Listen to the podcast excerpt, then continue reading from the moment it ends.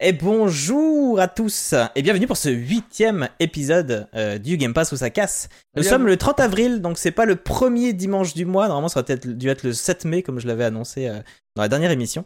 Mais en fait, le 7 mai, je vais avoir euh, quelque chose, donc je vais pas pouvoir le, le faire à ce moment-là. Donc on l'a avancé une semaine en sachant que c'est pas trop une arnaque parce que demain on est le 1er mai. On C'est un peu une arnaque. c'est un peu une arnaque, mais on en pre- on prendra pas rigueur. Vous, ça vous fait une émission un peu plus tôt, et je suis sûr que vous êtes ravis. Euh, donc, comme d'habitude, c'est une émission qui est enregistrée sur euh, ma chaîne Twitch It's Some Potatoes et qui sera ensuite transformée en podcast. Aujourd'hui, nous allons parler euh, d'actu gaming sur le, enfin, durant courant le mois d'avril. On fera un point sur les jeux qui sortent, qui ont du Game Pass, comme d'habitude. Une petite pause, un petit jeu pour faire un petit entracte, et ensuite on passera au jeu dont on va parler aujourd'hui, à savoir Loop Hero, Loot River, Shadow Warrior 3 et Valheim.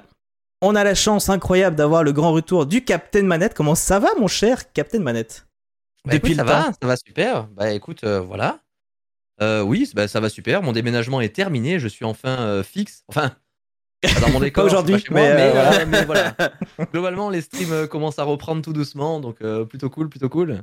En Donc plus, oui, je peux être de retour officiellement pour l'émission la plupart du temps, étant donné que je suis en week-end le dimanche et le lundi, donc ça tombe plutôt bien étant donné que l'émission est le dimanche. Eh ouais, avec plaisir en plus. cool. Avec plaisir de t'avoir euh, de nouveau parmi À nous. En plus, ça tombe au moment où Griffon, lui, avait des empêchements par rapport à ses études. Donc moi, c'est nickel, j'ai une équipe de Parfait. 3, c'est encore mieux. Alors, encore une fois, incroyable. à la base, quand tu disais que tu revenais, je dis bah super, on va faire une équipe euh, de 4 et tout. Donc euh, on aurait pu, hein, on aurait pu faire une équipe de 4. Et nous sommes euh, toujours par contre accompagnés d'Alan Brightfur. Comment ça va, Alan? Eh ben ça va très bien, ça va. euh, très content de, de continuer pour le coup moi cette émission. Euh, ça me fait ça me fait toujours plaisir. Bon, même encore une fois si on se fait scam là euh, et qu'on est le 30, on n'est pas le premier dimanche du mois, ça me Ah, mais on va pas revenir là-dessus. On va pas revenir.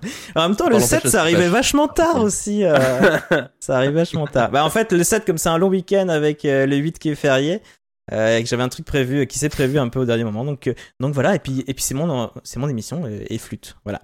c'est mon émission donc je fais ce que je veux. Na. Euh, et du coup, euh, Matt, donc t'as repris les lives. Comment s'est passé ton mois d'avril? Euh, bah, plutôt cool, plutôt cool, plutôt cool. On a repris un petit peu calmement, donc avec beaucoup de Overwatch. J'avoue que l'addiction est grande en moi.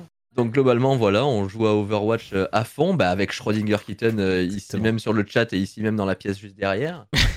on joue énormément à Overwatch. Donc euh, pour l'instant, en reprise de stream, aucun planning, aucune, euh, aucune chose de prévue, mais du coup, on reprend tout doucement et ça, c'est plutôt cool. Ouais, cool. Ça se passe bien du coup. Je suis très content. Oui, Eh oui, bah, je suis très content super. de reprendre. ouais. Et toi, Alan? Bien passé le mois d'avril? Ouais, ça va. euh, on a fini Dark Souls 2 en coop. Et donc Ah, euh, là, je suis en train de regarder euh, quel suite. sera le prochain jeu que je ferai en full coop. Euh, je pense qu'on va faire une petite pause avant d'enchaîner tout de suite sur Dark Souls 3. Ce sera peut-être un euh, euh, We Were Here Together. euh, je pense on va voir. euh, je suis en train de regarder.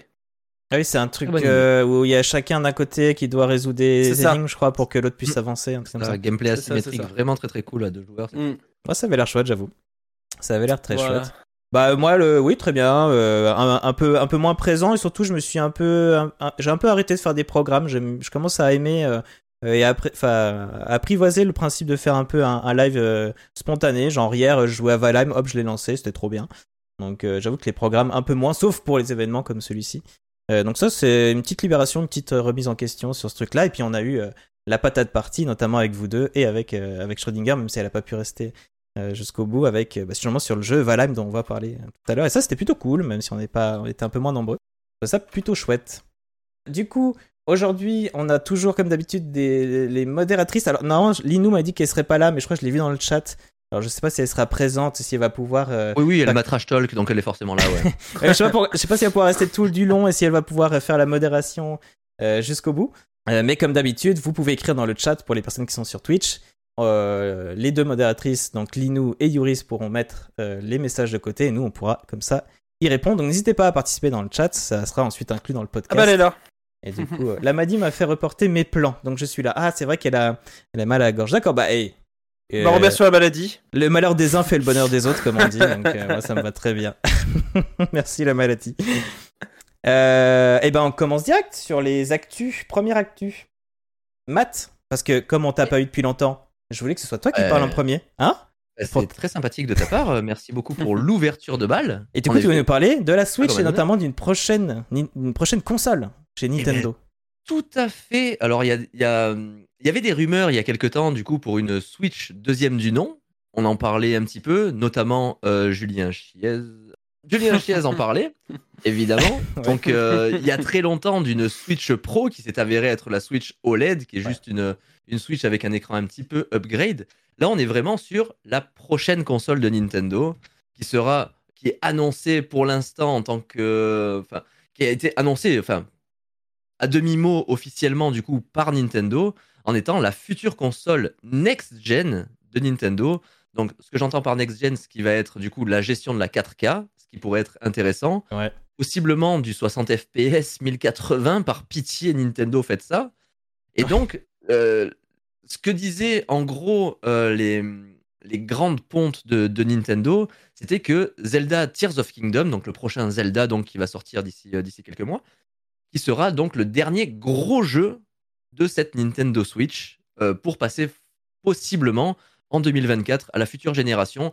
C'est pour ça que donc cette prochaine génération inclurait le futur jeu Mario. D'après les bruits de couloir, la nouvelle machine devrait être commercialisée en 2024 avec une annonce possible cette année.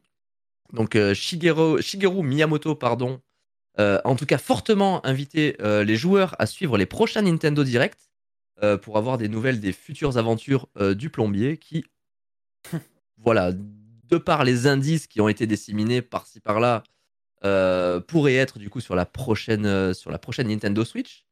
Donc pas de déclaration d'insider ou de, de journaliste cette fois-ci, du coup parce que les infos viennent directement euh, du constructeur, euh, notamment euh, par rapport aux recherches d'ingénieurs et de scientifiques spécialistes des technologies du jeu vidéo. Je l'ai écrit ça. jeu vidéo pour sa branche de recherche et développement, pour retrouver justement le candidat idéal pour le développement au final de cette future plateforme qui pourrait possiblement lancer Nintendo dans la next génération parce que pour l'instant ils sont un peu le cul entre deux chaises malgré qu'ils aient des bonnes idées c'est un peu de la merde bref on va pas s'étaler sur le sujet euh, pour le coup ça serait ça serait très sympa enfin pour ma part je trouve ça serait très sympa d'avoir enfin une console de Nintendo qui arriverait bah, enfin ils ont toujours une ils ont toujours un temps de retard Nintendo on l'a toujours su oui, puis c'est des, ils ont toujours des très bonnes idées, des hein. très bonnes innovations, mais ils sont techniquement un petit peu en retard. Hmm. voilà, ils réfléchissent ils réfléchissent différemment par rapport aux autres constructeurs, c'est très louable de leur part. Malheureusement, ça leur donne toujours un cran de retard. Et mais bon, malgré ça, ça, reste la console euh, du moment la plus vendue euh, de loin. Euh. Ça reste quand même ça, parce que bah, le fait d'avoir d'avoir un, une console dockable et portable, ça reste quand même une révolution. Ils ont eu une idée de, de, dingue, quoi. Mais là, donc, ils ont possiblement des, des, accords avec Nvidia, justement, pour proposer quelque chose d'un peu plus innovant, d'un peu plus puissant, surtout. Ça va être surtout ça le truc. Alors après, est-ce que ça restera une console portable? Est-ce que ça va être une console fixe? On ne sait pas. À mon avis, avec le succès qu'on a eu sur la Nintendo Switch, euh, il y a très peu de chances que ce soit une console fixe, fixe, fixe. Ouais, uniquement fixe. Je pense qu'ils vont, garder ce, ils vont garder ce principe de dockable portable, qui est, ce, qui est, ce qui est très bien, parce que ça a été les premiers à faire ça au final, et puis maintenant, ça a été un petit peu plus démocratisé.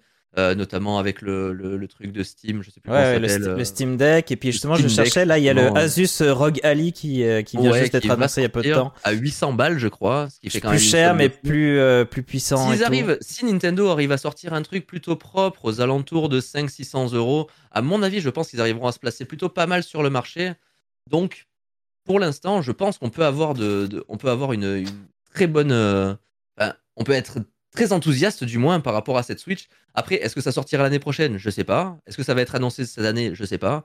On peut juste, euh, pour le moment, suivre ce que, ce va dire les Nintendo Direct, malgré que euh, les Ondi et les fameux leaks de Nvidia, justement, laissent en effet entrevoir l'arrivée d'une machine qui va clairement rattraper son retard technique sur la concurrence et qui disposerait d'une puce lui permettant de faire tourner les jeux en 4K et même avec du ray tracing. Donc ça serait globalement incroyable sur une console portable. Ah, Déjà du ray tracing, on n'arrive pas à en avoir du propre sur une, sur une 3080 Ti. Donc, pourquoi pas, euh, pourquoi pas essayer de, relever le défi En tout cas, j'ai envie d'y croire parce que Nintendo, ça a toujours été un peu les gars disaient oui, vous inquiétez pas, on va faire ça. Tout le monde disait ouais, c'est ça, tu rigoles ou quoi? Au final, si. Ils ont réussi à faire, à faire pas mal de choses plutôt sympas. Donc, euh, pourquoi bah, pas rester optimiste de ce côté-là, quoi faut voir en plus parce que tu parlais d'NVIDIA et c'est marrant parce qu'on parlait des consoles euh, portables justement et NVIDIA avait sorti, si je me souviens bien, le NVIDIA Shield, un truc comme ça qui était aussi Ouais. une sorte de Ouais. console Ouais, ouais, complètement. portable. Donc euh, c'est c'est assez marrant s'ils se rapprochent de Nintendo pour, euh, pour essayer de faire un projet euh, commun. Après, euh, de toute façon, ce que je regardais, la Switch, elle, elle est sortie euh, initialement en 2017, il me semble. Donc euh, c'est vrai que ça elle a quelques années maintenant et c'est pas choquant de parler d'une Hmm. d'une future console après, après ces quelques années. De toute façon, j'ai l'impression que les, les consoles d'aujourd'hui, elles sont moins destinées qu'auparavant à faire leurs 10 ans de service sans problème, quoi. Donc, donc pourquoi pas? De toute façon, euh, c'est vrai que Mm. les consoles euh, Nintendo, pour moi, c'est important aussi qu'elles conservent ce côté, je pense, euh, le hybride, parce que c'est vrai qu'ils avaient un peu... euh, Jusqu'à présent, il y avait deux consoles. Il y avait la console de salon, il y avait la DS, 3DS, enfin, etc. Euh, moi, je sais que par exemple, la DS, ça avait été, euh, elle m'a accompagné quand même sur beaucoup de longs trajets, de Mm. trains, etc. Donc c'était appréciable. Euh, depuis que maintenant je bouge beaucoup moins, la Switch, bon, pour moi, elle était, si elle était en mode portable, elle restait quand même dans la maison. je l'ai jamais utilisée en transport en fait. Mais je pense que ils ont, s'ils veulent conserver un peu leur place et cette place aussi de euh, console numéro 1 vendue, il faut qu'ils restent sur ce côté hybride euh, au minimum. Ouais. Complètement. Je suis complètement d'accord avec toi. Non, mais je pense qu'ils vont faire pour ça je pense qu'ils vont rester sur cette Oui, dynamique-là euh, complètement. Mais en même temps, que- justement, en sachant qu'il y a le Steam Deck et tout, pas sûr qu'ils aillent non plus très loin dans la technique et avoir des trucs de fou, euh, techniquement parlant, parce qu'ils savent qu'il y a d'autres consoles Et qui le feront et que c'est toujours que- pas leur ligne derrière. Je Leur ligne éditoriale, quoi. techniquement parlant, ils peuvent aller plus loin. Ergonomiquement parlant, par contre, on va arriver forcément à une console qui va être plus lourde, avec une batterie beaucoup plus conséquente, parce que Ouais. c'est un peu ce qu'on reprochait à la Switch, malgré son manque de puissance, et etc. Elle avait une batterie très faible. Je veux dire, un Zelda Breath of the Wild dans le train, c'est deux heures. Hein. Tu Ouais. joues deux heures à ta console. Le OLED deux avait un peu, un peu mieux euh, dosé Euh, le truc parce que l'écran OLED consomme un peu moins et tout, mais c'est vrai que c'était pas. Ouais, voilà, c'est ça. Donc euh, c'est pour ça. Donc petit à petit, j'ai l'impression que petit à petit, ils arrivent à des innovations. Donc je pense que la prochaine console, on pourra plancher directement sur un écran OLED portable d'emblée dans les, dans les premières gammes. On va pouvoir plancher sur une plus grosse batterie, ça c'est sûr et certain. Après, en termes de design, on sera globalement sur la même chose. Ça sera du dockable portable, euh, j'imagine. En tout cas, j'ose imaginer. hein, ça reste. euh, L'important, c'est qu'ils ne l'appellent pas la. Switch U, sinon personne va comprendre. Ou la Switch 2. La- par pitié, trouver un nom. Bah, euh, PlayStation mais- appelle ça PlayStation 5 et tout le monde est content. hein. Et, et attends, PlayStation 5, quand Oui, ils sortent bon, un logo où c'est euh, exactement la même écriture que d'habitude, mais que c'est marqué PS5, les gens sont comme des fous. Ah, Comme quoi, euh, Ah, pas Après, au moins, ça se comprend bien. C'est parce que j'avoue que, par exemple, Xbox, U, alors, euh, euh, 360, euh, clairement. Série S, Série X, euh, moi, Ouais, moi, c'est j'avoue vrai. que pour ne pas suivre de près les consoles Xbox, je, je sais pas laquelle est laquelle. hein. 350 ouais, la- 360 puis One, c'est genre on régresse. Voilà. mais c'est la première d'Xbox? Non, la première c'est celle qui est avant la 360. De quoi? C'est ça. Alors la One, c'est la dernière en fait. Comment ça m'en ref? À un moment donné Et C'est vrai que je dis, je- je dis ça parce que la, la Wii, donc la Wii a super bien fonctionné. Ensuite ils ont sorti la Wii U et les gens pensaient que la Wii U était un accessoire de la Wii parce que c'était juste une lettre. Bah oui. Et du coup ils comprenaient Ah rien. ouais. Donc là c'est vrai que s'ils appellent ça la Switch U, ils vont encore paumer tout le monde. Mais évidemment c'est une erreur qu'ils feront pas. C'est une évidence. Tellement ça leur a coûté Surtout un qu'ils peu ont cher. sorti la mablette. La mablette, tout le monde pensait que ça allait être une console portable. Plus... Ouais. enfin. ouais. Et du coup, par rapport à cette erreur, Nintendo s'est dit Ah, mais si on faisait une manette justement qu'on peut sortir du Tu penses c'est comme ça que ça s'est fait? Moi je pense que la Wii U c'était un moyen, prototype de ce qu'ils avaient Ouais. déjà en tête Moi, pour je la pense Switch. par rapport au trash talk qu'ils ont pris, ils se sont dit Attends, attends, attends, attends, attends, attends. Pas con ce qu'ils ont dit là. hein. Les mecs qui Si rebondissent sur. euh, pareil ce qu'ils ont dit. Du coup, je- Parce que Nintendo, globalement, à mon avis, eux, c'est, euh, bah, ça reste des firmes japonaises, donc ils sont très, euh, ils sont très carrés dans les trucs, tu vois. Euh, ils ont un projet, ils vont jusqu'au bout. Il n'y a pas d'innovation, il n'y a pas d'initiative personnelle. C'est, on fait comme c'est prévu. Ah, C'est japonais. Ça hein. reste, ça reste toujours, bah, ça reste globalement les, les lignes directrices des Japonais. hein. Tant On que ça est, marche, ça marche et il faut bah, continuer. C'est exactement ça en fait. hein. Du coup, avec sont- des retours utilisateurs, j'imagine qu'ils ont pu avoir quelques idées, quelques idées sympathiques. Quoi. Mais moi, je pense que la Wii U, c'était un, un- un prototype proto, de ouais. la Switch. Je pense qu'ils avaient déjà cette idée-là et qu'ils ont, ils ont pas réussi à le faire. Euh, après, parce que ce qu'a apporté vraiment la, la Wii U, que je trouvais vraiment chouette et qui, et qui d'ailleurs PlayStation a annoncé là qu'il ferait une sorte de, de mablette finalement, Euh, une sorte de manette avec Ouais. écran où on ah pourrait oui, jouer. c'est vrai, ouais. Ce qui est très chouette dans ce genre de truc, c'est d'avoir un, un gameplay asymétrique. Et sur Wii U, je trouvais ça génial. Il y avait notamment un petit jeu qu'il y avait dans Nintendo Land où il y en avait un qui était le fantôme et les autres qui étaient les personnages qui se baladaient dans, dans la maison. Et, et c'était génial que toi t'étais le fantôme, tu voyais la position de tout le monde, puis t'arrivais, tu leur faisais peur, tu essayais de les attraper, ils disaient il est où, il est où? Et ça, ça donnait un, un truc extraordinaire. Et je trouve que ça c'était la grosse force de, de la Wii U, mais bon. Les gameplays asymétriques sur la Wii U, c'était vraiment sympa. hein, Ouais, mais il n'y en a pas eu, a pas eu assez. dessus, vraiment mais- sympa. et Mm. Zombie U, c'est vrai que Zombie U était, était très bonne réussite. Bidou, trouve, c'était euh, pas de asymétrique, c'est plus d'avoir le le- l'inventaire sous, sous la main, non? Où il y avait du. euh, Du coup, tu avais, tu pouvais avoir du coup trois joueurs qui jouaient des personnages et toi avec la mablette qui pouvait gérer un petit peu euh, les, les, les, les trucs que tu infligeais aux autres, aux autres joueurs en, en, inf- en jouant du coup les zombies et, et tout le délire quoi. Ok, d'accord. ouais. D'accord. Un J'ai vraiment ça, pas assez touché à Wii U, moi. Je connais pas assez. Par contre, c'est marrant parce que très hein. tu- ça voudrait dire que Zelda, c'est comme Breath of the Wild, il est sorti sur la, sur la Wii U euh, et en fait, bah, il a été principalement, je pense, joué sur Switch. Et Mm. en fait, ça va peut-être faire la, la même chose du coup s'il y a une. S'il y a une console qui sort peu de temps après la sortie de ce Zelda, enfin peu de temps, lui il va bientôt sortir pense. donc Après, je euh, pense que le move, le move Ah le plus intéressant qui serait fait par Nintendo, ça serait euh, de, de faire du cross-platform Switch et Switch 2, pour Ouais. l'instant on va l'appeler comme ça, mais de faire du cross-platform et de continuer à sortir sur les deux plateformes pendant encore quelques années, étant donné que la Switch c'est- encore un best-seller hein, sans trop de problème, étant donné que pareil la Switch OLED elle fait un carton aussi. Et Donc, puis- J'imagine qu'ils vont continuer à alimenter le, le, le- le catalogue Switch en alimentant le catalogue Switch 2. Mm. du coup. Et puis, bon, même si la- le Covid avait quand même, ou la Covid, je sais plus comment on dit, avait quand même une grande importance sur. On dit les deux, on dit les deux. Il y Ça a dépend de le- la on dit les deux, voilà. Le, le là, Covid. Yel, Yel il y a le Covid. Covid, on va le Il y a dire. le Covid. Comme ça, on ne personne. Voilà, Yel Covid, euh, elle est sûrement passée par là et tout, mais on voit aussi à quel point avec la PlayStation 5 et même un peu la Xbox Series, c'est compliqué de sortir une nouvelle console et que ça y est, elle marche tout de suite et on a les stocks tout de suite pour. euh, Ouais. Déjà parce qu'il y a beaucoup plus de joueurs qu'avant. Donc, euh, parce que PS5, on dit, oh, ils ont presque pas vendu. C'est pas qu'ils ont presque pas vendu. Si tu regardes le nombre de ventes qu'ils ont eu dès le début, et par rapport à la vente des euh, premières Xbox ou même de la GameCube ou quoi, Mm. en fait, c'est énorme. C'est juste que le nombre de joueurs a augmenté, que derrière, il faut quand même fabriquer euh, énormément de consoles pour la sortie. Et qu'ils peuvent pas s'imaginer sortir une console et du coup faire que des jeux pour cette nouvelle console et faire complètement une croix sur euh, l'ancienne parce qu'en fait ils auront pas les stocks pour avoir assez de ventes de jeux derrière parce qu'il faut savoir que euh, ils se font principalement de l'argent sur les ventes de jeux et pas sur les ventes des consoles.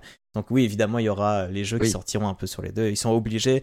Euh, et on l'a bien vu avec la PS5, c'est que au bout de quoi 2-3 ans, là, je sais plus combien de temps elle est sortie, qu'ils ont, qu'ils ont enfin même fait des, des campagnes de pub PlayStation pour dire ça y est, c'est bon, maintenant vous pouvez en acheter facilement. c'est ça. Et encore, il Elle faut attendre un peu parfois. Là, elle est. D'ailleurs, euh, bah, petite news euh, vite fait comme ça en passant, mais d'ailleurs, les scammers ont beaucoup de mal à oui, revendre trop leur. bien, euh. Ah ouais, trop bien, bien fait pour eux. Alors, nous pouvons y aller tous ensemble et gaiement avec un chèque Chais, chais, chais. Chais. bien fait pour vos gueules. Ce qui fait gars. qu'ils les vendent moins Euh, cher que. Je crois qu'ils les vendent moins cher que- qu'en vente sur Fnac et autres. je crois, bah ouais, ouais, bah, pour essayer de perdre les 50 écouler. balles, euh, vaut mieux, hein, de toute façon. Mais bon, comme disent beaucoup, là ils perdent peut-être 50 balles x 2 ou x 3, puis ils en ont gagné tellement plus avant que finalement ils s'y retrouvent quand même. Bah, oui, oui, oui, oui, oui, oui. Mais euh, donc c'est un chais un peu petit, quoi. C'est un chais timide. C'est un chef sur les, les, les scammers de la dernière heure, quoi. c'est ça. Bien fait pour eux quand même. Voilà, ils le ouais, voilà, de toute façon. Désolé, mais. Oh bah non, bah non. ne nous excusons pas auprès de ces personnages. En tout cas, je vois des personnes qui dans le chat qui disent qu'ils ont pas connu la Wii U, qui sont un peu passés à côté. C'est normal, hein. honnêtement, elle a pas énormément Oui, oui, vendu. oui. Ça a été un flop, hein. C'est pas, clairement c'est un pas une si mauvaise console, mais il y a eu tellement de mauvaise com dessus que c'est très peu Ouais. vendu, donc c'est normal. Il y a, et Ouais, du coup, ouais, ils ont très vite arrêté. Et d'ailleurs, euh, ce qui va faire un peu écho à ma news de- à toute fin, parce qu'évidemment, je vais encore parler un peu de Call of Duty. Il y avait les Call of Duty qui sortaient sur Wii U à l'époque. Ça arrivait Mm. à sortir sur ces consoles-là, donc il y avait une envie un peu de- de- d'agrandir leur public. Est-ce qu'ils vont faire pareil pour la Switch 2 C'est la question. Euh, news suivante, on va, on va parler de pub ciblée. Non, on va parler Microsoft. Euh, et cette fois, c'est Ouais. pas moi qui en parle, c'est Alan qui va nous parler de publicité ciblée. C'est ça. Les pubs ciblées chez Microsoft. Euh, bon, c'est une info que j'ai vu passer. En gros, le 1er décembre 2022, Microsoft a déposé un brevet concernant la publicité in-game. Ce brevet, il s'appelle Fourniture de contenu personnalisé pour expérience non intrusive de jeux en ligne. C'est bon Vous avez suivi? En gros, c'est quoi? C'est des logos sur des maillots de jeux de sport, le long des circuits de jeux de course, sur des panneaux affichage dans les villes, etc. Ça, en soi, on le connaît déjà euh, dans pas mal de jeux, on peut déjà l'apercevoir, mais qu'est-ce qui est nouveau? Là, c'est qu'en gros, le brevet décrit une méthode d'affichage de contenu qui se superposerait en direct au jeu. C'est-à-dire qu'en fait, les studios de développement de jeux vidéo n'auraient qu'à placer en fait les spots de pub.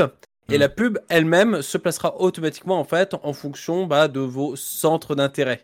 Donc euh, là-dessus, Microsoft explique que bah, évidemment les joueurs ils veulent des expériences uniques et personnalisées. Donc euh, bah, merci à eux parce que quand on dit expérience unique et personnalisée, bien sûr vous pensez à quoi? La pub. Bien sûr, je veux je veux pas n'importe quelle tout. pub. Je veux de la pub pour moi. Euh, ça, va- ça me rappelle ma, ma- ma chérie qui, qui en a marre euh, parce qu'elle est sur YouTube. Elle dit oui, je sais, je suis une femme. Elle a des, des pubs de couches pour bébé, des trucs comme ça.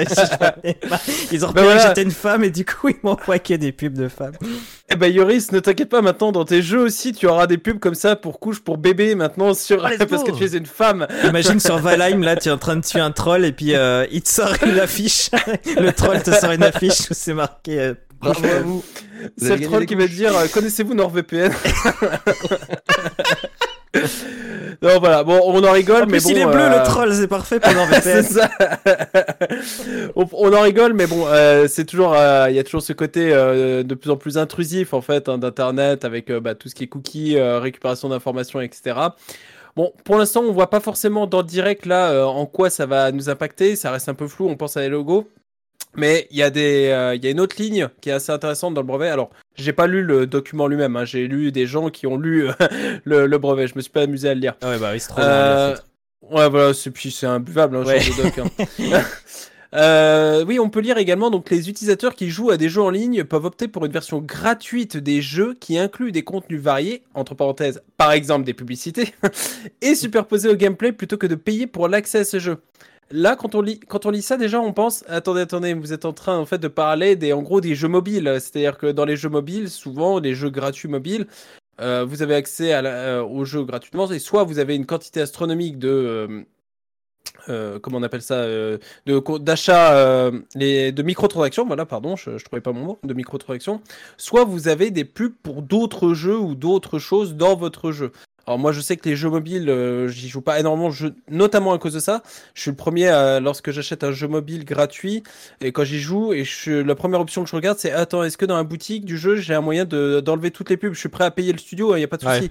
Mais virez-moi toutes ces pubs quoi. Prenez mon argent, mais enlevez-moi ces pubs. C'est ça. que je ne saurais voir. que c'est pubs que je ne saurais voir, tout à fait. Donc euh, voilà, est-ce qu'on peut s'attendre euh, exactement C'est difficile à dire. Visiblement, ça s'adresse surtout pour les jeux gratuits. Alors, est-ce que euh, Microsoft va s'orienter euh, J'avais un peu de mal à trouver des exemples directs de jeux gratuits de chez Microsoft, en dehors du, des jeux bien sûr accessibles par le Game Pass, mais bon, pour ça, vous payez un abonnement. Mm. Donc, je sais pas encore exactement sur quel genre de jeu ça va se poser. Euh, J'imagine également qu'ils vont en profiter de leur brevet bah, pour essayer de le mettre en place aussi sur de le vendre peut-être, enfin de vendre cette technologie à d'autres studios. Puisqu'on voit que de toute façon, euh, c'est pas les seuls à s'intéresser à ça, parce que le titre de la news c'est Microsoft, puisque Microsoft a déposé effectivement ce brevet en décembre 2022, mais euh, Sony, euh, visiblement de son côté, euh, est pas en reste, hein, puisque euh, ils se sont rapprochés en 2022 visiblement de beaucoup de partenaires dans le secteur de l'AdTech. Alors vous le saurez, l'AdTech, je sais pas ce que c'est, c'est les technologies au service de la pub. Donc selon euh, Business Insider, euh, les formats pourraient inclure des publicités qui donnent aux joueurs des récompenses et des promotions sur des skins pour les avoir regardés. Donc euh, en gros, dans votre jeu, vous allez euh, cliquer sur euh, regarder la publicité, regarder la pub, et en récompense pour avoir regardé ça, on vous offrira une skin, par exemple. Donc bon. Mais il y a ça sur téléphone, ouais, complètement. Moi, Bah, y a exactement tout ça. On le, pour les, les joueurs de jeux mobiles, en fait, ils sont, bah, qu'est-ce qu'il y a de bizarre à ça? Bah, c'est que sur PC ou sur console, on connaissait pas encore trop pas ça. comme nous, ces gens-là, quand même. hein. Ouais, voilà. Les joueurs mobiles, ils sont bizarres. hein. Donc personnellement, moi je, je trouve que je suis pas très fan de la news, c'est sûr. Euh, j'aime euh, j'aime pas beaucoup euh, ce genre de ce genre de pratique. Non seulement pour le côté, comme je disais juste un peu plus tôt, le côté très intrusif, le côté bah forcément l'utilisation des données. en gros, à chaque fois que vous vous baladez sur Internet, bien sûr, toutes vos données elles sont récoltées et réutilisées et revendues, etc. Et là, ça servira à quoi? Bah effectivement, encore plus vous cibler, vous matraquer de pub pour dans l'espoir de vous faire sortir la carte bleue et et bah, j'avoue que j'espère ne pas trop voir ça se démocratiser. Et je sais que les, joueurs de jeux vidéo, j'en discutais un peu autour de moi quand j'ai vu cette news. Et euh, souvent, les, joueurs euh, PC ou les joueurs console ont une, euh, une aversion un peu plus forte, je trouve, sur la vis-à-vis de la publicité. C'est-à-dire, on est, on est les premiers à installer des adblocks, genre de choses sur nos, sur PC. Donc, comment la, la communauté va réagir à ça? Je sais pas trop. On va voir comment ils vont l'intégrer, on va voir comment ils vont mettre ça dans les jeux. Mais euh, c'est vrai que moi, le premier, je préfère encore payer un jeu que de me payer euh, 10 pubs pour euh, pouvoir continuer dans le jeu. Ça, c'est sûr que Eh oui. Je pense que ça, ça s'attachera, à- ça visera une. Peut-être qu'ils veulent euh, s'adresser à une tranche de la population qui ne joue peut-être pas encore ou assez peu et essayer de les faire venir en disant non, non, mais c'est gratuit, quoi. Un peu comme les jeux Mm. mobiles. Je sais pas. Oui. Faut voir, faut voir. En tout cas, ça fait un peu euh, écho aussi à une deuxième mini news dont je voulais parler à l'intérieur de celle-ci. Euh, qui est un peu moins concrète, puisque là, ça parle quand même d'un brevet qui a été déposé par Microsoft. Donc, il y a un document, il y a quelque chose, c'est palpable. Là, ce que je vais dire, c'est un peu plus obscur. C'est un sondage. Ça vient d'un sondage qui a été effectué, qui demandait euh, concrètement un Game Pass pour 3 dollars par mois, mais sans euh, Play et une attente de 6 mois pour les grosses exclusivités. Est-ce que vous seriez prêt à prendre ça? Si par contre euh, vous êtes obligé de, euh, de regarder par exemple une pub avant euh, le lancement de chaque jeu. Ça fait beaucoup Voilà, de conditions ça- quand même. hein, Ça fait, ça fait beaucoup de conditions, Ouais, c'est-à-dire ouais, qu'en ouais, gros, ouais. je résume euh, rapidement. Game Pass actuellement c'est environ 10 euros par mois. Là, il te propose pour euh, 3 dollars par mois. Vous n'avez pas l'EA Play. Alors l'EA Play, euh, pour ceux qui n'ont pas le Game Pass, en fait, c'est euh, c'est une op- c'est c'est ce qui était avant avec euh, Origin, la plateforme de EA.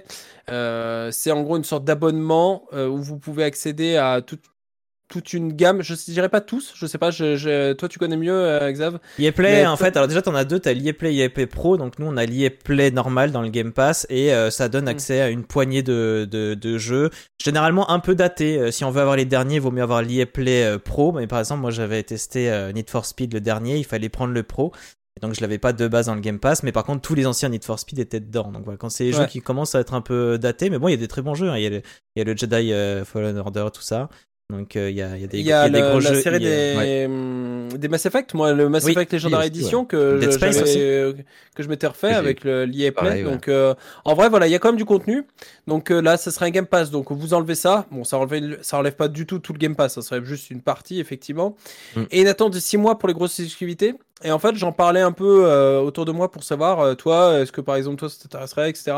Et euh, je sais que des personnes qui n'ont pas forcément le Game Pass actuellement disaient que moi, me taper une pub avant de lancer un jeu et je le paye que mon abonnement que 3 dollars par mois, je m'en fous, je lance la pub, je vais me chercher un truc à boire. Ça peut Euh, aussi, hein, ouais, ça les intéresse. Donc en vrai, ok, là, pour le coup, euh, j'y suis, euh, je suis moins réticent que sur euh, les pubs euh, directement balancées ou euh, une pub pour avoir une skin et tout ça. Ça, j'aime vraiment pas trop l'idée. Ça, je comprends un peu plus l'idée. Ça, je suis pas très fan parce qu'encore une fois, moi, j'ai vraiment une aversion à tout ce qui est publicité. Mais euh, je comprends que là, ça puisse séduire peut-être un peu plus de monde et, euh, et donner l'accès au- à un game, enfin permettre à, à plus de joueurs encore d'avoir le Game Pass. Alors j'avais vu un autre truc, mais ça me semblait, j'ai pas vu ça dans la, dans la question. Alors je sais pas si c'est inclus, mais visiblement ça a évoqué aussi le fait que euh, il y aurait que il n'y aurait pas le jeu multijoueur en gros pour ce Game Pass aussi à 3 dollars par mois, ce qui est en- encore un Ah, gros un gros malus entre guillemets par rapport à la version Ah ouais. standard. Ça, c'est grave. Donc euh, voilà, à voir. euh, C'est encore une fois, c'est pas, je, c'est pas une euh, une info sûre, c'est un sondage. hein, donc est-ce que Microsoft va mettre ça en place? Peut-être, on verra. Euh, en tout cas, moi, je sais qu'il y a peu de chances que je passe par cette version-là. Pour autant, euh, si ça sort, je pense que mon aversion à la pub sera plus forte que, que l'argent. Ouais, pareil. Mais Pareil, voilà, parce que c'est j'ai les moyens. ouais. Mais c'est pareil parce que j'ai les moyens. C'est pareil, j'ai YouTube Premium, je suis passé là-dessus et comme ça j'avais, euh, j'ai enlevé Spotify, je suis passé sur YouTube Premium pour la musique aussi. Et Mm. mais c'était aussi en grande partie pour pour pour les pubs. Euh, et ce que j'allais dire aussi par rapport aux, aux publicités dans les jeux, si vraiment ça s'inclut dans les jeux avec la première euh, première partie de news que tu nous as dit. Ça dépend un peu des jeux, c'est-à-dire que par exemple si c'est un jeu de foot où de base dans l'univers il y a, il y a des pubs, tu vois, ça me change, Là, ça, ça me choque- ça me choquerait pas. Non. Mais je, je vais donner l'exemple de Valheim. euh, ça me ferait Mm. vraiment chier que euh, en plein milieu de la forêt, il y a une, un écriteau. Tu vois ce que je veux dire? Ouais, mais tout à fait. euh, publicitaire. C'est God of War Ragnarok ou quoi Ah ouais, God of War, regarde, c'est le super panorama. et là, dans le ciel, tu connais un truc qui clignote. ah, le truc épouvantable, quoi. Le panneau Alors, qui clignote avec marqué euh, Red Shadow Legend. Enfin bon. Quelle angoisse. Mais euh, ouais, ça- je pense que ça dépend des jeux, mais en même temps, il n'y a pas beaucoup de jeux où ce serait. Si, genre GTA et tout, tu sais, tu te dis, why not, tu vois, tu te balades en ville. t'as- C'est Quand c'est ça. intégré dans, dans Quand il y l'univers. a un contexte. Quand il y a Ouais. un contexte, c'est ok. Mais Faut faut voir, balancer de la faut voir pub, faut comment ça sera mis en place. euh, Ouais, bah c'est ça en fait. L'intégration, l'intégration est importante, je pense. Ouais. Grave, grave, grave importante. D'ailleurs. Voilà, ça, donc c'était mes news pour Microsoft. euh, mais voilà, moi je sais que ça me fait, ça me fait un peu peur sur les news parce que je veux pas, je veux pas du jeu mobile dans mon jeu, quoi. Ouais, oui, oui, ouais, non, c'est compréhensible hein, de toute façon parce que bah, pareil, parce qu'après, comme, comme disait Xav, c'est pas, on a les moyens. Enfin, globalement, on Mm. a les moyens d'acheter un jeu quand on en a envie. Mm. Autant le faire. Donc, euh, pour nous, c'est pas trop un souci. Après, ça reste quand même des options intéressantes parce que 3 Bien balles par mois pour un Game Pass, avoir accès à un gros catalogue Mhm. Et dire que bah, tu as une pub avant le lancement de ton jeu, c'est pas déconnant du tout, quoi. Je veux dire, que ce soit pour des étudiants, que ce soit pour. euh, parce que euh, les étudiants, on a tendance à, à dire voilà, galère, tout ça, mais il- le divertissement, c'est hyper important aussi, quoi, pour, Mm. pour le- la santé mentale et tout ça. Donc, euh, donc, ça reste quand même une option plutôt viable Mm. au final.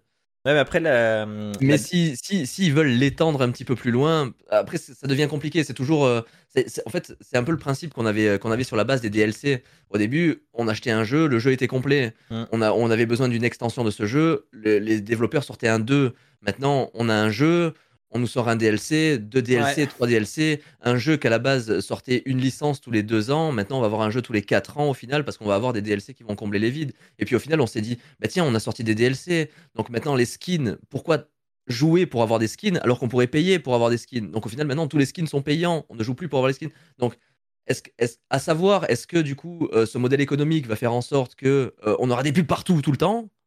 Ou est-ce que ça sera justement limité aux gens qui n'ont pas trop les moyens et qui ont envie possiblement d'avoir des jeux moins chers? À voir comment ça va être exploité en espérant que ce soit pas abusé. Donc euh, voilà, à surveiller de près, je pense. Mais Mm. voilà, globalement, l'idée est pas mauvaise. L'utilisation l'est un peu moins, mais euh, ça après. euh, Après le Game Pass, l'autre fois j'avais lu une info, j'en avais parlé dans l'autre émission, ou, la dernière, où il y aurait potentiellement l'arrivée d'une sorte de formule un peu familiale du Game Pass, donc on paye Mm. une somme et après on peut, un peu comme, euh, comme Steam, on peut, on peut se passer les, les jeux et tout ça. Donc euh, intéressant ça. Si ça, ça arrive, ça pourrait être chouette. ouais. Vraiment, vraiment très cool. Par Ouais, contre, ça, voilà, le, le communautarisme plutôt Mm. que le- le- la publicité, je trouve ça peut-être un petit peu plus intéressant. Parce que ne serait-ce que même si tu n'as pas forcément de la famille qui joue, tu as forcément des amis. Donc tu peux créer C'est peut-être un petit cercle qui fait que tu peux partager des jeux. Ça peut être sympa. Ça peut être sympa. L'idée est sais cool. que le cas. Steam Family, euh, par exemple, le Steam Family, nous, on, on l'utilise, on l'abuse. hein. On, a, on, Ouais. a, on, est, on a les 5 comptes, on a 5 comptes, c'est la limite maximum. Et euh, franchement, euh, il y a beaucoup de jeux, alors notamment euh, mon frère et moi, parce qu'on a tous les deux une sacrée, un sacré catalogue de jeux tous les deux Steam. Euh, quand j'avais rajouté euh, ma copine, elle était là, mais c'est quoi toute cette liste de jeux? C'est pareil, Parce que ouais, tout d'un coup, elle s'en est pris un milliard. quoi?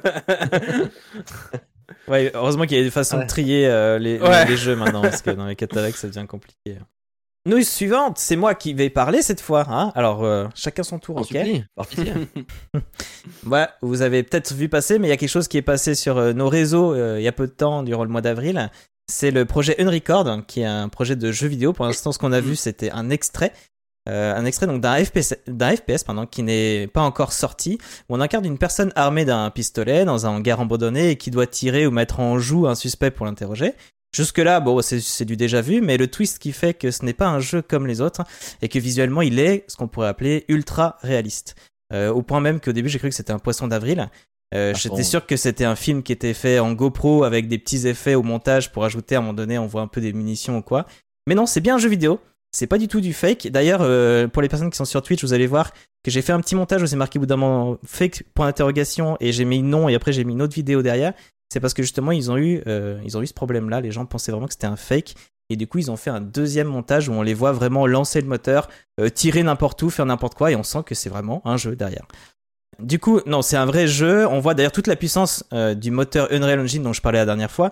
Mais je rappelle, c'est quand même un moteur qui est quand même utilisé dans le cinéma. Donc avoir des trucs vraiment Mm. photoréalistes, en fait, Oui, c'est à la fois possible. étonnant euh, dans le jeu vidéo, mais pas tant que ça dans le cinéma. Et d'ailleurs, c'est vraiment ce moteur-là qui est utilisé dans maintenant pas mal de, de projets.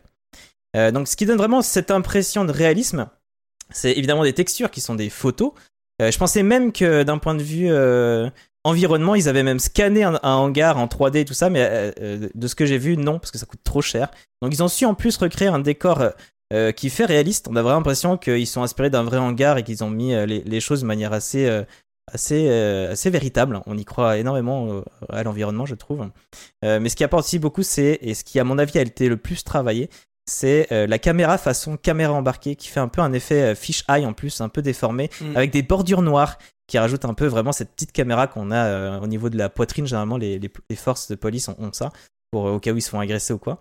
Euh, Moi-même, euh, non mais je, je pense que vraiment c'est la caméra pour le coup. Je pense pas que c'est un masque. C'est vraiment des petites caméras Ah, qu'ils ont. Bon là c'est vrai que c'est au niveau de la tête, mais c'est vrai qu'il y a beaucoup de caméras aussi qui se mettent au niveau de, des pecs, je crois.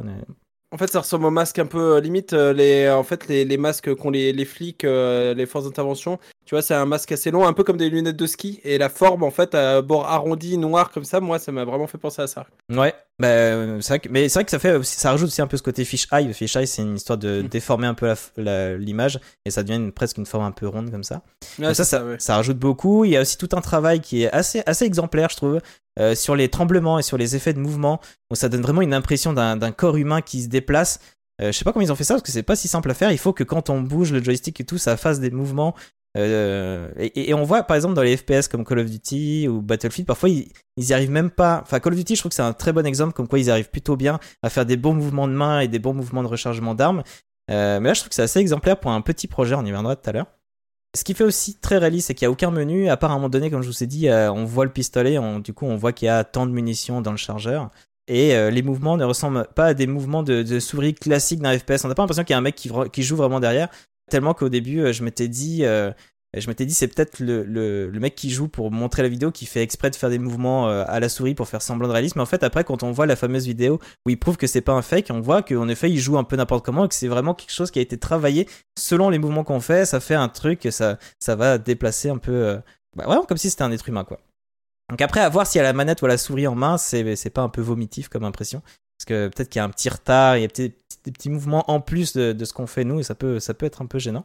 Après, le vrai souci qu'on a, enfin, l'autre question qui a été posée par rapport à tout ça, même tout le truc qui est sous-jacent à tout ça, c'est euh, jusqu'où on peut accepter l'ultra-réalisme dans le jeu vidéo, et ça réouvre la fameuse porte du débat, euh, la violence dans les jeux vidéo. Oui, mais le cinéma, ça le fait ça depuis longtemps. Oui, mais là, dans le jeu, c'est nous qui sommes à l'origine de l'action de tuer ou pas, etc. Imaginez que le jeu passe en VR, là, euh, tout le monde pète encore plus un câble et il vrille complètement. Mm. À savoir que la VR est pas prévue. J'avais noté ça pour rien. En fait, j'ai vu une vidéo, ils ont dit pour, l'instant, la VR n'est pas prévue. Ce, ce serait étonnant de jouer à en, en VR. Moi, ce que j'en pense, c'est que je l'ai mis dans la wishlist, donc on peut mettre sur la wishlist Steam. Et quelque part, j'ai hâte d'y jouer parce que euh, j'ai hâte de savoir comment je me sens justement euh, en jouant à ce jeu-là. Est-ce que je suis gêné ou pas? Est-ce que je me sens pas bien? Est-ce que j'ai envie de lâcher la manette parce que euh, c'est trop réaliste et du coup j'ai vraiment l'impression de tuer des gens ou pas. Euh, et surtout j'aimerais savoir si je reste bluffé par la supercherie ou pas, ou si c'est un truc qui sera un peu passager et que très vite je vais m'en lasser et je vais peut-être pas trouver ça si intéressant. Donc pour moi ça me pose ces questions-là qui, qui, me, qui me donnent envie de, de, de toucher ce truc-là. C'est pour moi une excellente expérience visuelle et interactive. Ceci dit, est-ce que c'est un bon jeu vidéo à vendre entre toutes les mains? Ça je ne sais pas. Je pense qu'aussi qu'on n'a pas assez d'éléments encore pour, euh, pour, pour avoir un avis définitif, surtout qu'en fait, là, ils nous ont montré un peu d'action. Euh, dans un hangar, on, tire sur des gens, ça a l'air assez réaliste. Euh, à part sur les têtes, où il y a un floutage des têtes. Euh, est-ce que c'est pour le, justement pour être moins choquant ou est-ce que c'est pour euh, donner une impression? Parce qu'en fait justement c'est pas vraiment un jeu de tir en fait c'est plus un jeu d'enquête thriller où il y aura des, du tir mais ça va pas l'air d'être forcément la partie principale il y a d'avoir plus de l'enquête et du storytelling quelque chose de très linéaire euh, donc si, on doit pas tuer à tout bout de champ, peut-être que le côté un peu choquant qu'on a vu là, parce qu'ils forcément ils mettent ça en avant, c'est ça, qui est un peu plus flatteur et qui donne de l'action, qui disent waouh, on en a plein les yeux. Si on montre une enquête et un mec qui discute, c'est peut-être moins parlant. Mais euh, à ce qui paraît, ce sera peut-être pas tant au centre du, du jeu. Et du coup, comme c'est justement une enquête, euh, un thriller de policier en fait, en fait, le flou, ce serait aussi pour dire, en fait, ce qu'on regarde, même si on est en train de jouer, c'est un peu pour dire ce qu'on regarde, en fait, c'est une dashcam qu'un policier a sur lui, et mmh. juste pour voir un peu l'enquête, comment ça s'est passé. Et du coup, s'il y a du floutage, c'est justement pour protéger l'identité des personnes euh, qui, ont été, euh, qui ont été tirées par balle ou qui ont été interviewées, etc., enfin, interrogées. Donc voilà, moi j'aurais trouvé. Moi, au début, je pensais que le floutage c'était une sorte de, de, de, de, truc un peu paranormal, paranormal à l'intérieur d'un jeu, au contraire très normal et réaliste. Je, je trouve que ça aurait été le, le petit twist à faire, euh, le, le, petit truc euh, un peu surprenant. Si dans un jeu très réaliste, on arrive à mettre un petit peu de surréaliste, un petit peu de détonnant, un monstre, un truc, un truc pas normal, je trouve que ça aurait donné le petit truc. Ça a pas l'air d'être la direction euh, que prend ce jeu. Mais en parlant de ça, le lendemain euh, de, l'annonce de ce jeu, enfin de ce trailer, il y a eu un autre trailer qui est, passé peut-être moins, moins, enfin qui est un peu passé inaperçu comparé à celui-ci. Et euh, je vais vous le, le passer directement. Teddy, Teddy, come here, boy. Oh, what has got into him? Donc c'est pas les mêmes, hein, c'est vraiment une autre, euh, une autre équipe qui bosse sur un autre jeu. C'est juste que c'est arrivé en même temps, le hasard. quoi. J'ai l'impression qu'ils reprennent quand même pas mal les mouvements de caméra. Les... Ouais, il y a un truc un peu identique, c'est assez On est étonnant. sur un truc, euh, la gestion des lumières, etc. On est sur des, des- sur des techniques qui ont l'air relativement similaires. Je l'avais Ouais. déjà vu, je crois, ce trailer. Ouais, celui-là, il est un peu vieux. Il y en a un autre qui est sorti. déjà vu il y a euh, quelques- il y a quelques temps. Ouais. Donc C'est méga intéressant. Ah. Les progrès techniques Ouais, de toute façon, ça euh, dans très, le jeu euh, vidéo, c'est. On est c'est sur pas le projet. Blair Witch, donc caméra épaule. euh, Et du coup- ce que je pensais aussi, Brocherie Blair Witch. hmm. Pour, pour on, les personnes. sur de- sur- on, on dirait un truc semi-amateur en restant. euh, bon, le fait que ce soit du jeu vidéo, c'est pas de l'amateur parce que bon, on voit la technicité du truc, mais euh, on reste sur de la caméra amateur, donc un peu tremblotante, un peu hésitante. On est, Après, on- techniquement, j'ai vu, est- c'est un peu moins bluffant que euh, Unrecord. Euh, je Ouais, trouve les ouais, textures, parfois, ça se voit que c'est est impressionnant. hein. Ouais, au niveau des Enfin, textures, c'était plus techniquement, proche. Ouais. Techniquement, on est sur une leçon. Hein. Sur Unrecord, on est vraiment sur une leçon. Personne n'a jamais fait ça. euh, Mais Encore quoi. du coup, Après, est-ce que c'était est-ce que c'était les possibilités techniques qui, qui, qui les mettaient un petit peu en PLS Le fait de l'Unreal Engine 5, est-ce que ça a permis justement des prouesses techniques comme ça? Ou est-ce que justement ils se sont retenus de pas faire de l'ultra réalisme pour rester justement dans un cadre Bah, jeu je vidéo ludique C'est comme du ultra. Oh, non, on le euh, voit dans. En fait, là, donc du coup, ça c'est un des extraits euh, qui est, comme tu dis, c'était sorti un petit moment.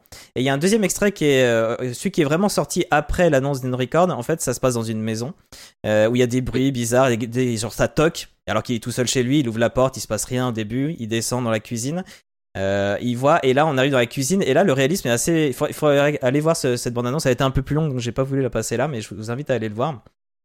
Et euh, il y a plein de très bonnes idées, notamment au bout d'un moment, tu arrives dans la cuisine, il y a toutes les casseroles par terre. Et il y a vraiment un effet, ouais, on dirait des vraies casseroles. On pourrait même dire que c'est la marque Tefal, machin, truc mûche. Et on coupe le robinet d'eau et tout ça. Et il y a une idée que j'ai trouvée génialissime, c'est qu'à un moment donné, il tourne la tête, il regarde. Et euh, sur le coup, je l'avais pas vu, c'est en revoyant la, la bande-annonce. Euh, Il y a, quel, y a une- un être, hein, on sait pas trop quoi, qui apparaît au loin. Et du coup, comme ils, ils ont fait comme si c'était un appareil photo qui repère un visage dans le loin. Du coup, ça fait des petits carrés qui apparaissent. Ah, l'idée est folle. L'idée est bien folle. L'idée est folle. T'es dans le noir tout seul, d'un coup, la, la caméra repère un visage. Parce que, Ouais. parce que vous savez que les appareils photo, maintenant, ils repèrent les visages pour les mettre en avant et tout ça. Et j'ai trouvé ces petites idées des petits carrés. C'était tellement naturel que la première fois, je l'ai pas vu. Et c'est en le revoyant que j'ai eu ce recul de me dire, mais attends, mais c'est, ça, ça a été généré par le jeu et c'est génial. Et c'est trop, trop bien. Ah, c'est assez fou. Donc ce jeu dont je, je viens de parler, ça s'appelle Paranormal Tales, euh, donc T-A-L-E-S. Euh, il a fait donc son reveal peu de temps après, et ce que je trouve vraiment chouette dans ce jeu-là, c'est que c'est du, comme pour ceux qui nous écoutent, j'imagine que vous avez deviné, mais c'est du jeu d'horreur, euh, soit seul en forêt, soit seul chez soi. Et donc euh, c'est assez perturbant à regarder. J'imagine, enfin j'imagine même pas ce que ça doit être d'y jouer. Donc il y a beaucoup de textes, beaucoup de trucs. Ça a l'air assez dirigiste, mais l'ambiance, enfin moi je, moi je suis pas très jeu d'horreur. À mon avis, je, je pourrais pas y toucher celui-là. Mais à mon avis, ça peut, ça peut apporter du nouveau dans, dans le style horreur. Le côté hyper réaliste dans ces jeux-là, je trouve que c'est- ça peut vraiment être très chouette. Parce que comme je disais avant, Unrecord, j'aurais bien vu un petit truc surréaliste dans ce truc trop réaliste. Et ça fait un, un contre, un contre-coup qui est très chouette. Donc voilà, c'est, je vous ai parlé, donc c'est de Unrecord, donc c'est un jeu drama. Euh, drama, c'est le nom du studio qui s'appelle Drama, et c'est français. Donc je vous invite à aller voir quand même un peu l'image par vous-même sur Ouais. les personnes qui nous écoutent. Euh, Il y a toujours pas de date de prévu et ça semble pas être prêt pour tout de suite, tout de suite, parce qu'il y a quand même beaucoup, beaucoup de boulot. Euh, votre avis sur, Oui. euh, sur ce jeu, Matt, par exemple? Qu'est-ce que t'en Euh, penses? moi, Surtout de la question de ultra réaliste ou pas Est-ce que c'est gênant? Est-ce que Bah, la moi, violence, suis- tout ça euh, bah, moi, je suis très curieux. Bah, non, parce qu'après, enfin, on est des joueurs, on n'est pas bêtes. On sait qu'on joue à un jeu vidéo. Je veux dire, euh, on a aujourd'hui prouvé euh, par A plus B des corrélations énormes entre le fait qu'il n'y ait aucun rapport entre les jeux vidéo violents et la violence. Par contre, des gens violents ont joué aux jeux vidéo. Est-ce que là, il y a une corrélation? Tu vois, on peut parler justement de ce, que- de ce qui- de ce qu'on peut appeler la corrélation illusoire, par exemple. Donc, par exemple, tous les gens qui mangent du fromage après 22 heures ont beaucoup plus de chances de mourir étouffés dans leur drap. Tu vois Donc, ça fait partie des corrélations illusoires.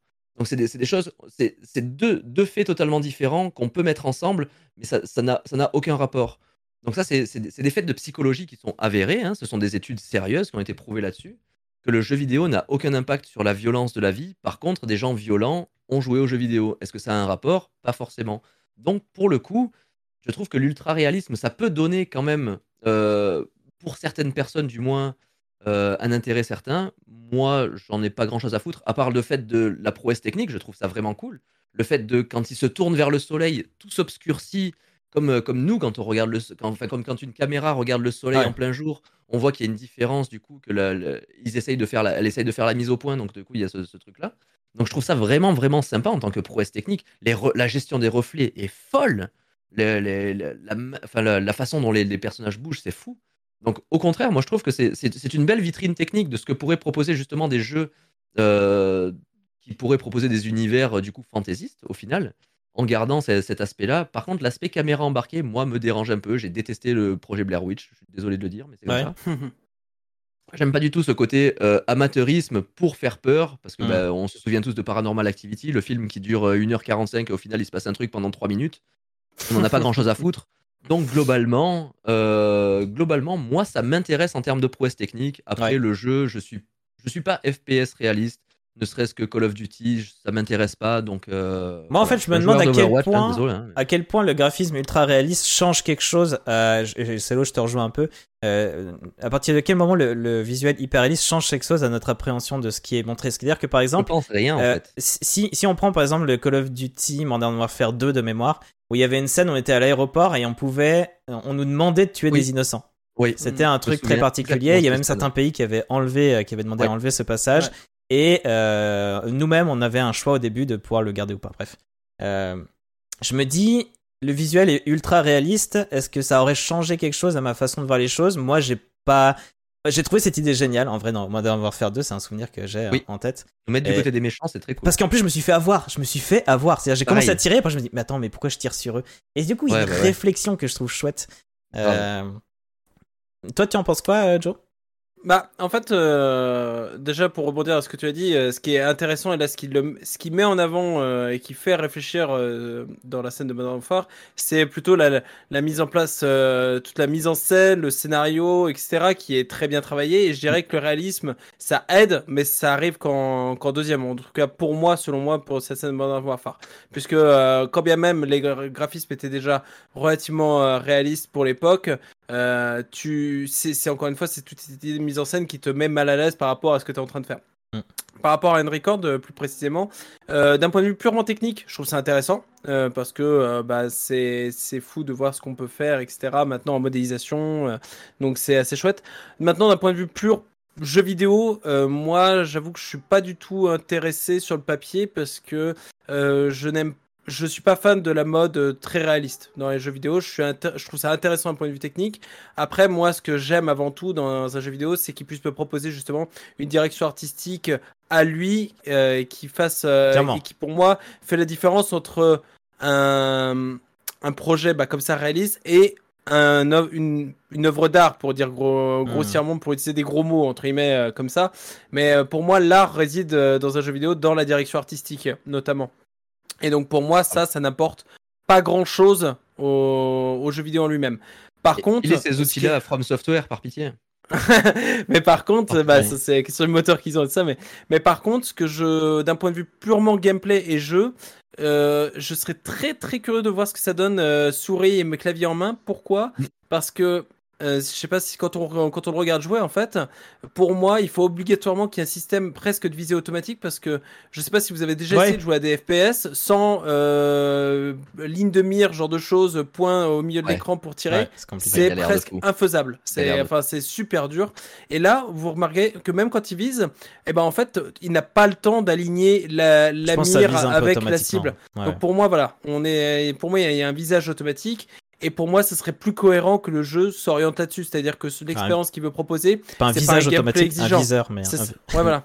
Et du coup, Le en fait, visage le bouge. jeu, euh, le jeu serait int- intéressant si ça part euh, sur le, le thriller, l'enquête, etc. Ouais. Ouais. Pourquoi pas? Là, ça peut être assez chouette. Et il y avait eu déjà des jeux, euh, des jeux assez réalistes euh, entre guillemets sur des enquêtes. Euh, moi, je pense, euh, t'avais euh, le jeu Condemn, euh, Condemned, je sais plus comment il s'appelle exactement, mais qui était où tu suivais un flic, un peu, ça faisait euh, un peu euh, les films euh, de euh, fli- euh, pas flic noir, euh, pardon, mais je sais Ouais. plus ce que c'est le terme. Vieux polar. Vieux polar, ouais, voilà, euh, un peu. Ou alors t'avais aussi un peu Heavy Rain, hein, qui avait ce genre Ouais. d'ambiance. Pour moi, les jeux de Dream. Quantum, Quantic Dream, qui sont un peu dans cette idée, le réalisme au service d'une histoire et d'une immersion.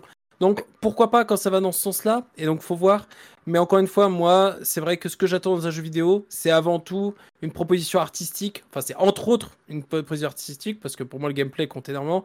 Mais, euh, et pour moi, l'ultra-réalisme, c'est pas c'est pas la, la meilleure idée euh, pour proposer quelque chose mais euh, mais pourquoi pas l'œuvre en elle-même est intéressante d'un point de vue purement technique faut faut voir ce que ça donnera Bah, c'est vraiment Ouais. que la question que j'ai posée juste avant de dire est-ce que l'ultralisme range- euh, change quelque chose ou pas, je pense que tant qu'on n'y a pas joué, on peut pas trop le savoir et c'est pour ça aussi que j'ai Mm. hâte euh, de mettre la main Ouais. dessus. Euh, je retourne un peu donc sur les euh, sur les avis, il y en a eu pas mal, j'imagine que c'est normal, Ouais. ça, ça brasse pas mal. Et donc Ocha qui dit ça me choque un peu cet hyper réalisme de jeu de tir sur des humains. Il y a eu aussi Alexei qui avait dit quelque chose euh, euh, similaire. Alexei qui revient un peu sur ce que t'as dit toi Joe et qui dit le jeu vidéo c'est surtout pour s'échapper et voir des mondes imaginaires. Mm. Je suis assez d'accord là-dessus en général, même si euh, je suis un peu, euh, un peu consommateur de Call of Duty et autres. Euh, en soi, j'aime bien aussi parce qu'il y a une sorte de, de nervosité dans les Call of Duty qui est pas réaliste en soi. Et je vois Linou qui met un avis assez, assez, assez long et assez intéressant qui dit Je suis vos avis et en même temps, ça ne me choque pas qu'un studio propose ça dans le sens où les joueurs en demandent toujours plus, avoir de nombreuses personnes qui ne jurent que par les graphismes de la PS5. Et en même temps, en même temps, il y a aussi un côté un peu fascinant. Moi, je trouve que moi, ça m'a fasciné un peu de voir ce truc. Donc, le, le côté un peu fascination. Qui était- qui était un peu dans le design, euh, enfin dans le graphisme, le jeu vidéo, tout ça. Mm. Euh, Ouais. Je pense que c'est quelque chose qui doit grave te parler au Ah, final puis même de voir savoir ce genre de singer la réalité et être vraiment dedans et y jouer, euh, moi, c'est, je suis curieux. Mais je suis pas sûr d'aimer pour autant. curieux tu vois. aussi. Mais je suis très pareil, curieux. hein. C'est pour ça que je dis ça peut être une très bonne expérience. donc, euh, ça, ça pourrait être un truc, un, truc artistique, quoi. Tu vois, bon, peut-être pas du tir, mais dans un musée et tout, on te propose un truc comme ça, on te dit ah putain, j'ai l'impression de vraiment dans le réel, dans, dans le réel et tout, ça, ça peut être intéressant, je trouve. Un seul truc aussi qui faisait un un peu peur pour en avoir discuté avec quelqu'un justement, euh, Cardal il est pas là mais c'était intéressant, j'en avais discuté avec lui. Avec les avancées aussi des moteurs graphiques, euh, quand on voit notamment, on parle pas mal ensemble de l'Unreal Engine 5, etc., de ce que c'est Mm. capable de faire. En fait, euh, ce qui pourrait faire peur avec des, des modèles comme ça ultra réalistes, euh, c'est tout simplement l'idée que euh, dans un futur assez proche, il puisse y avoir euh, des gens qui euh, s'amusent en fait à faire euh, des modes pour ce genre de jeu où en gros ils ont Ouais. été prendre des photos de lieux réels et que en fait ils, ils puissent les, les glisser comme fond de décor à ce genre de jeu. Et typiquement bah, le, le premier exemple qu'on a cité quand on discutait ensemble c'était bah, les, les match shooting aux États-Unis. Forcément Ouais, ça, ça y fait penser ouais ou Bataclan enfin c'est le genre de truc où tu te dis euh, ouais à partir de certains moments là le c'est pas c'est même plus le problème du jeu vidéo euh, parce qu'on forcément il y a des gens qui vont dire ah le jeu vidéo la violence comme tu disais euh, Captain mais pour moi là c'est plus le problème que ça, les outils de demain vont permettre à des gens Mm. d'assouvir d'une façon un peu beaucoup plus malsaine encore certains, certaines pulsions quoi. Et puis c'est Et qui accessible, ça que l'Unreal Engine, encore Voilà. une fois, il est gratuit. hein. Si on veut faire des C'est ça. on peut, on peut s'amuser. Euh, mais c'est vrai que c'est intéressant, c'est intéressant parce qu'on se dit l'ultra réalisme, est-ce que ça change vraiment quelque chose ou pas? Des modes un peu gênants, il y en a eu sur d'autres jeux. S'il vous Mm. plaît, mettez Shrek dans ce jeu, quoi. S'il vous plaît. un, un petit Shrek dans le record. Mais, euh, mais on peut faire des trucs vraiment gênants et très bizarres, ou même des, des jeux 18 plus et tout ça. Mais c'est vrai que l'ultra réalisme va forcément rajouter une couche à ça et va rendre le truc encore plus gênant. euh, sûr. Euh, je vois euh, Ocha Bah oui. qui dit euh, Moi, je veux bien un réalisme comme ça pour un jeu Sims. faut voir, faut voir. Euh, Chelou. Ouais. Ouais. Ouais, il faut voir. Avoir des petits bonhommes euh, qui se baladent et tout. euh, Moi, j'aime bien le style on, des se Sims. rappelle, on se rappelle qu'on peut tuer nos Sims, euh, qu'on peut ouais, faire preuve sont- de cruauté envers nos Sims. Les faire bon. noyer. Ah voilà, on reste quand même. euh, On est plus sur de l'intervention policière, du moins. On est sur euh, du ouais, contrôle là. Voilà. Le jeu où tu auras des Sims trop réalistes, en fait, je pense que tu oseras peut-être plus faire les mêmes choses. euh. C'est peut-être plus pour les décors que pour les personnages, je pense. N'oublie pas les ça, ouais. communautés de modeurs qui sont très très chauds sur les nude modes. Donc voilà, faisons quand même attention à ce Mais ça c'est normal. hein. À partir du moment où il y a un jeu, il y a un mode nude. Ouais. Globalement, oui. ça. hein, euh, Et du coup, Lino qui dit tout pareil, je trouve ça fou techniquement, mais perso, quand je joue, c'est surtout pour m'évader. Donc, je dirais ultra réalisme, je sors de chez moi. Voilà, si je veux quelque chose de ultra réaliste, je sors de chez moi. Et euh, nous avons Why Noobs Why qui suis pareil, pas plus emballé par l'hyperréalisme, mais la prouesse technique, si c'est ça au final, c'est impressionnant techniquement. Voilà. C'est la curiosité. Après, est-ce qu'il y en aura beaucoup d'autres des jeux comme ça? Bah, encore une fois, ça dépend du style. Tu vois, le Paranormal Tale, tu te dis dans le jeu d'horreur, ouais, carrément. Tu vois Bon, à fond. Ça dépend ce qu'on en fait et ça dépend Silent Hill Pity, comme il nous avait sorti en ultra réaliste comme ça, je chie dans mon froc 100%. Hein. Hum, Ça me fait À penser d'ailleurs. seconde de l'année. hein. Ça me fait. Oui, Pity comme ça serait ouf.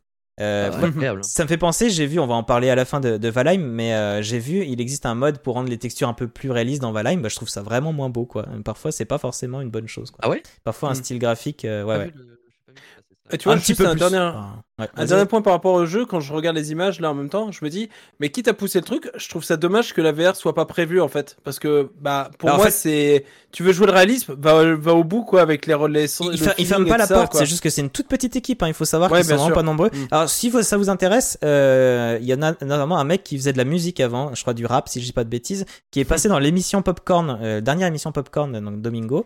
Et Ah. il, il a invité, et euh, en fait, maintenant, il est dans ce truc de, de jeux vidéo parce qu'en fait, il a eu un problème euh, au niveau de la gorge, du coup, il pouvait plus bien chanter et tout ça, et du coup, il, a- il s'est. Voilà, il, il a, il avait dit j'ai- j'adore la musique, mais j'adore aussi les jeux vidéo et le cinéma et machin, du coup, il s'est dit, bah vas-y, je me lance dans, dans le jeu vidéo. Et donc, c'est, euh, il fait partie de ces, des quelques personnes qui sont à l'origine de ce projet, mais il faut savoir que c'est un tout petit projet, hein, c'est pas une grosse équipe qu'il y a dessus. Hmm. Donc, quand on voit le visuel, on se dit Unreal Engine apporte vraiment beaucoup à ce projet. Ouais. à Et au fait qu'il Ouais, soit possible. Engine 5, Unreal Engine 5, ça a l'air d'être vraiment une, une dinguerie au niveau, au Ah niveau bah, hein. gestion globale de, la de lumière et texture, tout. de la, La lumière, ça lumière, apporte de- beaucoup, ça, ça a l'air fou. hein. Ça a l'air fou. C'est assez impressionnant. Comme d'habitude, on va finir avec notre feuilleton préféré, à savoir le rachat d'Activision. Oui. Un peu moins de choses à dire. Euh, donc rappelez-vous, la dernière fois, je vous avais dit que la CMA, donc l'autorité britannique, n'avait pas encore décidé, mais avait donné une réponse préliminaire plutôt favorable au, au rachat. Euh, depuis, Microsoft s'est félicité d'un tel changement d'opinion. Sony a bien évidemment riposté en disant que tout ce que Microsoft met en place récemment était basé sur des spéculations et rien d'autre, sans preuve d'une réelle in- euh, intention du constructeur américain. Le plus fou dans tout ça, et ça c'est ce que j'ai découvert là, j'avais- j'avais pas vu cette news, c'est que Microsoft qui a fait une campagne de publicité, devinez où En Grande-Bretagne, où il marque partout Nous allons rendre disponible Call of Duty à 150 millions de nouveaux joueurs. Euh, ok. Chiffre qui viendrait en fait tout simplement du nombre de joueurs sur Switch et sur les offres cloud gaming comme le GeForce Now et autres. Ce qui est évidemment faux, hein, c'est comme, euh, comme, euh, comme information, puisque les joueurs de cette plateforme pouvaient très bien aussi avoir une PlayStation, une Xbox ou autre, et surtout, euh, c'est sans compter le fait que le public n'est certainement pas le même. hein. Était... Le public qui est uniquement Nintendo, je suis pas sûr qu'il soit très intéressé à jouer à Call of Duty. Pas du tout. Eh bien non Et non Finalement, la CMA a dit non au rachat. Ah oui. C'est acté. Tout ça pour rien donc. Ah. Et ouais, ça a été le gros événement, le gros événement du mois d'avril sur cette histoire sans fin. Pourtant, entre-temps, après le Brésil et le Japon, ça a été l'Afrique du Sud qui avait aussi donné son accord. Bon, même si c'est pas du tout un, euh, un acteur important, ça donnait quand même un petit allié supplémentaire, mais bah non. Cela porterait atteinte aux consommateurs britanniques. Par contre, ce que j'aime bien, c'est ce pourquoi ils ont dit non, et c'est plutôt intéressant. Jusque-là, on était sur une idée d'avoir une guerre de consoles entre PlayStation et Microsoft, mais là où ils ont vraiment dit non, c'est par rapport au cloud gaming. Donc, petit rappel, le cloud gaming, c'est... euh, En gros, c'est comme si vous aviez pas de console chez vous et que c'était calculé. En gros, c'est ça. Il y a la console qui est calculée quelque part sur un réseau et ça vous envoie le jeu et vous vous jouez avec juste une manette. Parfois, il y a même certains écrans euh, qu'on appelle Smart TV qui peuvent faire tourner des jeux du coup parce qu'en fait les jeux sont pas tournés là, ils ont c'est juste l'écran qui affiche l'image et ensuite les données de la manette sont envoyées au serveur, le serveur fait tourner le jeu et vous renvoie les images. Voilà, c'est ça le cloud gaming. Et ça le cloud gaming, il faut savoir que Microsoft, euh, au-delà du Game Pass tout ça, a aussi une avance considérable là-dessus. Et donc ce rachat mettrait à mal la compétitivité sur ce marché là en particulier. Euh, et malgré toutes les promesses faites par Microsoft depuis peu, Microsoft bénéficie, donc ce qu'ils disent, c'est ça, c'est Microsoft bénéficie déjà d'une position avantageuse et d'une longueur d'avance sur d'autres concurrents dans le cloud gaming, et cet accord renforcerait cet avantage en lui donnant la capacité de saper de nouveaux concurrents innovants. Donc ils ont peur qu'ils soient tellement gros, euh, tellement directement dans cette nouvelle façon de consommer, qui est le cloud gaming, ils ont peur que personne n'arrive à essayer de concurrencer ou d'apporter leur, leur petite innovation, parce qu'eux, ils ont déjà un catalogue monstrueux, quoi. Et surtout que le Game Pass, l'abonnement Game Pass donne accès au cloud. Donc en fait, on peut avoir un Mm. catalogue de 400 jeux qu'on peut faire tourner avec notre téléphone euh, ou notre Ça écran. très bien. Voilà. Donc c'est assez, bien. assez fou comme système. Et donc c'est surtout pour ça qu'ils ont bloqué. Et quelque part, je comprends. Euh, il y avait aussi la question de la Switch euh, qui fait écho à la news euh, de Matt de Mm. tout à l'heure. Euh, la CMA ne pense pas que cette console puisse tourner à Call of Duty. Après, bon, euh, euh, comment euh, Microsoft avait dit hein, que c'était aussi potentiellement pour c'était les 10 ans à venir. Donc potentiellement avec la nouvelle console euh, Nintendo et donc, comme on disait peut-être une console plus puissante. Donc voilà, mais c'est vrai que c'est normal. hein, on- on- quand il annonçait que oui, euh, on ouvrira Call of Duty euh, aux consoles Nintendo, on regarde la Switch, on dit euh, comment ça, ça peut tourner, à part si c'est du cloud justement. Ouais. Est-ce que c'était ça la solution qu'ils avaient proposée? On ne sait pas, mais voilà. Donc évidemment, Microsoft va faire. Attends, je termine juste. Euh, Microsoft va faire appel, mais cette décision a déjà eu des conséquences et le cours de la, en bourse d'Activision est descendu de 10% en quelques minutes. Euh, Est-ce que pour autant le rachat est impossible? C'est un peu trop tôt quand même pour le savoir, puisqu'il reste encore la FTC qui est l'autorité américaine et l'Union européenne qui doivent encore se prononcer sur, euh, sur cette affaire. Ceci dit, la CMA avait quand même un grand poids dans tout ça et leur décision pourrait peut-être influencer euh, les deux autres. Donc voilà, c'est on en est là, on en est là de cette histoire. Du coup, tu voulais dire quoi, Joe? Oui, non, je repensais juste euh, par rapport au cloud gaming. euh, j'avais, euh, j'avais vu il y a quelques temps déjà, je crois que ça s'appelle Shadow, un truc comme ça, une marque, qui propose par exemple, vous payez une sorte d'abonnement et en fait vous avez accès à un PC ultra next-gen en fait, Ouais. mais pas chez vous, qui est en cloud en fait justement. Donc c'est, c'est la, la pub en gros, c'est votre PC gamer à la pointe de la technologie sur, sur nos serveurs. Et donc je sais pas du tout ce que ça donne d'un point de vue efficacité. Alors c'est évident que pour ce genre de service, hein, il faut à mon avis à minimum la fibre hein, chez soi parce que euh, ça demande forcément que tout passe par, euh, par le réseau. C'est ça. Mais l'avenir, l'avenir des, des PC, etc., sera potentiellement là-dedans, puisqu'on sait qu'en plus, euh, on est à un moment où, euh, d'un point de vue purement euh, technique, matériaux, etc., on ne peut plus forcément se... euh, bah, il y, il y a un appauvrissement des, des matières premières, donc ça, ça devient de plus en plus difficile, notamment pour tout ce qui est batterie, etc. Donc est-ce que ça, à terme, ça sera un système qui fonctionnera bien avec ce genre de, de cloud, euh, de PC cloud, en fait? Bah, faut voir. Euh, moi, je sais que quand j'avais vu la news, ça m'avait, euh, j'avais un peu scrollé en fait la page euh, internet de ce, de cette marque pour être, pour savoir un peu comment ça fonctionnait. Et euh, je me disais, ah, bah, ça se trouve, euh, le, pro- ça se trouve, je n'achèterai pas un jour un nouveau PC euh, gamer. Peut-être que l'avenir, ce sera effectivement un abonnement à prendre. Alors, faut, faut voir à quel point ce sera efficace, mais euh, c'est un peu l'argument en fait, qu'ils ont, c'est-à-dire qu'un un PC gaming, euh, ça coûte quand même assez cher. Il faut le renouveler régulièrement. Donc en fait, si tu Ah divises ça en mois d'utilisation, combien ça te coûte? Est-ce que c'est plus ou moins cher que l'abonnement à ces services-là? Moins cher que les dernières RTX. Et euh, voilà, c'est ça. Et en fait, c'est du coup, c'est- l'idée quoi. De, de- Mais Parce si que je crois que c'est assez cher Shadow, hein, si que- j'ai bonne mémoire. Ouais, C'est quand même mais un si petit je conneries, je sais que Benzaï joue beaucoup sur Shadow. Énormément. Il y a beaucoup de jeux où il joue sur Shadow. Et apparemment, ça tourne relativement bien. Et euh, en termes de connexion, donc la fibre, c'est quand même le top. Mais je sais que, enfin, de mon côté, euh, le Xbox Cloud fonctionne très bien, fonctionnait très bien du coup Avec avec, un bon 120, mé- ADSL. 120 mégas. Avec 120 Mhm. mégas, ça fonctionne super bien. Donc à mon avis, avec une fibre, ça, ça fonctionne du tonnerre. Après, c'est sûr que bon, si on a du, du 20-30 mégas pas stable dans le, dans, le, dans le centre de la Creuse, c'est compliqué. J'avoue, c'est compliqué. Et après, ça dépend Mais, beaucoup des jeux aussi, euh, hein, parce qu'il y a des jeux qui demandent à avoir vraiment une, une réactivité. Enfin, voilà, moi, quand oui, je joue à Call of. Duty, j'essaie d'avoir 120 images secondes pour être sûr de rien rater. Quoi. Ouais, zéro ping, euh, que dalle, ouais, ouais. ouais. Là, c'est compliqué, quoi. Ouais, ouais, ouais, c'est compliqué. Mais c'est vrai que ça apporte- FPS, tout ça. Ça apporte des avantages, comme tu disais, dans l'appauvrissement des matériaux, c'est qu'en fait, euh, il y a que Ah, il eux, il y a que eux consommer. qui, qui, qui ont des PC, et tellement que les PC qui tournent euh, à certaines heures, s'ils tournent pas pour toi, ils vont tourner pour d'autres personnes. Alors que toi, ton PC, ça. quand il tourne Ouais, pas, il tourne pas. Il sert à rien. Mm. Euh, donc euh, là, en plus, si on joue sur le fait que bah, le soleil est pas toujours là à la même heure euh, partout dans le monde, parce que oui, la Terre n'est pas plate, si jamais. quoi? Quoi? Quoi? Incroyable. Waouh, waouh, waouh Attends, je, je me désolidarise de ce stream là. Du coup, les PC qui tournent en Chine, bah, ils Désolé, tournent pas pour les États-Unis, inversement, et du coup, ça permet de, voilà, de faire un roulement qui est, qui est pas dégueu. Euh, deux petites news qui sont autour de celle-là. Euh, Est-ce que vous saviez que Call of Duty allait avoir un jeu de société? Waouh. Ah, un jeu, de, un jeu de plateau orienté stratégique et reprendra les cartes iconiques de la licence avec des petits soldats qu'il faudra placer au bon endroit. j'ai du mal à, j'ai vraiment du mal à voir le Call Ouais. of Duty euh, jeu de société. Mais ça m'a fait rire. Et autre petite news, euh, Ubisoft Animal Plus. Crossing FPS, du coup. Incroyable.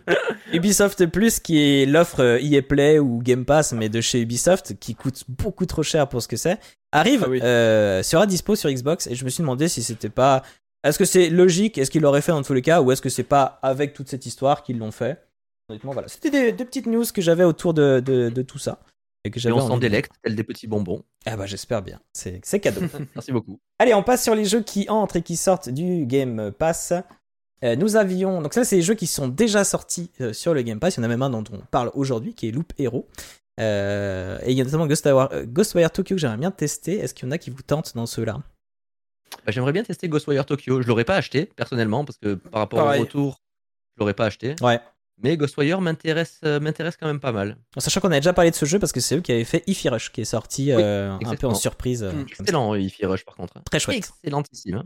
Très très chouette. Minecraft Legends aussi, je suis curieux. J'ai toujours pas été voir à quoi ça ressemblait, mais. Ah oui, euh, je pensais voir. pas qu'il était sorti. Je viens de voir l'image. euh, Si, si, mais j'ai vu qu'il était sorti, mais j'ai pas pris le temps encore de l'essayer parce que j'avais même pas compris de- comment ça se jouait. L'espèce de tower euh, defense euh, chelou avec. euh, Bah, ça. euh, on verra si c'est un jeu à plusieurs, ce sera peut-être une prochaine patate partie, qui sait. Pourquoi Ouais, pas c'est ça, faut- tester, faut ouais. Ça pourrait, quoi. ça pourrait. Ouais. Euh, en deuxième page, qu'est-ce que j'avais Euh, Il y a le deuxième Coffee Talk, on en avait parlé, bah t'étais là, Matt. C'était Oui. euh, peut-être Eh oui, la oui, première oui. ou la deuxième émission. euh, La première Génial, émission. C'était la première émission, je m'en Première émission. Coffee Talk, Ah ouais. génial. Hein. Et le c'était 2, très chouette. le 2 j'attends, j'attends très fort. J'ai pas encore. euh, Enfin, Là, il y est, hein, normalement il y est. Euh, il y a juste, voilà, j'ai juste précisé pour Redfall. Oui, oui, il j'ai juste précisé le seul Oui. qui n'y est pas déjà, là, c'est Redfall. C'est pour ça que j'ai précisé 2 que c'était le, le 2 mai. Euh, mais euh, Coffee Talk, on, en a- on avait dit que c'était pas notre genre à la envie base. Mais euh, que finalement on avait bien aimé l'ambiance et tout. Euh, Mm. Donc c'est du euh, visual novel, on est dans un café, on discute avec les gens qui viennent un peu de la vie. Et le petit twist, c'est qu'en fait on parle, on parle de racisme et, et tout à travers des vraies races euh, d'heroic fantasy, les Ouais. nains, les elfes, les trucs. Et c'est L'idée est géniale. Hein. L'idée Ouais. est vraiment géniale à travers des musiques très chill et, et, et des propos qui, qui restent globalement évasifs. Non, vraiment très très sympa. Jouer à Coffee Talk par Je crois que c'est le Benedict Fox que j'ai vu qui avait l'air d'avoir un univers assez fou visuellement. J'ai joué. Assez chouette. J'ai joué à Benedict joué Fox. euh, J'y ai Ah. joué, j'ai joué 2-3 heures, je crois. Et alors À Benedict Et Fox, alors oui, euh, bah, enfin, très très bon. Enfin, l'univers est très cool, très Lovecraftien, donc euh, beaucoup de tentacules, en effet. On Yeah. connaît un petit peu On Lovecraft et son amour pour le hentai. Et euh, par contre, en termes de gameplay, on est, on est sur un truc relativement hasardeux. Donc le jeu est plutôt, plutôt cool hein, euh, dans, dans, dans ce qu'il propose, mais euh, je sais pas. Pas, J'ai trouvé, les- j'ai trouvé le gameplay un petit peu hasardeux et dans ce que ça propose en termes de storytelling. euh, Moi je parlais visuellement, il avait l'air chouette. euh, avec une par patte. contre, visuellement, il- est très très beau. Les animations du personnage sont incroyables. Donc euh, non, vraiment, euh, vraiment, à tester, à tester pour vous. C'est pas, je pense pas que ce soit un jeu fait pour tout le monde. Ouais. On n'est pas dans un roguelike, on n'est pas dans un. Je pense qu'on est plus dans un platformer un peu difficile quand même parce qu'on va avoir des combats de boss un petit peu exigeants. Mais euh, le jeu reste pour moi globalement cool, Ok. malgré que j'en attendais un petit peu plus parce que ça fait un moment que j'attends ce jeu. Donc euh, Ah ok, c'est parce que t'avais. euh, Moi je, je l'ai vu apparaître là. J'avais pas vu le, le message de euh, Why Noobs Why qui parlait donc du jeu de société Call of Duty qui dit c'est un risque quoi. Donc le jeu risque. Franchement je pense pas que ce soit si poussé. Hein. le risque c'est vraiment un truc super complexe. ah, les fameuses parties de risque qui duraient une semaine, là, ah, j'adorais ouais, ça. parce que là, là Call of. Duty à mon avis ce sera, ce sera pas ça. Mais euh, ouais, Bon, je suis curieux de voir. On reste, dans un FPS compétitif. hein. Et toi Joe, il y a des jeux qui te tentent là dans, dans Bah, je regarde. Alors, Blaze Blue, c'est toujours une série. Alors, je, je suis pas, Ah, euh, je joue pas beaucoup aux jeux de versus, mais je sais que les, les Blaze Blue auxquels j'avais, j'avais joué sont en général des jeux euh, très poussés, très techniques. Mais euh, pour ceux qui aiment les jeux de versus, c'est des très bons jeux en général. Donc, euh, C'est beau, bah, c'est par les développeurs aussi de Dragon Ball Fighter Z. Donc du coup, on a des animations euh, du coup de. de, de- Ah, c'est possible. Je savais pas ça. J'avais pas vraiment, cette de bonne qualité, ouais. Ok. On a Homestead. Arcana, alors j'avais juste vu vite fait quelques images, ça a l'air mignon tout plein, Oui. je sais pas trop quel genre de jeu c'est directement, mais j'avais euh, l'image m'avait un peu attiré l'œil, donc j'avais cliqué pour voir à quoi ressemblaient les Je images. crois donc, euh, ouais, que c'est un jeu en 3D où on incarne une sorcière qui arrive un vu. peu à la Stardew Valley, je crois. où On, on, on prend une vieille maison un peu abandonnée et on en fait un peu notre, notre chez nous. Et après, on peut créer des potions, euh, etc. avec interaction avec le village. Je crois que c'est un truc comme ça. Après, euh, mais c'est vrai que ça avait l'air chouette Ouais. aussi. Je l'avais. Donc je suis, je suis curieux, je l'installerai peut-être au moins pour tester. Et euh, Redfall, bah pareil, j'ai envie de voir ce que ça donne parce que c'est quand même le nouveau Ouais, bah jeu ouais. de comment il s'appelle l'Arcane euh, Non, pas ouais. Arcane. Si. Si, si. oui, c'est Arcane, oui, pardon. Arcane Austin, Donc, par contre, c'est euh, le Arcane de- des Les États-Unis. Lions, les Ouais, c'est ça. Donc faut, faut voir ce que ça donne. Je sais pas trop. Il y a eu, il y a beaucoup de bruit autour du jeu parce que euh, forcément ça a parlé de la version, des versions console où c'est pas du 30, c'est du. Ouais, ouais, il y a du 60 30 FPS. Bon, voilà. Faut, mais faut justement, voir un jeu qui donne. fait beaucoup parler de lui pour des petits détails à la noix comme ça, c'est pour dire que c'est un gros jeu qui sort, généralement. Oui, oui, de toute façon, les gros jeux, ma- mais de toute façon, les gros jeux maintenant, euh, c'est. Il y a toujours un une polémique, il y a peu, toujours des gens qui vont attaquer le truc. Mais ça veut dire que les gens l'attendent, tu vois, un peu. Ouais, bah c'est bah regarde euh, comment il s'appelle là, le, le nouveau euh, Jedi, euh, je sais je sais plus comment il s'appelle Oui, là où euh, avait visiblement trucs le hein. portage PC encore une fois des gros soucis sur le portage PC. J'ai l'impression que c'est chaque fois qu'il y a un triple A qui sort il- et qu'il y a un le portage PC est de plus en plus hasardeux. Enfin, Sauf Cyberpunk, non, mais c'est pas récent. mais je trouve que c'est ouais, ouais Cyberpunk c'est vrai que C'est l'inverse. Cyberpunk, Ça dépend ça. une grosse carte graphique, mieux c'était. Voilà. Ouais, c'est C'est ça dépend. Donc je, je suis c'est vrai que on va voir ce que ça donne mais j'ai l'impression que les, les gros studios se font souvent un peu bâcher quand même à la sortie en ce ça. Ouais, moment. mais c'est- euh, c'est normal, c'est parce que ça devient de plus Et c'est normal, c'est normal de quand le jeu est quand le jeu est pas bien fait, euh, bah, c'était comme euh, Batman Arkham hein, qui s'était fait euh, même qui avait été retiré de Steam parce que Ouais. il, il était trop mal optimisé. Donc euh, faut voir. De toute façon, Après, moi je le testerai Redfall. hein, donc, Là, euh, je vois, il y a Medieval Dynasty, mais alors c'est la sortie sur euh, euh, Ouais, Xbox, Xbox One. Euh, mais du coup, ça m'a donné. J'ai vu qu'il était sur PC aussi, donc ça m'a donné envie de l'installer. Je verrai si j'y joue ou pas. il, est, il est bien. Enfin, je, je l'ai pas testé moi-même, mais j'ai entendu que du bien sur ce Ouais, jeu. j'ai vu. euh, Ça, ça a l'air intéressant où on doit Ouais. créer son village et tout. Ça a l'air chouette. Et Euh, Cassette Beast, euh, j'ai vu vite fait des images, c'est joli comme tout. euh, J'aime beaucoup le, la DA, je crois, mais euh, j'ai pas du tout regardé encore quel genre de jeu c'est. J'ai juste vu une image euh, euh, in-game, c'est du joli Ok. pixel art de mémoire. D'accord. Ah. Voilà. Alors, Euh, testé ça. noté là Là, c'est plutôt, encore une fois, les, les grosses sorties euh, qui sont prévues euh, plus, plus tard. Donc, on retrouve Redfall. Le Ravenlock, qui est aussi un univers qui a l'air assez fou visuellement. J'ai hâte de voir ce que ça va Fuga donner. 2.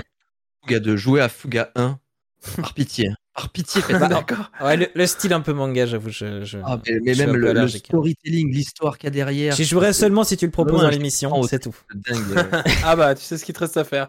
et le Fuga 2, je le proposerai dans l'émission. C'est obligé. Bah bah voilà. Et moi, sinon, il y a Railway Empire 2 que je pourrais peut-être tenter. J'avais testé le Ah, t'as joué au premier, toi? Ouais, un petit peu, ouais. C'était il y a longtemps. Mes débuts de, mes débuts de stream, euh, c'était chouette. Ouais, m'en souviens. Bon, voilà. Ça, c'était pour les, euh, un peu les, les grosses euh, sorties euh, plus loin. Pour ceux qui sont partis, donc moi, j'ai noté principalement Life is Strange True Colors, que j'ai pas joué. Ce que j'ai marqué en bleu, c'est les jeux que j'ai pas joué, mais que je sais que c'est des grosses, euh, des grosses licences. Euh, le Rainbow Six Extraction, euh, le Donjon de Nullbuck. Celui-ci, j'avais dit, oh, peut-être, parce que bon, je connais un peu. J'avais le- joué, m'a gonflé. Mais je l'ai fini. Hein, mais. Ah, tu l'as fini quand même, ouais. Ah ouais. Il y en a beaucoup qui critiquent l'humour. Bon, après, quand on connaît la licence, on, on s'attend à l'humour qui va. J'adore la licence, hein, mais je sais pas. Ouais. En fait, ça me gonfle ce, ce- ce terme de gameplay où tu es à 20 cm de la personne en face de toi, tu peux quand même rater ton coup. Ah, ça m'énerve. C'est le genre de truc m'énerve. le jet je suis ok, mais tu devrais avoir un, bonus si tu es à 20 cm de la personne. Là, non, Ouais. tu n'as pas de bonus. Donc, si tu fais un 3, bah, tu loupes ton attaque alors que tu es à 1 Les jeux cm du gars. hein, Non, comme ça, ouais. Euh, J'avais marqué aussi euh, donc les deux que je connaissais et dont on avait parlé dans l'émission, c'était The Long Dark. Qui m'avait fait péter un câble. on a vraiment deux discours différents, mais comme l'émission, Yeah. hein, on, on vous renvoie à l'émission, on en parle. Et euh, The Rift Breaker, euh, je crois que. Rift Breaker, je, euh, je sais plus si c'est toi qui l'avais proposé, mais que t'as pas pu Moi, venir, un parlé, truc comme ça. J'avais pas pu finir, ouais. J'avais pas pu venir, mais je l'avais proposé. Ouais, c'est ça. Et, euh, et ça m'a fait plaisir parce que j'y avais déjà joué. C'était C'était un chouette. plaisir d'y rejouer. C'est très Ouais. chouette. Et ça, c'est les jeux qui vont partir. Bientôt, là, le premier, bah, demain. Vous avez ce soir Très pour y bientôt. jouer. Euh, Mais restez comme sur le stream. ouais, restez, vous, vous y jouerez après, il y aura encore le temps. Ou au pire, vous faites, euh, vous faites euh, Lancez là si vous voulez. Euh, donc, il y avait, euh, bah, notamment, je vois le Dra- Dragon Quest Builders. J'ai toujours voulu tenter, même si j'aime pas trop la- le, le design de la licence et tout. Pas très sympa, très chill. hein. Mais le côté un peu Minecraft, tout avait l'air avait, avait l'air chouette. J'avais un petit peu testé le premier sur une démo, je sais plus à quelle, je sais plus sur quelle console. Et puis voilà, euh, les Tetris Effect, j'ai Ok. jamais eu trop envie d'y jouer. euh. Je vois Linou là qui a testé elle justement Destroy All Humans et euh, Tetris Effect et elle regrette de pas les avoir testés plus tôt parce qu'elle a visiblement elle a beaucoup aimé. Après, au moment où ils partent du Game Pass, vous avez une promo sur l'application Game Pass pour les acheter. Mais bon, j'imagine que c'est quand même un petit prix, on peut pas forcément se le permettre. Et puis euh, voilà, je crois qu'on a fait le tour. Avant de passer à la suite, la petite pause. Et donc, euh, la petite pause, toi tu connais pas mon cher Matt, mais en même temps tu as dû regarder les émissions, donc tu dois savoir de quoi il s'agit. Bien sûr, tu n'aurais quand même pas raté une émission de Game Pass ou Mais- Sakas, euh, Non, Captain. tu rigoles quoi Ça veut dire, que- ça veut dire que tu m'aurais menti, parce que tu m'as dit que tu es... Mais je- Donc, Je les écoute beaucoup plus en podcast que ce que je les regarde. Ah, ah, c'est très bien ça, c'est très très bien. Écoutez Après, oui, non, je- la dernière, je l'ai regardée en live, ouais. Ah cool. Le petit jeu c'est quoi? Je vais vous lire des avis négatifs sur des jeux et vous devrez deviner de quel jeu il s'agit. À chaque fois, à savoir que les avis négatifs viennent euh, de la plateforme extraordinaire qui est jeuxvideo.com. Alors, Allez, 18 Super et commu. 19 sur 20 pour un jeu de 2 heures. C'est pas spécialement joli. C'est de la 2D projetée en 3D dans une ambiance d'art brut. Personnellement, j'aime pas les jeux qui ne sont qu'une œuvre artistique. Et puis voilà. Deuxième commentaire, Gris ce qui est- j'ai eu plusieurs. Non, c'est pas gris. J'ai eu plusieurs commentaires, donc là, là, je vais les lire. Il y en a un autre qui dit Très déçu. Malheureusement, je m'attendais à beaucoup mieux et les graphismes sont limite bref. Sont limite. Bref, j'ai pas aimé. Et l'histoire, votre mission de points, grimper sur une colline dans le désert, Ah, s'il vous plaît. d'accord. Ah non, désert, non. table. J'allais dire Céleste, mais non, du coup, c'est pas Arrêtez Céleste là, du tout. sérieux Désolé, mais ça passe pas. Vous l'avez toujours pas? Euh, ah, je vois des journées dans le chat, Ouais. c'est vrai que ça, ça passerait bien. Ah, ouais. journée, Ah bah journée bien sûr c'est de De journée. Et le dernier Ah, message bah que oui. j'avais c'est je préfère me balader et justement c'est bien qu'on l'ait trouvé avant. Je préfère me balader sur Google Maps toutes et là il est marqué euh, journée. Il a fait un jeu de mots. Ah. Ou jouer à, à- ou jouer à Ouais. PlayStation Home plutôt que de perdre mon temps à grimper en haut d'une montagne. Mon frère a gaspillé 12,99€ pour cet échec lamentable de deux heures de sa vie. Oh mon dieu, deux Oh là heures de sa vie. J'ai tellement aimé ce jeu, moi. Je l'ai découvert de la meilleure des façons, euh, journée. De, de quoi, euh, Matt? Oui, C'est pardon, on a parlé en même temps. J'ai perdu deux heures de ma vie. Combien de temps t'as passé sur Pornhub. Les mots sont là, ils sont durs. Prochain jeu. Ce jeu est l'exemple typique du jeu next-gen. Il est assez complet. On voit qu'un certain travail a été fourni, mais on s'ennuie. Rien ne nous permet d'accrocher et j'ai vite laissé tomber ce jeu. Bon, j'avoue que je n'ai jamais trop aimé les trucs futuristes. Mais de toute façon, cette licence ne mérite pas autant de suites. Ah, non. Bah non, du coup, il n'y a pas de c'est pas une suite à licence. Enfin, je sais pas, il y a Ah pas eu oui, plein non, de suites. Attends, un truc un peu futuriste avec. euh, Il est un peu plus dur celui-là parce qu'il n'y a pas de réels euh, indices. Un triple A. En gros, c'est un tri- de ce que C'est- je comprends, moi, c'est un triple A C'est pas Watch Dogs, c'est pas. Cyberpunk. Qu'est-ce que ça pourrait être euh. Les gens qui associent le prix d'un jeu et sa durée de vie, ouais, c'est énervant. Une journée, Euh, il est incroyable. Un jeu- bah, peut-être le C'est Star un Wars. jeu que t'aimes beaucoup et dont t'as parlé tout à l'heure. On en a parlé. Moi? Ah Ouais. ouais, attends, alors c'est. Quand on a parlé de l'EA Play, Ah bah oui, les Mass Effect. c'était Mass Effect 2. Ah putain, d'accord. ok. Ah oui, oui, oui. Ouais, côté futuriste, c'était un indice un peu. science-fiction, Ouais. ref, à un moment donné, c'est pas futuriste quoi. Ouais, c'est science-fiction, Ah, ouais. c'est ouais, c'est- extrêmement futuriste dans des milliards d'années peut-être. mais- Ouais. Ah, ça c'est censé se passer en 2250, je crois, un truc comme ça, Mass Effect. Hein. Oui, bon, bah, après tu regardes Retour vers le futur, c'est censé se passer en C'est vrai que c'est un thème, euh, pour moi, c'est 2018. plus un thème. Enfin, moi, j'aurais dit science-fiction en plus pour être plus clair. Ah, mais, ça euh, demande à relire. Tu veux que je relise la vie, la vie? Alors, le- la vie, c'est. Ce jeu est l'exemple typique du jeu next-gen. Il est assez complet, on voit qu'un certain travail a été fourni, mais on s'ennuie. Rien ne nous permet d'accrocher et j'ai vite laissé tomber ce jeu. Bon, j'avoue que je n'ai jamais trop aimé les trucs futuristes. Il avoue, hein, il avoue. Mais de toute façon, cette licence. Mais il, tu sais, il avoue que c'est pas un truc, mais après, Ouais. quand même, il précise objectivement que cette licence euh, ne mérite pas autant de suites, hein, quand même. Il est... Ouais, ouais, Autant de suites. Ça, c'est la- c'est le deuxième jeu? C'est- Attends, c'est- il y a Le trop deux, de ouais. suites. C'est quoi? Oh, le- c'est le 2. Sur des licences comme ça, ça me rend fou d'entendre des avis comme ça. Ouais, c'est ça qui est marrant. C'est ça qui est marrant dans ce jeu-là, quoi. C'est ça. Oui, oui, bah oui, oui. Euh, dernier jeu, enfin troisième dernier jeu, Monde vide, système de combat extrêmement nul à ch. Il n'y a pas écrit plus que ça. Inventaire inutilisable et fastidieux. On galère à faire la cuisine et il faut se taper l'animation à chaque fois. Graphisme très bof, je trouve. L'escalade et la barre d'endurance très relou. On peut rien. Exactement. Bah On peut rien escalader quand il pleut ni allumer de feu sous la pluie. Ouais. Ah mince, c'est à dire que l'eau ça mouille. Vous le saurez maintenant dans le chat. Non, bah, bah, attends, tu rigoles ou quoi Il faut pas qu'il joue à Valheim. Parce que le, Bah, il le- faut pas qu'il joue à n'importe quel jeu de survie en fait. Bah oui, globalement. Et après, on comprend un peu plus parce qu'on a été tous dans cette vie. La- L'arme qui se casse H24. ah oui, bon, ça par contre. Ouais. vrai, le, le plus marrant, c'est celui-là. Et un appareil photo, what the fuck, avec selfie, genre TikTok, quoi. Quel enfer. Je suis hyper anticonformiste, donc euh, TikTok, euh, désolé les gars. mais- Appareil photo dans un univers euh, Heroic Fantasy, quoi. Non, mais c'est n'importe quoi. Le pire, c'est que la enfin, technologie a une place importante dans l'histoire, quoi. J'ai des petits lézards mélangés à des pommes, mais un appareil photo, what the fuck? Surtout que les, les, les univers d'Heroic Fantasy avec les technologies maintenant qui se marient bien, ça, ça marche de mieux en mieux, je trouve. Ouais, et ça- Bon, et c'est bon, super intéressant en fait quoi. faire des technologies antiques, c'est une super bonne idée. Les Final Fantasy, euh, c'est nul, euh, ça mélange plusieurs univers, plusieurs types. Ouais, c'est clair. Que C'est une dinguerie. Bref, passons enfin au jeu. C'est parti. Allez, Allez. jeux. Un petit jeu dont le premier prototype a été créé durant la Ludum Dare 45. Donc la Ludum Dare, c'est ouais. euh, Ludum Dare, pardon. C'est euh, comme la Game Jam dont tu avais parlé. euh, Ah oui. C'est un truc, donc pendant 72 heures, une équipe doit faire un jeu. Et à l'époque, le thème était commencer sans rien. À l'époque, il s'appelait Loop Oh. at Hero. On va parler de Loop Hero.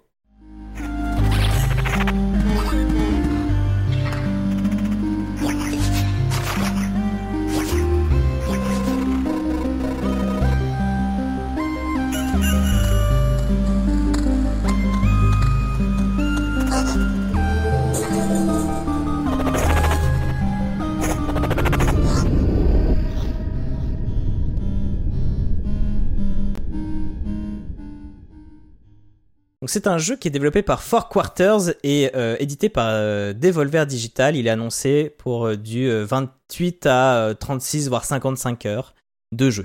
Et donc, c'est toi, Alan, qui a voulu nous faire jouer à ce jeu. Mais en même temps, je te remercie parce que j'avais très envie aussi de le faire et, du coup, c'est très cool. Merci à toi.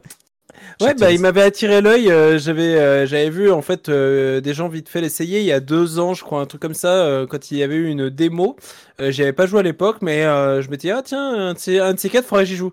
Et quand j'ai regardé la liste, bah, qu'est-ce que, à quoi on va jouer cette fois-ci sur le Game Pass, je me ah mais Loop Hero, ça me dit quelque chose. Donc euh, c'est quoi ce jeu? Bah, Alors encore une fois, je choisis des jeux avec des mélanges de styles. Donc c'est une sorte de roguelike deck building dans un style de pixel art minimaliste, comme vous avez pu voir pour ceux qui sont sur mon image. Euh, le jeu, euh, bah, tu l'as dit, hein, c'est Four Carters, et publié par Devolver Digital. Et euh, en vrai, on va, il y a pas mal de choses à se dire sur ce jeu, puisqu'il est atypique, hein, comme pour ce, vous, vous l'avez essayé, donc vous avez Mhm. bien, vous avez pu constater. Euh, vite fait, euh, au niveau de l'histoire, ça vous présente euh, dans un contexte en fait de fin du monde, dans un univers de medieval fantasy. Une liche a visiblement détruit le monde et seul subsiste une sorte de hameau perdu au milieu milieu des ténèbres, avec votre héros qui a pour objectif de faire revenir le monde tel qu'il était avant. Euh, le jeu propose euh, un gameplay, comme je disais, original, dans le sens où euh, vous n'avez pas de contrôle direct sur la plupart des actions habituelles dans les jeux vidéo. C'est-à-dire qu'en fait, vous allez avoir une, une loupe, une boucle, en fait, au milieu de votre écran, sur lequel votre personnage, représenté par un petit bonhomme dessiné vraiment de manière très minimaliste, va se déplacer tout au long de la boucle. Il va faire des rencontres très souvent d'adversaires sur ce chemin. Et euh, lorsque ça, euh, lorsque ça arrive, une fenêtre de combat s'ouvre, votre personnage et le monstre se tapent joyeusement sur la tête, et encore une fois, vous n'intervenez pas. En fait, vous pouvez vous dire, bah d'accord, mais euh, quel est mon impact? Qu'est-ce que je fais moi exactement? Eh bien, vous, vous allez devoir gérer d'une part l'équipement qui va tomber, que vous allez dropper en fait en affrontant les monstres, et surtout la mécanique principale, ce sont les fameuses cartes. Euh, quand vous finissez un combat ou lors de différentes étapes potentiellement, vous allez récupérer des cartes que vous allez placer autour de la loupe ou sur la loupe en elle-même ou sur le décor qui, qui l'encadre. Et en fonction de chaque carte, ça va avoir des influences euh, différentes. Vous allez pouvoir mettre par exemple des montagnes ou des prairies qui vont avoir des effets sur vos stats ou sur vos points de vie pour pouvoir les récupérer. Vous allez avoir également, euh, par exemple, un phare qui va vous permettre d'accélérer votre vitesse de déplacement au, au sein de cette boucle. Mais vous allez surtout aussi gérer les spawns d'ennemis.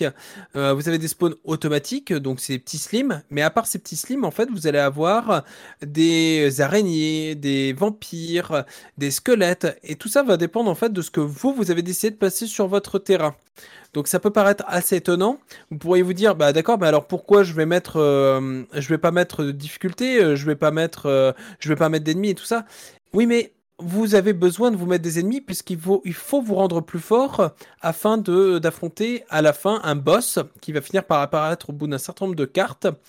Et si jamais vous n'avez pas suffisamment tapé d'ennemis, pas récupéré suffisamment d'équipement ou pas récupéré suffisamment de niveau, eh ben vous allez arriver contre le boss et vous allez en fait vous faire plier. Et donc euh, tout le sel du jeu sera de réussir à mixer euh, de manière correcte entre je vais mettre quelques ennemis là, je vais les paquer parce que ça va me permettre d'avoir des effets supplémentaires, etc. Et en même temps d'éviter, comme moi ça m'est arrivé, je crois que une fois que j'avais compris le principe après la première run, j'ai testé. Ah oui, alors attends, là je vais grouper, je vais mettre des ennemis, là je vais me créer bien de difficultés, comme ça je vais drop des super trucs. Et là, j'étais là, euh, bah, le premier, à la deuxième boucle, il y avait euh, cinq ennemis qui avaient spawn au même endroit. Mon, mon, mon perso, il s'est pris une violente claque. Il est arrivé, je suis, ah oui, en fait, je, je suis mort, en fait. Et en fait, je me suis retrouvé de cours euh, au hameau. Et au hameau, je, euh, je me suis rendu compte, ah, donc en fonction des runs, on peut débloquer des choses, euh, on peut construire des bâtiments, assez habituels maintenant dans la plupart des, des roguelites. Mais pour le coup, euh, ça vous donne en fait un intérêt aussi, de, ça vous donne un, une des ressources à gérer en plus pendant votre run, puisque en fonction de vos adversaires, en fonction de ce que vous avez placé autour du monde, vous n'avez pas récupéré les mêmes ressources, et donc vous n'avez pas forcément ciblé les mêmes intérêts au fur et à mesure des loops afin d'avoir euh, d'avoir les améliorations que vous visez. Également, les cartes elles ne viennent pas de nulle part. Quand on dit deck building, là il y a vraiment une gestion du deck en lui-même. C'est-à-dire que quand vous êtes au hameau, vous pouvez décider des cartes qui vont être intégrées dans votre, dans votre partie. Et donc il n'y a pas d'aléatoire. C'est-à-dire que vous allez, euh, si vous affrontez en fait euh, tel type d'ennemi, c'est très certainement parce que vous avez mis la carte euh, le nid d'araignée dans votre deck. Et au fur et à mesure des runs, au fur et à mesure que vous arrivez à battre les boss, vous avancez un peu dans l'histoire. L'histoire se dévèle- révèle un petit peu au fur et à mesure. Et vous allez également, ça reste très obscur, hein, ça se veut volontairement très obscur. Et vous allez améliorer votre deck, le peaufiner, rajouter des éléments qui vous plaisent. Et au fur et à mesure, vous allez trouver un peu votre feeling, votre gameplay, etc. Et en fonction également de type de personnage que vous jouez, puisque vous débloquez aussi des personnages qui vont avoir leur propre style, leur propre stats. Et vous allez essayer de mixer avec ça afin de vous faire le build parfait pour arriver au boss et le tartiner. Mais pour le début, en tout cas, il y a des grandes chances que ce soit plus vous qui vous fassiez tartiner. Le tartiné, l'expression extraordinaire. Je la connaissais pas. C'est ça. Personnalité totale. Les petits Nutella Voilà. là. Hop. En tout cas, moi j'ai trouvé que c'était un jeu assez calme, mais euh, très reposant, assez reposant. Mais en fait, euh, j'ai euh, lancé, j'ai lancé un moment, c'était c'était le matin, j'ai regardé, il a, oh mon dieu, il est 15 heures. Il est très chronophage. En fait, vous enchaînez les boucles, etc. Et vous êtes là, ah mais attends, mais là, surtout que quand tu perds, c'est- il y a ce côté de te dire, mais je suis bête, je me suis mis le jeu, je me suis rendu la tâche trop dure. Parce qu'il y a vraiment ce côté où quand vous vous affrontez, euh, quand vous affrontez trop d'ennemis et que vous vous faites battre, bah mec, c'est toi qui as décidé qu'il y aurait, c'est presque toi qui as décidé qu'il y aurait tant d'ennemis à cet endroit-là. Mm. Alors, encore une fois, c'est au début, c'est surtout parce que vous n'aurez pas assez calculé vos coups. Mais en même temps, c'est aussi euh, c'est de votre faute s'il y a trop d'ennemis. Donc c'est c'est tout l'intérêt du jeu. Et puis si on n'a pas assez, tu que- t'équipes pas, et du coup, il y a vraiment C'est ça, ouais, voilà. trouver, hein. Et donc, tu Donc- tu t'arrives plus à les battre, parce que, ou même t'arrives pas à faire des ressources, et c'est quand même le but de faire une expédition, c'est de faire des ressources. Il y a vraiment cet équilibre un peu dur à trouver de je mets des monstres ou pas, et combien. hein. C'est ça. C'est tout un le jeu repose le, le sel du jeu repose dans cet équilibre que vous devez trouver. Et euh, moi j'ai trouvé que c'était alors c'est un roguelite très intéressant et original. En, euh, malgré tout, je, je dois le dire, même si je trouve le jeu euh, super intéressant dans l'idée, dans la durée, ce sera pas un roguelite que je finirai, je pense. Il y a pas Mhm. mal de roguelites que- auxquels je joue. euh, il y en a quand même beaucoup hein, maintenant les roguelites. hein, c'est un type de jeu qui a beaucoup la cote. Je le trouve très original, très sympa. Il y a des choses à faire avec, mais je, je trouve malgré tout que peut-être qu'on met trop de temps à débloquer des cartes nouvelles, de nouveaux types d'ennemis, et j'ai eu un peu l'impression au bout d'un moment d'être là, euh, ça, je manque un peu de nouveauté. Alors de ce que j'ai compris, le jeu est quand même relativement long. Hein. Je sais plus, tu as dit dans Long to Beat, c'était euh, entre 35 et 50 heures hein, presque. euh, Euh. C'était annoncé à 28 heures minimum, et 36, et après 55, c'est pour le complétionniste à fond. Ouais, c'est ça. Donc en vrai, il y a, il y a du contenu. C'est juste que j'ai trouvé peut-être que je débloquais, peut-être parce que j'étais nul, hein, je sais pas, mais que je débloquais pas suffisamment vite des nouvelles cartes pour euh, pour renouveler suffisamment le gameplay d'une partie à l'autre. Mhm, Je suis un peu d'accord. Et puis en plus, moi j'avais débloqué le voleur et j'ai pas trouvé que le gameplay. Ah, quoique si, on, on- la façon d'avoir les, les équipements était un peu différente. T'as même. deux armes aussi, donc ça change. Et puis lui, Ouais, il récupère son armes, stuff ouais. qu'une boucle euh, Ouais. qu'à la fin de la boucle. Ouais, si, il y a quand même pas Et- mal de changements en fait. Ouais, C'est ça, ça change quand même des choses. Mais comme t'as pas le contrôle direct sur le combat, t'as pas forcément. Si, si tu regardes que, euh, si tu regardes même pas l'écran de combat, tu peux presque même pas voir la différence, quoi, en fait, puisque c'est encore Mm. une fois, c'est c'est géré de manière automatique et vous n'avez pas la même mise. Et du coup, Voilà. une question super pertinente. Ça veut dire que ce jeu est un pervers narcissique qui te pourrit la, vie, la santé mentale? Exactement, oui, c'est ça. C'est vrai que le C'est de ta faute si tu me rates. j'avais, euh, j'avais euh, comment Euh, Donc il y avait ça, puis il y avait aussi le côté où ça, ça te, te maintient, tu sais, tu vois pas le temps passer. Moi, j'avais Mm. fait un, un live, mon premier live VR, je crois, parce que j'ai un casque VR maintenant.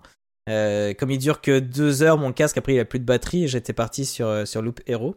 Et euh, c'est vrai que je lâchais pas, quoi. Bon, d'abord, c'est Yuris qui est venu me chercher, il dit, bon, ça fait quand même un moment que t'es en live, on pourrait peut-être manger, c'est ça. On pourrait peut-être euh, subvenir à nos besoins euh, d'être humain, quoi. Et, Nous euh, avons besoin de nous nourrir, euh, Xavier. Ça fait 28 heures que tu joues. Par pitié. euh, Qu'est-ce qu'on a pensé, toi, Matt, euh, du jeu? J'ai trouvé ça très sympa, j'ai trouvé ça très sympa, euh, mais même, euh, même réflexion qu'Alan, au final, je pense que je n'irai pas jusqu'au bout. Pas forcément pour les mêmes raisons, parce que juste que la boucle de gameplay ne m'a pas forcément euh, donné l'envie d'aller plus loin. Euh, en termes de roguelite, moi j'aime beaucoup du Dead Cells, euh, j'aime beaucoup Ouais. du Hades. on est beaucoup dans, de- dans, du dynamisme, dans du dynamisme action. Là, on est plutôt passif face à l'action. C'est beaucoup de la gestion qui est beaucoup, beaucoup, beaucoup, beaucoup, beaucoup, beaucoup. Et je pourrais en rajouter 6000 comme ça, moins mon style. Mais malgré tout, je trouve la DA plutôt sympa. Le fait d'avoir du, du minimalisme, du pixel art, euh, un petit peu avec des aspects un peu PS1, tout ça, j'aime beaucoup ce délire-là. Mm. Euh, mais voilà, le, le jeu m'a quand même beaucoup, beaucoup, beaucoup plu. Donc euh, j'imagine que je referai encore peut-être 2-3 runs histoire d'aller d'essayer d'aller un petit peu plus loin, mais euh, globalement, je pense que je n'irai pas au bout non plus parce que 35 et 50 heures, je n'étais pas allé voir le How Long to Beat. C'était long de ouf. Ouais, ouais. Mais c'est vrai que je suis d'accord avec toi pour le style graphique et du coup je suis un peu étonné de, de voir l'inverse, mais en même temps c'est vrai que c'est un style un peu particulier quand même. Donc personnellement je sais que Ouais, c'est un bah- style qui peut plaire, mais j'ai un En peu fait, de mal ouais. avec la direction artistique, nous dit Personnellement, je trouve Vampire Survivor sublime. Moi, c'est Ah oui, le genre de DA qui me parle énormément. On en est là. C'est vrai que j'avais plus de mal pour celui-là. Mais Pixel qui se court après, tu vois, donc euh, mais Loupero, je trouve qu'il a vraiment donc, un, euh, malgré que le personnage soit une sorte de petit personnage bâton qui avance sur son truc là, je oui, trouve que quand il y a les combats et tout, euh, C'est ça, les combats, j'aime bien. Ouais, j'aime Ouais. bien le- la DA dans les combats et Oui, surtout ouais, ouais. euh, dans les dialogues. J'aime bien dans les euh, dialogues aussi qui ont, qui ont malgré tout une place. La DA des personnages est assez sympa euh, et euh, franchement ça permet un petit peu plus de s'immiscer dans, dans l'histoire qui est assez obscure. Encore une fois, ça c'est c'est une mode euh, assez régulière. Alors pas que, de manière générale, hein, pas que dans les jeux que je choisis. C'est vrai que j'ai l'impression que j'ai vu une petite blague passer dans le chat euh, qu'on s'attend euh, un jeu avec une histoire obscure, une liche détruit le monde et ça. Bon c'est normal, c'est le choix d'Alan.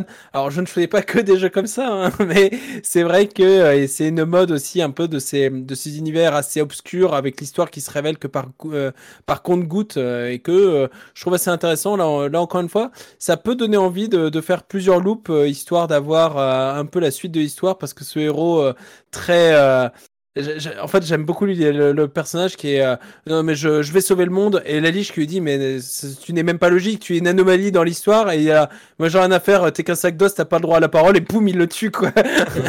J'aime bien ce côté euh, vraiment jusqu'au boutiste du personnage qui ne comprend pas ce qui arrive à son environnement autour de lui, qui comprend pas que c'est la fin du monde. Mais non, non, mais moi le monde, je vais le ramener tel qu'il était avant. hein, J'ai pas de problème avec ça. T'avais noté les dialogues, et moi j'avais noté des, des petits passages, euh, notamment dans le tuto. Euh, Il y a marqué, à un moment donné, euh, vous disposez d'un inventaire et d'un emplacement d'objets. Bon, bah vous savez quoi faire. je trouve ça chouette. Et après il y a marqué, ça alors, vous avez pile assez de bois et de pierres pour faire un feu de camp. Quelle Ah oui, coïncidence. c'est vrai. C'est génial. Et à la fin c'est marqué, il dirige vachement bien, je trouve. félicitations, vous êtes venu au bout de ce tutoriel pénible. oui, c'est vrai. J'aime bien parce que ça, casse un peu le quatrième mur, puis ça se moque un peu de, de ce style-là. Moi, ce que j'avais pas mal noté, c'est euh, ce qui m'avait vraiment le plus plu. Moi, l'histoire, j'ai pas trop suivi, mais j'aimais bien le fait que euh, on construise le décor. En fait, il a une sorte de perte de mémoire. Et en fait, c'est trop marrant. Au début, les Mm. premières fois où on pose une tuile, on pose euh, un champ quelque part. Et le mec, il dit pas, euh, tiens, un champ, il dit, ah oui, je m'en souviens, il y avait un champ à cet endroit-là. Et j'aime beaucoup les Ouais. trucs comme ça. Et moi, il y a peu de temps, j'ai testé le début de Unmetal. Et Unmetal, en fait, euh, c'est le Ah mec oui, qui raconte ce qui s'est passé. Et à un moment donné, il arrive dans une pièce, il y a rien. et, et il dit, attends, mais euh, il y avait quoi dans cette pièce? Euh, Attends, si je m'en souviens bien, il y avait un fossé. Donc tu vois, il y a un fossé qui se dessine. Et euh, du coup, je pouvais pas sauter de l'autre côté pour aller chercher le mec. Mais il faisait boss, crois, il faisait quelle taille le fossé? Bon, je sais pas, euh, 30 cm, tu vois? Mais vous savez pas sauter un fossé de 30 cm Et il dit non, mais en fait, il y avait euh, des tentacules et des pics et tout. Il rajoute plein de trucs. Et je trouve ça génial. Et je trouve que là, on a. une métal aussi génial. Hein. Ouais, il faut, C'est- faut que j'y rejoue. Là, j'avais à peine commencé, mais il faut que j'y rejoue. Excellent jeu. Et, euh, et je trouve que là, on avait un peu ça, ce côté où, où c'est parce qu'on pose le truc là que le mec dit Ah oui, c'est vrai, il y avait un. Mm, un- c'est j'aime bien. Puis j'aime bien, de toute façon, les, les jeux de société où on construit le décor, que ce soit Carcassonne ou autre. Mm. Et je trouve qu'on est un peu là-dedans. Je trouve ça assez chouette. Euh, donc, moi, j'ai noté évidemment le visuel et la musique, que je trouve très chouette. Je sais pas si vous avez entendu la bande-annonce. Moi, je trouve qu'il y a un côté un peu, euh, un peu lent, un peu. euh, un peu Lancinant, ouais. Ah, ouais, triste, mélancolique et tout. Mm. Je trouve ça très chouette. Et le gros truc que j'ai noté de ce jeu, c'est ce que tu en as un peu parlé évidemment, c'est le côté très chill et au point même qu'en fait on peut jouer uniquement à la souris. Vo- Oui. L'autre main, Ouais. elle peut faire n'importe quoi d'autre. hein. Elle peut, Clic droit pour pause, clic droit pour lecture, clic gauche pour déplacer les trucs. On Ouais, peut c'est clairement c'est le genre de à jeu la tu souris. La position du jeu, elle est comme ça. Ouais, voilà, c'est ça, exactement. Et ça, c'est un vrai plaisir. Vraiment, je me suis dit, oh, c'est trop bien. Et euh, je trouve que ça, ça en devient. En plus, le fait qu'on puisse mettre pause à tout moment, ça en devient un ça. jeu parfait pour faire du, du live euh, parce qu'on peut papoter, on peut mettre sur pause à tout moment, on peut échanger, il peut y avoir une stratégie ou quoi. Et euh, moi, je crois que j'avais passé un bon moment pour, pour ça, quoi. Euh, donc voilà, c'est ce que j'avais euh, noté. Euh, donc, euh, oui, en plus, j'avais mes petites habitudes. Après, je mettais ma petite forêt de choix à mon endroit, euh, je mettais mes montagnes. Il y a quelque chose. Ah oui, tiens, j'avais eu une discussion avec Rune. Il s'appelle Rune et il est venu l'autre jour sur mon live. Il m'a dit d'ailleurs qu'il nous avait connus grâce, à- grâce à l'émission, donc c'était cool. Et, Ah, c'est chouette. Et du coup, il était là pour le pour euh, pour le et peu de temps après, il a écrit sur mon Discord pour comme quoi il avait testé le jeu et il disait par contre j'aime pas trop parce qu'il n'y a pas tout qui est expliqué. C'est vrai qu'il y a un petit côté, euh, euh, il y, a, il y a la base qui est expliquée. Chaque tuile, il y a une description. Ouais. Mais je crois que le fait de mettre toutes les pierres autour pour que ça fasse une grande montagne et que ça fasse apparaître une C'est vrai, ça, ça se découvre un peu par soi aussi, Ouais. je trouve que ça fait partie. Mais en même temps, le je jeu te pousse un peu là-dedans parce qu'il te dit si tu mets des pierres l'une à côté de l'autre, euh, ça. les booste. Du coup, tu vas le faire et la première fois, tu vas le faire. Donc moi, c'est pas trop gênant dans le sens où la base est là et euh, l'important est là. C'est pas, euh, c'est pas comme, tu vois, je trouve que les, les From sont plus obscurs et moins, moins accueillants parce que si t'as pas le, le wiki derrière ou de quelqu'un qui s'y connaît ou quoi, t'as du mal à comprendre le pouvoir, le truc, comment passer d'un à Mhm. l'autre. C'est un peu expliqué, mais il y a tellement de choses tellement vite que c'est, un peu obscur. Là, je trouve que la base est là et qu'à tout moment, comme c'est un jeu où on peut mettre pause, où c'est pas de l'action frénétique comme un From ou quoi, on peut mettre pause ça. et lire chaque description de chaque tuile. Je trouve que c'est pas trop gênant, mais c'est vrai qu'il y a des trucs qu'on découvre un peu sur le tas. Moi, j'ai bien aimé ce côté-là. Euh, j'ai bien aimé qu'il y ait encore des petites surprises, qu'il y en ait encore sous le capot.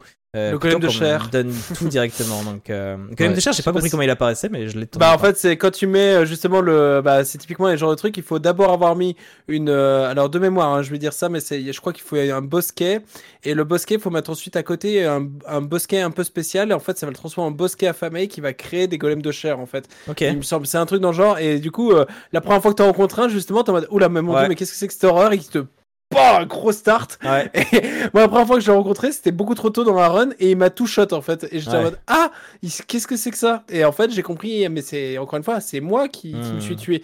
j'ai mis, euh, j'ai créé ce golem de chair et c'est de ma faute quoi. Puis il y a plein de Donc bonnes idées euh, pour. euh, On parlait du play pause avec le clic droit, mais il y a aussi, si on est en plein combat et qu'on commence à s'intéresser aux objets qu'il y a dans l'inventaire, ça va mettre en pause automatiquement. Et des choses Ouais. comme ça. Et il y a plein de petites bonnes idées comme ça qui fait qu'on sent que le jeu a bien été pensé et je trouve ça, je trouve ça chouette. Ah puis pour les fans de Theory Crafting, euh, le, il y a encore une fois, alors Theory Crafting, hein, je le redis parce que je- j'utilise souvent ce terme, mais c'est l'idée de réfléchir euh, d'un point de vue purement statistique à ces, à ces points, etc. Euh, L'équipement, là, s'il y a vraiment, euh, si on passe du temps dessus, tu peux vraiment changer beaucoup de choses. Tu peux construire ton build avec, euh, par exemple, je vais prendre une amélioration qui fait que lorsque je- j'esquive, je vais mettre un contre.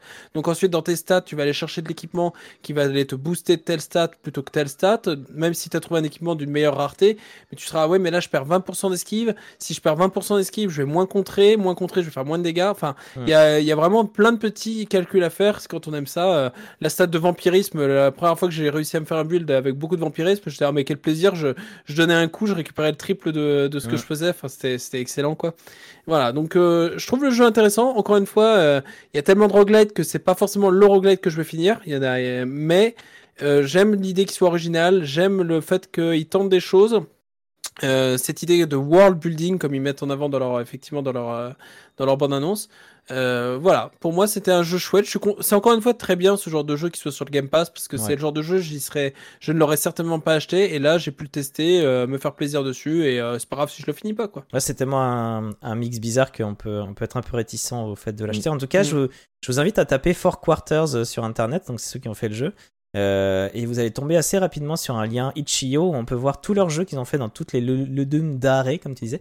Euh, et il y en a beaucoup, ils en font régulièrement en fait. Et donc celui-ci a dû marcher plus que les autres, ils se sont dit vas-y, celui-là on le développe euh, un petit peu plus.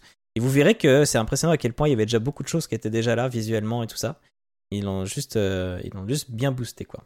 Je vois que dans le chat il y a un sondage en cours pour savoir si Loupero passe ou pas. En attendant que vous répondiez à ça, nous allons passer au deuxième jeu, à moins que. Je crois qu'on a fait le tour, on est d'accord Matt, t'avais. Pour moi c'est bon en tout cas. Ouais, ouais, ouais, ouais. Moi, je- Alors. ouais. Deuxième jeu. Il est temps de partir en vacances. Vous choisissez Venise comme destination et décidez de monter dans une fameuse gondole. Et c'est là que le gondolier sort une énorme épée pour défourailler du monstre par milliers. On va parler de Loot River.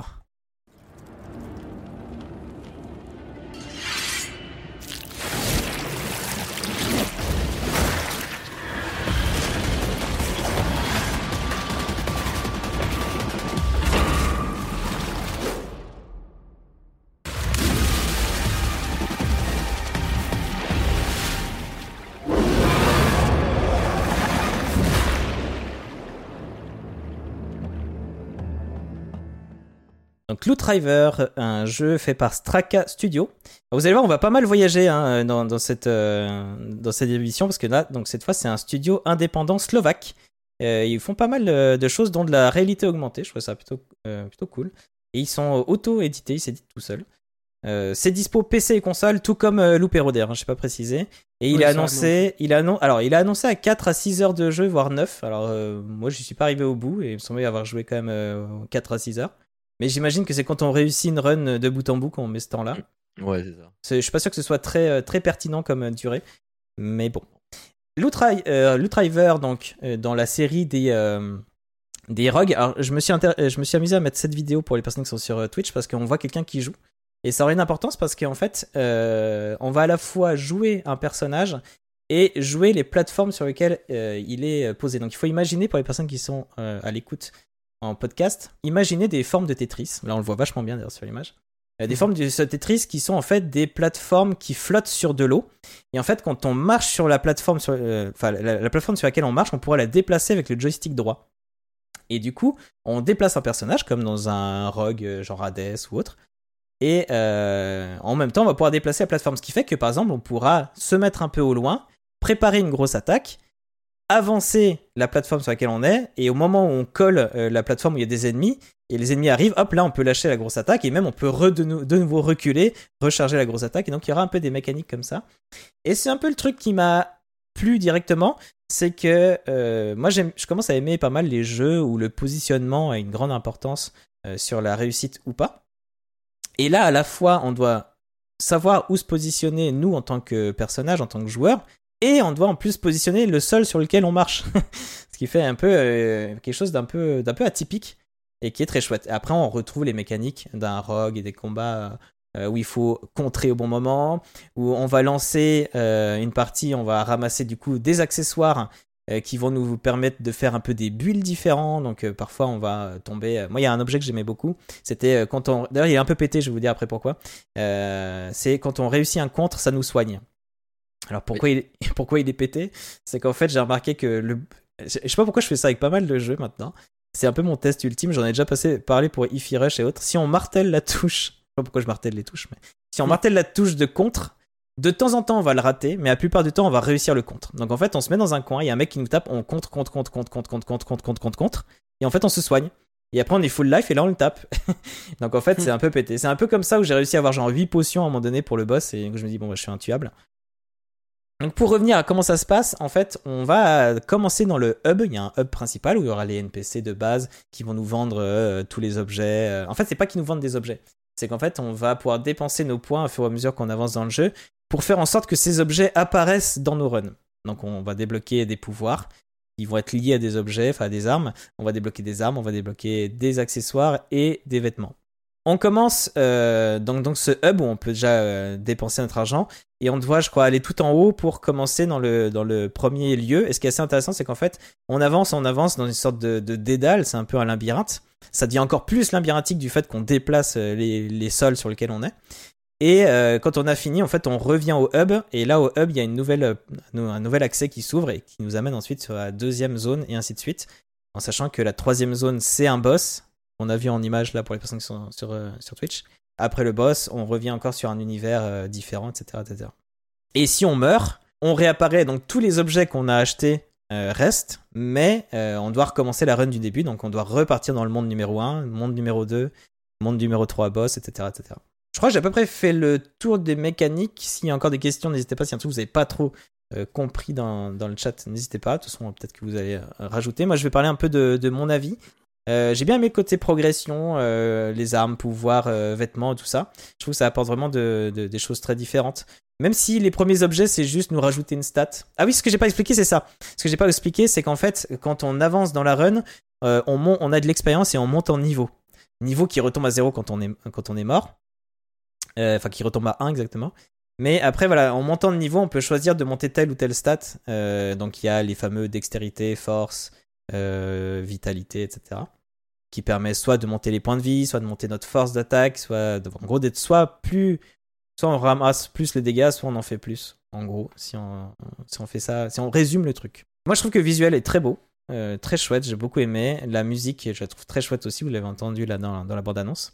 Je trouve euh, juste euh, donc ouais le fait de se positionner les plateformes et oui il y a aussi des plateformes hautes et des plateformes basses et qui ont deux codes couleurs différents pour pas les confondre ce qui fait que quand on est sur une plateforme qui est en bas on peut pas atteindre directement les monstres qui sont en haut.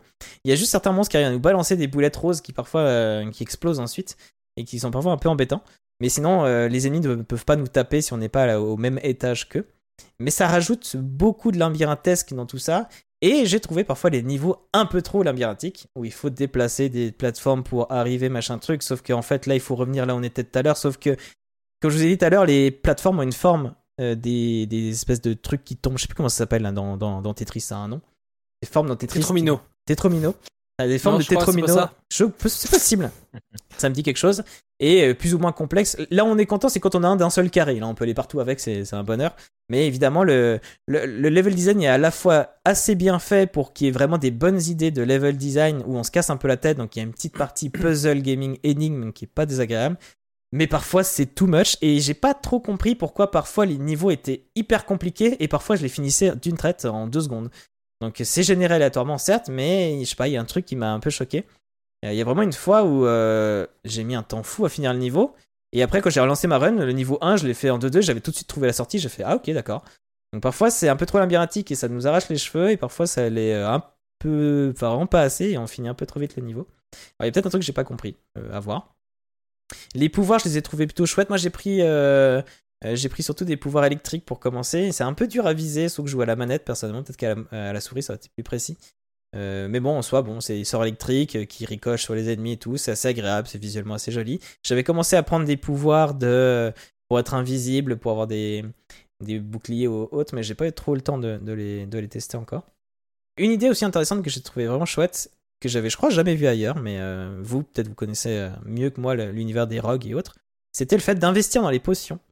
On commence au début avec 4 potions, et quand, euh, avant d'arriver dans une, dans une zone, euh, on- il y a un petit il y a un, un personnage qui nous propose d'investir dans les potions. Donc si on lui donne deux potions, on n'a plus que deux potions pour faire le premier niveau par exemple, mais quand on, quand on a fini ce premier niveau, il nous en donne le double de ce qu'on lui a donné. Donc ce qui fait que là on lui Ouais. donne deux potions, on finit le niveau vu. 1. Jamais vu, hein Il me semble que c'est jamais vu Jamais. ça. Et je trouve ça plutôt chouette. Non, Euh, non, je connais pas. ouais. Je- J'ai jamais vu. Donc deux potions. Imaginons que les deux autres potions qu'on a dans l'inventaire, on les utilise pas. Finalement, on est super bien joué, nickel, on les utilise pas. Et ben du coup, lui, il va nous donner 2 x 2, 4, plus les deux qu'on a réussi à garder. Donc on passe de 4 à 6 potions. Et donc là, euh, prochaine run, on se dit, bon bah deux potions tout à l'heure, ça a bien marché pour mon, pour mon deuxième monde, je vais l'en donner 4. Parce que comme ça, euh, moi il m'en reste 2, ça me suffit largement. Et du coup, si on finit le deuxième niveau, bah au lieu de nous, en rendre 4, il va carrément nous en rendre 8. Et ainsi de suite. Ça, je trouvais ça plutôt cool. Et du coup, ça nous permet d'être un peu plus serein pour le boss qui arrive derrière. On peut se dire, au pire, si je me rate, je me soigne euh, beaucoup. Après, donc, euh, on drop aussi des, armes en tout genre. Il y, a des, il y a des stats et qui disent que ça monte plutôt avec la force, plutôt avec la dextérité. Mais c'est plutôt assez clair. Je trouve qu'on s'y retrouve assez vite. Euh, la puissance de l'arme est tout de suite marquée en jaune. C'est le premier truc qu'on voit. Donc, on peut tout de suite comparer si une arme est mieux que l'autre ou pas. Il y a des armes différentes qui sont plus ou moins longues. Donc, on va avoir plus, euh, plus de rapidité de combat, mais on sera ou alors on sera plus loin ou inversement. Donc ça c'est assez typique aussi dans ce genre de jeu. À mon avis, il y a aussi euh, la possibilité de croiser des marchands pendant les runs qui peuvent nous vendre des objets, etc. Parce qu'il y a aussi, ah oui, j'ai pas parlé de ça, il y a deux monnaies dans le jeu. Il y a la monnaie argent, pièce d'or, va nous permettre justement dans ces boutiques de euh, d'acheter euh, un- une épée, un accessoire, n'importe quoi, enfin le truc que nous vend le, marchand. Et euh, il y a une autre monnaie en bleu, je sais plus trop à quoi ça ressemble, mais c'est une monnaie en bleu qui, elle, permet d'avancer vraiment le côté roguelite, c'est-à-dire le fait d'acheter des améliorations, donc d'acheter des nouveaux pouvoirs, d'acheter des, nouveaux, des, des nouvelles armes, etc. La monnaie, d'ailleurs, c'est assez marrant, la, la, la thune, quand on en a trop, on peut le donner aussi à un barde qui a dans le hub, j'ai toujours pas compris à quoi ça servait, mais je m'amusais à lui donner des, deux pièces de temps en temps. Ça se trouve, il y, a- il y a sûrement un truc derrière. J'imagine que quand on donne un certain nombre d'argent, il nous, il nous re- remercie par je sais pas trop quel moyen. Que j'avais noté sinon, un autre, euh, un autre personnage qu'on peut croiser durant la, la run, c'est un mec qui s'appelle Callum, une sorte de gros truc dégueulasse qui fait un peu penser au, au jeu Carillon d'ailleurs, dont on avait parlé. Et euh, il nous enlève deux. Il nous enlève deux points euh, dans une stat, une dextérité, vitalité ou autre. Et en échange, il nous donne une épée que j'ai trouvé un peu moyenne en fait. Je trouve que le, la récompense est pas si folle que ça. Surtout que très vite derrière, j'ai trouvé une arme qui était finalement plus puissante ou au moins pareil. Donc euh, perdre 2 en dextérité alors que la dextérité fait justement monter les dégâts pour me donner une épée qui est pas si folle, j'ai trouvé ça pas génial. Peut-être j'ai pas encore une fois, j'ai peut-être pas compris un truc, mais voilà. J'ai noté quand même un petit souci de pathfinding parfois. Donc pathfinding, c'est le fait euh, que les personnages arrivent à, à nous rejoindre, à trouver un chemin pour nous rejoindre. Mais en fait, j'ai remarqué que c'était surtout au niveau des escaliers, parce que pour passer d'un niveau bas au niveau haut, comme je vous ai dit, il y a des plateformes hautes et des plateformes basses. Il y a des plateformes avec des escaliers et j'ai remarqué qu'il y avait quand même des petits accrochages dans, dans les coins comme ça. Surtout quand Euh. tu dashes dans les escaliers, ça m'a fait des trucs bizarres. moi. Ouais, dash dans l'escalier. euh, puis je me demande s'il n'y a pas le truc aussi, s'ils sont en hauteur, on a beau taper, on les tape pas parce qu'on est dans l'escalier, il faut vraiment monter, des choses comme ça. Mais voilà, je... moi j'ai un avis un peu mitigé, mais de manière générale, euh, c'est plutôt chouette d'avoir testé. Je pense que c'est, comme c'est un jeu Game Pass, je trouve, si vous aimez les roguelites et tout, ça peut être un jeu vraiment très chouette à tester parce qu'il y a ce côté euh, euh, où on déplace les plateformes sur lesquelles on est qui, qui ajoute vraiment un truc chouette et l'univers est plutôt cool, j'ai bien aimé, voilà. Mais euh, c'est vrai que trop labyrinthique, parfois trop compliqué pour rien. Ouais, c'est ça. À peu près, c'est, je pense que j'ai à peu près fait le tour de mon avis. Du coup, toi, Joe, t'en as pensé quoi? Toi, en plus, qui aime bien les, ce, ce genre-là. Alors, donc euh, c'est vrai que a priori le jeu avait beaucoup de choses pour me plaire et euh, je vais détailler un petit peu. Alors euh, globalement, je trouve le jeu intéressant. Euh, J'aime beaucoup cette l'idée de la mécanique en elle-même de déplacer les plateformes, de pouvoir jouer avec. Et pour ceux qui sont sur stream, le fait de jouer aussi sur le fait qu'il y a un groupe d'ennemis qui arrive, t'en chopes un ou deux, tu t'embarques la plateforme avec toi, du coup t'embarques les ennemis avec toi, tu les tues, tu recolles ta plateforme, tu peux affronter le reste du groupe. Voilà, ça c'est des mécaniques assez intéressantes. Après, j'ai trouvé que euh, pour avoir joué encore une fois, bah, le problème c'est que y a, encore une fois il y a beaucoup de roguelites, donc forcément on a tendance à les comparer. Moi j'ai trouvé que le petit souci du jeu c'était dans la fluidité du gameplay de combat en lui-même. Je le trouve en fin de compte un peu lent en fait. Je trouve que les animations de notre personnage sont un peu lentes. Je sais pas, eu un, j'ai pas eu le bon feeling sur le combat. Ce qui fait que pour moi, dans un roguelite comme ça, c'est ce qui va faire que est-ce que je vais le poncer, faire, euh, faire 40 runs, ou même bah, bien plus, genre une centaine de runs, ou au contraire, je vais tester le jeu, euh, voir un peu ses différents abcès et enfin aspects, pardon, et le quitter. Bah là, c'est ce qui s'est passé avec Loot River, c'est-à-dire que euh, voilà, je l'ai un peu testé, j'ai trouvé, euh, j'ai trouvé des idées originales, j'ai trouvé sympathique. Mais je trouve que le gameplay des combats ne m'a pas suffisamment séduit pour que je reste. Encore une fois, par contre, il y a eu des moments qui m'ont vraiment plu dans le jeu. Euh, je pense euh, notamment à un moment où j'avais une plateforme qui avait des gros pics euh, en haut et en fait du coup euh, c'était trop marrant cette scène là parce que du coup je, je me mettais sur cette plateforme et je fonçais sur les plateformes avec les ennemis pour les empaler sur les pics Ah, en fait, je ça, reculais et je... Cool. c'était trop stylé en fait. Je reculais avec la plateforme et je refonçais dans les ennemis pour les Trop bien. tuer en fait à coups de pique. Et du coup, j'étais là à chaque fois, je cherchais tous les moyens possibles pour dégager le plus de place possible pour faire passer cette plateforme absolument partout dans le niveau où j'étais là, je ne veux tuer qu'avec cette plateforme. Et du coup, je m'amusais, je cherchais. Des fois, je mettais beaucoup plus de temps juste pour passer Ouais. cette plateforme. Ah, c'est alors attends, si je pousse un peu ça et là et là à un moment j'étais trop content, je me- il y avait un gros groupe d'ennemis, j'avais et j'avais réussi à me faire un grand couloir. Je suis arrivé à pleine balle de- du bas vers le haut et bam, j'ai emballé j'ai empalé euh, les les les, tous les 5 6 ennemis qui étaient sur la plateforme, ça les a pratiquement tous one shot.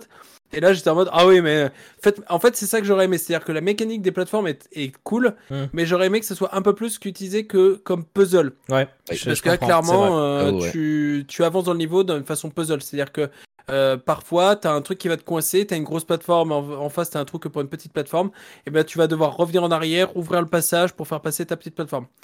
C'est intéressant, mais dans un roguelite axé sur le combat, déjà que le, le combat est un peu trop lent, peut-être à mon goût, et ben je me suis dit, euh, non, là, c'est ça va pas. Ça casse Et un peu le rythme, c'est euh, vrai. Ouais, Ouais, c'est ça, ça casse le rythme. Alors que si ça avait été des jeux de plateforme comme ça pour jouer réellement sur le combat, qui avait plus eu de trucs comme ça, bah, je pense que le jeu euh, m'aurait m'aurait plus davantage. Après, encore une fois, hein, c'est euh, l'ADA est super. J'adore la réflexion Mm. euh, des effets dans l'eau. Euh, J'aime beaucoup aussi euh, le, les, les, enfin les, pardon, les, ennemis en eux-mêmes, euh, leur style, etc. La musique, comme tu disais, tout ça c'est très chouette.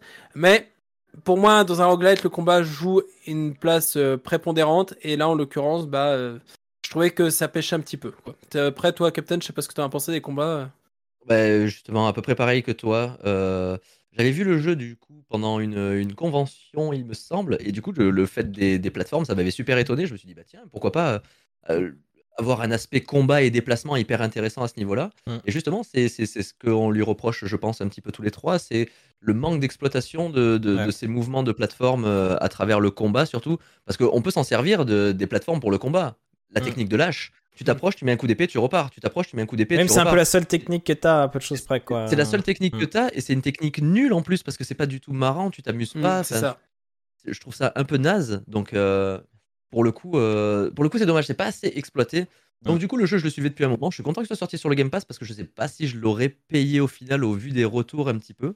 Ouais. Mais malgré ça, j'ai quand même pas passé un moment dégueulasse dessus. Ouais. Euh, j'ai quand même joué un petit peu. J'ai dû jouer quelque chose genre 5-6 heures. Je suis pas arrivé au bout non plus. Ouais, donc c'est un peu bizarre ce Euh, 4 heures là, j'ai pas compris euh, non plus. hein. Je trouve ça bizarre. Bah oui, ça- à mon avis, c'est 4 heures. Une fois que tu connais bien le jeu, tu peux faire une run one shot en 4 heures. Ouais, mais entre temps, t'as quand même mon pris le temps ça. de développer euh, les pouvoirs, le- les le- machins, donc c'est Voilà, bizarre. je pense que c'est ça, c'est explorer, acheter les bons trucs et arriver au bon moment. Après, voilà, je, je trouve le jeu pareil un petit peu flou au niveau de ses explications au début. On est un petit peu perdu. euh, Enfin, il nous laisse un petit peu tout seul. Donc, en plus, de, en plus de- des mécaniques un petit peu fastidieuses pour les, pour les, les plateformes, parce que du coup, oui, comme disait Alan, il y a des fois où bah ouais, tu vas passer. euh, tu vas passer 40 minutes à essayer de trouver la bonne plateforme qui va au bon endroit et au final Ouais. 5 secondes pour finir le niveau. Donc, bon, pour le coup, euh, si j'ai envie de jouer à Tetris, je joue à Tetris. Donc, Mm. euh, Ouais. ils arrêtaient pas de dire c'est un subtil mélange entre Tetris, un roguelite et des Souls. Non, fermez-la par pitié. C'est juste un mélange un petit peu maladroit entre tout ça. Ils ont, ils ont tenté quelque chose. C'est une bonne tentative. Euh, de là à ce qu'elle soit réussie, je suis pas bien sûr. Donc euh, pour le coup, pour moi, c'est un jeu pas trop mal. Heureusement qu'il est, enfin, heureusement qu'il est sur Game Pass sur 20. Ça va être Mm. à, à peu près mon, mon- ma finalité sur Puis le. bon, euh, un jeu slovaque, c'est pas tous les jours. hein. Je sais même pas si c'est pas faux, c'est pas faux. hein. un jeu slovaque. vraiment pas faux. hein. Parce que les Slovaques, à- à- à- contrairement aux streamers, eux ils se lavent. Allez. Oh là, oh là, oh là. Ça dérive. ça va loin. Allez, voilà. Les jeux de mots sont là. Ça dérive, Bon, le une rivière, voilà. Bon, bah, pas, oula, pareil, je m'arrête. J'ai vu que tu avais déjà répondu Alan sur le chat, mais il y a Cardal qui disait est-ce que l'on meurt souvent des chutes? Alors oui, on peut pas tomber. C'est vrai qu'il y a- une histoire d'étage, mais en fait c'est vraiment comme si on avait un peu deux mondes parallèles et du coup quand on est sur l'un, on peut pas être sur l'autre et on peut pas tomber. euh, voilà, c'est vraiment les plateformes on monte et voilà. Euh, Il y avait Linou qui nous précisait que c'était en effet ça le terme, c'était bien les tétrominos. Et Ouais. Ocha alors qui avait dit j'avais bien aimé le puzzle gaming de ce jeu euh, quand Hit l'avait fait en stream. Il y avait des bonnes idées, hein. il y avait des bonnes idées. euh, et je crois qu'il y avait des trucs où disait, ah ok ouais ils veulent qu'on fasse ce mouvement là. Quand c'était Mm. des trucs assez rapides à faire, c'était pas si mal parce que quelque part c'est pas mal aussi d'avoir des petits moments de pause entre des moments de combat, tu vois. Sauf qu'il y a, il y a- et ça c'est pareil, il y a des fois où je lançais le jeu, j'avais des millions d'ennemis et parfois genre je marchais pendant des heures, je croisais jeu, c'est un petit mec euh, Ouais. de, de base.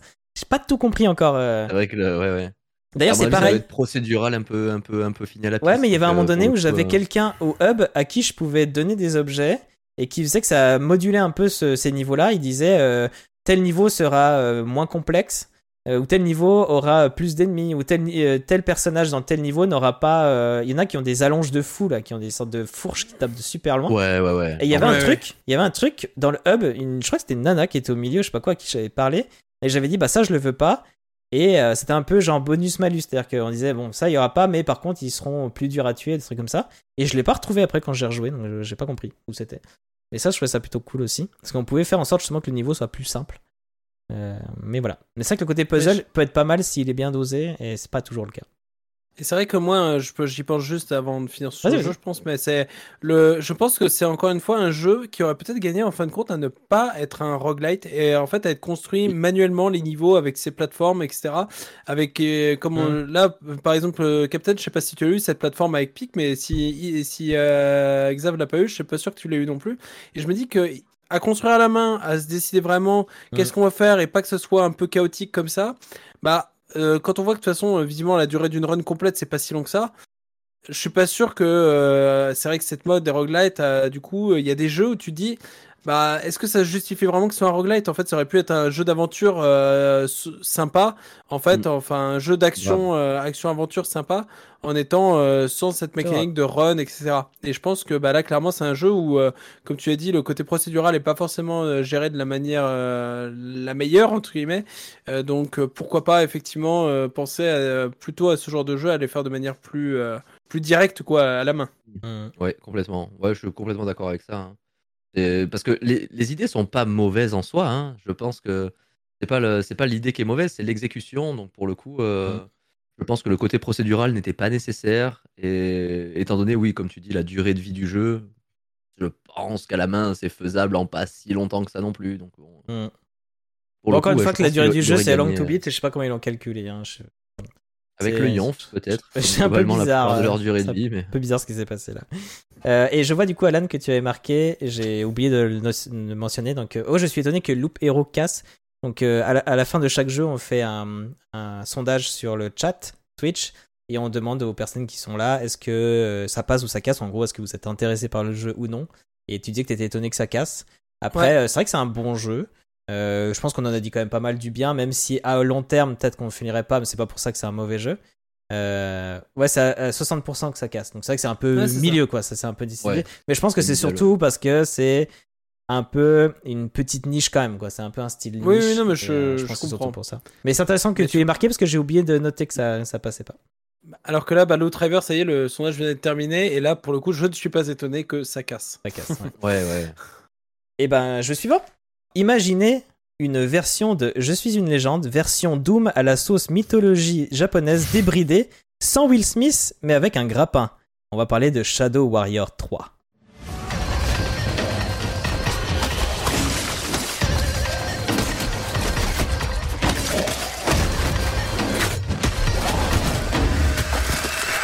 Stay frosty.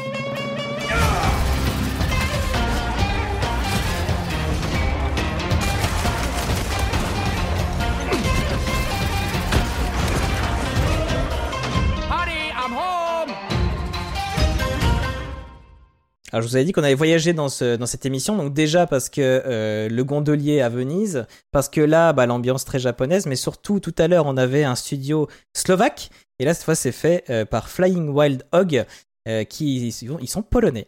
Ils ont notamment fait le Trek to Yomi, qui avait pas mal fait euh, parler de lui, parce qu'il était dans un Oui. style euh, très japonais, film japonais samouraï en noir et blanc. Euh, donc il avait déjà fait parler de lui et aussi pour un goût pour le, le Japon. Donc ils, euh, ils, sont, ils ont beau être polonais, ils ont un goût prononcé pour tout ce qui est, qui est japonais. Et c'est, euh, j'ai envie de dire encore une fois, on avait déjà, oui, on a déjà un jeu de Devolver digital, oui. Loop Hero, du coup. le Loop Ouais, Hero, c'est ça. exactement. Il Ouais. est dispo uniquement sur PC, celui-là, en tout cas pour le Game Pass. Et euh, cette fois, ça annonce une durée qui est à la fois courte mais vraie, de 5-6 heures, voire 9 heures pour euh, complétionniste. Et c'est toi, euh, mon cher Matt, qui a voulu qu'on joue à ce jeu. Je te laisse Euh, oui, le plaisir euh, de le présenter. Donc euh, oui, donc en effet, euh, Shadow Warrior 3, donc bah, qui est le troisième opus, comme son nom l'indique, de la série euh, Shadow Warrior. Donc Shadow Warrior, qui est une licence qui a vu le jour en 1997 avec le studio 3D Realms. Alors euh, 3D Realms, qu'est-ce que c'est? C'est le studio papa de Duke Nukem, évidemment. donc qui est quand même, qui est quand même une série assez iconique. Donc euh, ils ont décidé de sortir ce jeu, donc il s'est fait un petit peu oublier pendant des années, malgré que ce soit une série très très cool de fast FPS qui a essayé de se renouveler un petit peu avec le temps. Donc on a eu le premier qui était un petit peu un FPS relativement standard. On a, rajouté, on a rajouté des composantes RPG et des zones un petit peu plus ouvertes dans le 2. Là, malheureusement, le 3, on a régressé, on est sur des niveaux couloirs, mais on reste toujours dans cette euh, dynamique de fast FPS. Donc on se rapproche énormément de mécaniques à la Doom. Donc comme, on peut le voir dans les images, on va avoir énormément de combats au flingue, donc énormément de combats à distance, mais la particularité par rapport à Doom, c'est qu'on va avoir un katana derrière. Alors comparé aux autres opus, dans les autres opus, on pouvait avoir des armes au corps à corps différentes. Là, on va avoir qu'un seul katana, avec qu'un seul skin, malheureusement, ça, ça dégoûte. Mais donc, euh, les, différentes, euh, les différents types d'attaques, donc on va avoir le katana qui va nous permettre de récupérer des munitions et euh, les tirs à distance qui vont nous permettre de récupérer un peu de vie, en plus de la vie qui est disséminée sur la, sur la carte. Pour repartir de zéro, on va incarner du coup euh, Lo Wang, qui est le même héros que les deux premiers opus. Donc on le récupère en calbut, euh, au début d'une apocalypse quasiment mondiale. Après le 2, évidemment, le monde a quasiment été détruit euh, dans son intégralité. Donc le jeu est très très cool, le jeu est très beau, Je- j'ai trouvé le jeu Ouais. magnifique, il a, des, il a des fulgurances au niveau des panoramas, c'est Mm. assez incroyable ce qu'il arrive à proposer. Malgré que le jeu soit un couloir, on a cet effet waouh dans, dans quelques niveaux, il y a des jeux de lumière et de couleurs euh, assez fous, je trouve, vraiment. hein. C'est euh, c'est le, genre de- c'est le genre de petit détail dans un jeu que, moi, a son importance, personnellement. Euh, le fait de faire rêver, on en parlait justement Ah de l'imaginaire un peu plus tôt, euh, du coup, avec le jeu ultra réaliste. Le fait de faire rêver de paysages imaginaires, je je trouve qu'il y a quelques panoramas, quelques fulgurances qui sont relativement cool. Un petit souci de ce jeu que j'ai réussi à relever malgré tout, j'ai beaucoup, j'ai- j'aime bien l'humour un petit peu acerbe, j'aime beaucoup ça, Mm. euh, je le retranscris pas mal euh, à travers ce que je dis souvent. Mais j'aime beaucoup l'humour acerbe et ce petit truc un petit peu voilà.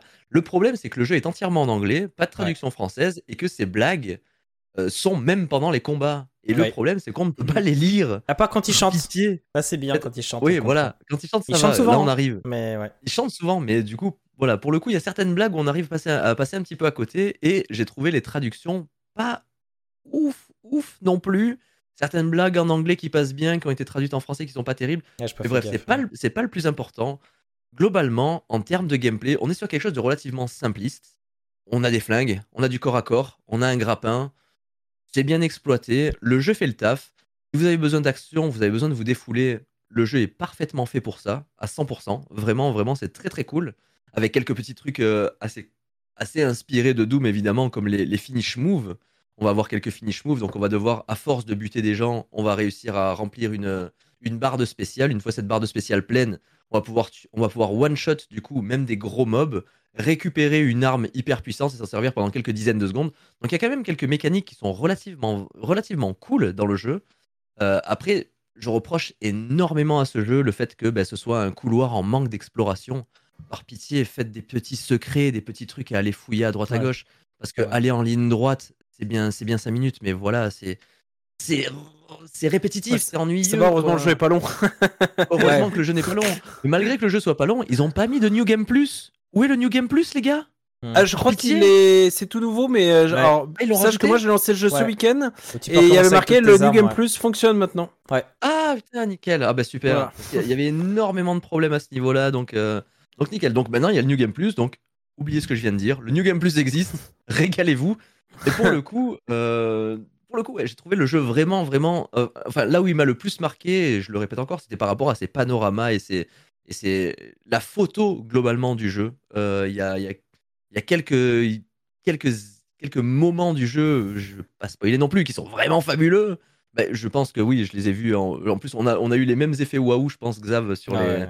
Bah, sur Twitter, là, j'ai vu les screens sur Twitter. Ouais, j'ai euh, vu, oui. et c'est assez impressionnant ce qu'ils ont réussi à faire. Mais du coup, heureusement que le jeu est cool. Donc pour le coup, euh, génial. Euh, profitez qu'il soit sur le Game Pass parce que je pense pas qu'il va y rester très longtemps. Je pense pas que c'est le genre de jeu qui va avoir Ah ouais. énormément de succès. Euh, après, si vous avez envie de, de- de tester les autres, donc il y a eu du coup des remakes du premier et du deuxième qui sont un petit peu plus beaux et en 60 FPS. Ça reste des, ça reste des très bons jeux qui doivent se trouver pour 3-4 balles euh, un petit peu partout sur le net. Bref. J'ai une question pour toi dans le, dans le chat là. Je l'ai mis en avant. Ah ouais, question de noob, c'est quoi le New Game Plus? C'est vrai qu'on n'y a pas, on n'a pas pensé. Ah, alors le. New Game Plus, euh, le New Game Plus, c'est le fait de, de recommencer un jeu. Donc en fait, on va finir un jeu et on va pouvoir activer du coup le mode New Game Plus qui va nous permettre de conserver toutes les améliorations qu'on a dans le jeu et de recommencer le jeu avec une difficulté supérieure du coup et donc d'avoir possiblement des nouvelles features et des nouvelles choses euh, accessibles. En fait, le New Game Plus, ça dépend des jeux globalement. C'est ça. Mais souvent, tu vas, partir du dé- tu vas repartir du début du jeu avec tout l'équipement que tu avais à la fin du jeu de ta première run avec une difficulté un peu plus haute. Après, tu vas peut-être trouver des notamment dans nouvelles Souls. choses, euh, notamment dans les Souls où tu vas pouvoir trouver des armes qui sont uniquement débloquables dans le New Game Plus. C'est ça qui est intéressant à faire dans les Souls euh, en deuxième run. C'est pour ça que les Souls sont les meilleurs jeux de toute la planète, mais on n'est pas prêt pour ce débat Exactement. actuellement. Je me Mais il n'y a pas de débat, donc c'est bon. Je me désolidarise. Il n'y a pas de débat, donc c'est ok. Mais voilà. Mais voilà, pour le coup, j'ai trouvé le jeu, j'ai trouvé le jeu vraiment, vraiment sympathique. Bah, après, je suis extrêmement fan de la licence Doom aussi. J'adore Ouais. vraiment les fast FPS. Là, je me solidarise. Là, je me resolidarise. Là. envoie du gros métal en sautant dans tous les sens, en envoyant des gros headshots dans. Et voilà. Et, le fait que chaque ennemi va avoir son arme, euh, va avoir une faiblesse par rapport à une arme, etc. Le fait de pouvoir se déplacer à des vitesses folles, avoir des, des petits dashs, des petits trucs. Je trouve que les idées sont vraiment cool. Doom Eternal, pour moi, est un des meilleurs jeux de ces dix dernières années, sans trop Très de bon. problèmes. hein. Bon, Il y a eu la période Animal Crossing et Doom Eternal est sorti en même temps. Je suis du côté Doom Eternal. Je n'ai absolument pas foutu les pieds sur Animal Crossing, mais j'ai dérouillé du démon pendant sorti en à peu même temps. ouais. près trois mois du confinement. Donc, euh, pour le coup, je me suis régalé. Et là, le fait de retrouver un petit peu des feels de Shadow Warrior, de, de Doom dans Shadow Warrior 3, ben, ça m'a fait quand même plaisir. J'ai quand même Ouais. retrouvé quand même quelques, quelques moments de kiff, malgré qu'on s'emmerde un petit peu sur la. Bah, bref, ça, voilà. Je vous laisse faire le jeu quand même. Bah, il au est pas cas long. Il est vraiment, vraiment pas long. Je crois que c'est quoi? C'est même pas une dizaine d'heures, quelque chose comme ça. Ouais, c'est ça. C'est euh, même 6, je crois. Hein. Autour des 6. Euh, oui, oui, oui, oui, même 10 heures, ouais. Beaucoup moins d'une dizaine d'heures. Alors du coup, euh, je, suis- je suis- de, de nous trois, je vais être la partie la plus mitigée. Alors j'ai trouvé le jeu sympa, hein, clairement, mais euh, alors déjà, je, je trouve qu'il faut juste remettre dans le contexte le fait que sur le Game Pass, ça vaut le coup d'y jouer. Euh, je crois que 9, il vaut 40 balles le jeu. 40... Alors je sais Ah qu'il ouais faut pas. ra- Je suis 40 d'accord sur l'idée, il faut pas ça rapprocher, euh, faut pas rapprocher le temps de jeu au, euh, au Ouais, prix. mais la je suis qualité d'accord. Ouais. hein. Mais voilà, La là je trouve que ne le payez pas 40 balles quoi le jeu. Ouais, euh, complètement. pour Non, moi, ça vaut le vaut- coup. Et je trouve que le jeu est 23. sympa. Moi, ça Alors, va. je n'ai pas joué à 40 balles, moi, je l'aurais peut-être pris. Ah, pas moi, pour le coup. Mais alors, je trouve que Doom, euh, par exemple, alors je n'ai pas joué à Doom Eternal, mais- mais euh, il faudrait clairement que je le fasse. Euh, mais je sais que moi, par exemple, alors j'ai joué au jeu, je l'ai, je l'ai pas, je l'ai pas fini, hein, Shadow Warrior, mais euh, il y a un bon feeling. Mais je trouve que, alors personnellement, euh, j'ai, euh, je trouve que ça manque des fois de, de lisi- lisibilité sur, euh, par exemple, euh, esquive des dégâts, etc. euh, dans ce genre de jeu un peu nerveux. Euh, Il y a eu des moments où j'ai vu que ma barre de vie avait diminué. Je me suis dit, ah, je n'ai même pas vu ce qui m'a touché. Alors, est-ce que c'est Ouais, juste que je suis pas encore constamment en mouvement. hein, Il faut être constamment en mais mouvement. Ouais, ouais, mais je, je suis pas, tu vois, je, je suis même pas mort dans l'essai que j'ai fait, mais bon, Ça je, jouais. manque de Mais, mais je trouve que ouais, voilà, il y, y a pas, je, je, je n'ai même pas su, tu vois, que je m'étais pris un dégât. Alors, euh, je l'ai vu parce que j'ai regardé ma jauge de vie. Euh, et puis je trouve que euh, voilà, il y a un petit côté. euh, Alors le côté couloir ne m'a pas gêné, mais j'imagine que c'est parce que j'ai joué, j'ai pas joué au 2 et apparemment voilà. le 2 était en le monde ouvert. des zones un petit peu, ouv- un petit peu plus ouvertes. ouverte, ouais. Je ouais. connaissais donc, tellement euh, pas cette y a un licence. monde ouvert, mais t'avais des zones euh, très ouvertes. Ouais, que tu pouvais d'accord. explorer un petit peu. Là, Petite- juste mise à jour pas avant que tu continues. 19,99 sur Steam d'après. Ah euh, d'accord, ok. J'avais cru voir Ah, bah, 40. euh, Mais à 20 pardon, balles, euh, 20 allez-y, balles, il hein, hein. 20 balles, parfait. Allez-y si vous Mais vous vas-y, avez pas le Game euh, Pass, je t'ai- coupé, mais c'était juste pour mettre à jour le. Oui, non, mais bien sûr, euh, parce que je me suis, je me suis trompé. Euh, après, oui, donc je, je trouve que le jeu, euh, le jeu est sympa, mais, euh, mais voilà, je pense que le. je- Ah, mais c'est qu'il est à moins 50%, pardon. Je précise parce que j'étais Ah, presque sûr de ma ok, réponse. hein. C'est qu'il est à moins 50%, sinon il est bien ça, à il 40 avait balles bien hein, normalement. Ok. Ça me perturbait. Non, Désolé. Vous raison avez de vérifier. 19,99 à mettre sur un jeu sur Steam, mettez-les dans le Game Pass et arrêtez Voilà, de. c'est ça. euh, Ouais. Voilà. Donc, euh, je pense que c'est alors. Après, je suis pas un joueur de base de Fast FPS, donc c'est- j'étais sûr de base que le jeu serait un peu moins, je serais un peu moins client. Euh, par contre, ça, vu que j'ai quand même apprécié un peu les premiers niveaux, je me suis dit tiens, j'ai jamais fait Doom Eternal et euh, visiblement c'est euh, l'étalon dans le maître étalon dans le genre, donc il faudrait que, faudrait que je l'essaye. Si on partage euh, les Steam, moi je l'ai. hein, donc, euh, dès, que tu peux, dès que tu peux faire. hein, Après, je trouve que, par exemple, les, les finishers, euh, l'ultime pour finish un ennemi, bah, le problème, je trouve que ça casse le rythme. Je, je trouve Ouais. pas, je trouve ça un peu long. Alors, c'est une animation un peu gore. J'imagine que une fois, mais le problème, c'est qu'une fois que tu as vu une animation sur chaque type d'ennemi, bah, voilà, tu, tu les as toutes Tout vues vu. et donc, Ouais, euh, ça, c'est juste un peu casser le rythme. Donc, voilà. Moi, je trouve que le, le jeu, c'est un, effectivement, c'est un très bon défouloir. Si vous avez le Game Pass et que vous aimez les fast FPS, bah, vous allez vous amuser. Après, euh, voilà, le, vu le, euh, si vous si vous avez pas le Game Pass, vu le prix du jeu, euh, prenez-le quand il est en promo, si, si vous Mm. aimez les fast FPS. Mais je pense que ça vaut pas 40 euros, quoi. Voilà, c'est c'est un peu mon avis. Eh ben moi, je te remercie, mon cher euh. Matt, de m'avoir fait découvrir. Je connaissais pas du tout quand tu m'as parlé de Shadow Warrior. Je me suis Ah bah dit dans ouais, ma ouais, tête. je suis content de te faire découvrir cette Ouais, ça m'a fait. Je Content. pensais que c'était un jeu. euh, Je pensais même pas que c'était un FPS en fait. Je pensais que c'était genre un jeu de combat euh, Shaolin, je sais pas quoi, euh, samouraï. Et sur, sur le coup, je l'ai pas trop, euh, tu vois, j'ai pas trop lancé. Puis après, j'ai vu des images. J'ai dit, mais en fait, ça a l'air trop bien. Et, euh, et en fait, pour moi, c'est. euh, j'ai marqué en bas avec des petits cœurs. j'ai marqué Doom plus Bayonetta. C'est deux, deux licences que j'adore. Et on a le feeling Ouais. Doom et le délire Bayonetta avec les monstres. Je trouve que les monstres ont une gueule incroyable. Ils Ouais, sont ouais. sublimes. On il y a un nouveau- Oni de la mythologie japonaise. Ouais, mais déchire, ils sont mis en vraiment. scène de manière géniale. À chaque fois qu'il y a un nouveau monstre, il arrive de manière tellement classe. Ou alors c'est de l'humour, ou alors c'est. C'est abusé, en fait, c'est que c'est abusé. J'adore Ouais. quand c'est abusé. C'est c'est C'est complètement mon humour débile. 100%. Hein. C'est vraiment, ouais, l'humour. euh, je sais pas s'il y a d'autres personnages qui auraient pas avoir le même humour que, que lui dans, dans le cinéma ou quoi, mais. euh, euh, mais c'est vraiment un, un humour euh, un peu un peu bébête mais Ça me fait penser un peu à Scott Pilgrim. Scott Pilgrim, 100%. ouais ouais en plus Ouais, un peu, effectivement. La mise en scène des, des trucs, euh, ouais, on est là-dedans. hein. j'ai trouvé l'introduction folle dès le début ce dragon qu'on a dès le début il est beau Ouais. il est beau il a des yeux Ouais, ouais. magnifiques il a une gueule en plus on commence sur lui ça fait vraiment euh, le gros délire vas-y on commence quoi on commence sur le dragon. Donc on remonte le dragon on tape les trucs c'est là où on apprend les les différentes attaques et tout. Et en plus euh, avec cette Ouais, le petite tuto mise est en bien scène ouais le tuto est Euh, chouette. ouais, ça- Puis la mise en scène est chouette parce que, en fait, on le voit d'abord dans sa cabane en train de parler de, euh, du combat qu'il a eu avec le dragon. Et régulièrement on a coup un flashback et, du combat qu'il a eu sur le dragon. Et c'est nous qui jouons ça. Et régulièrement du coup ça revient dans sa maison où il leur parle, où il y a un autre personnage qui vient et tout ça. Et euh, a beaucoup d'humour bien écrit et tout. Et J'avais noté Après, comme fait- toi. Euh, vas-y, vas-y. Ouais. Euh, pardon, ça- du coup, justement, je pense à ça maintenant que tu le dis, mais peut-être un peu trop de cutscene, par contre, de cutscene, euh, parce que je, je trouve que t'es t'es à fond dans le rythme, justement, moi. Ah et euh, je trouvais que niveau narration, ok, ça marchait. euh, les, les, les pauses où, entre guillemets, il revenait, où il parlait son masque. Et en même temps, j'étais ah bah ouais, mais enfin, j'étais en, j'étais en pleine action là, limite. Enfin, euh, me fais pas pause comme ça. Ah, Je pense Moi, que ça m'a- bien quand même. ça m'a un peu gêné, moi, quand même perso. pas mal du bien. je pense que ça revient. Je pense que ça rejoint un. Je sais pas si c'est un problème, mais en tout cas, euh, un truc que ce jeu a, c'est qu'il est hyper condensé en fait. C'est un jeu. Euh, il aurait pu prendre la même chose et euh, nous faire un peu plus attendre à faire, euh, bah, comme tu disais, aller chercher des trucs un peu cachés, ou avoir des plateformes, des trucs comme ça. Et ils auraient pu diluer le jeu et ils l'ont fait. Alors moi, c'est quelque chose que j'aime assez, dans le sens où en fait, on avance à peine, je sais pas, à peine 15 minutes, on a une nouvelle arme, 20 minutes, on a une nouvelle arme, 30 minutes, on a une nouvelle arme, 20 minutes, on a une nouvelle arme, un, Ouais. nouveau, un nouvel ennemi. Ça s'enchaîne à une vitesse folle. J'étais, on est, ouf. on est sur une licence dans le déclin, euh, globalement. Ouais. On va pas se mentir.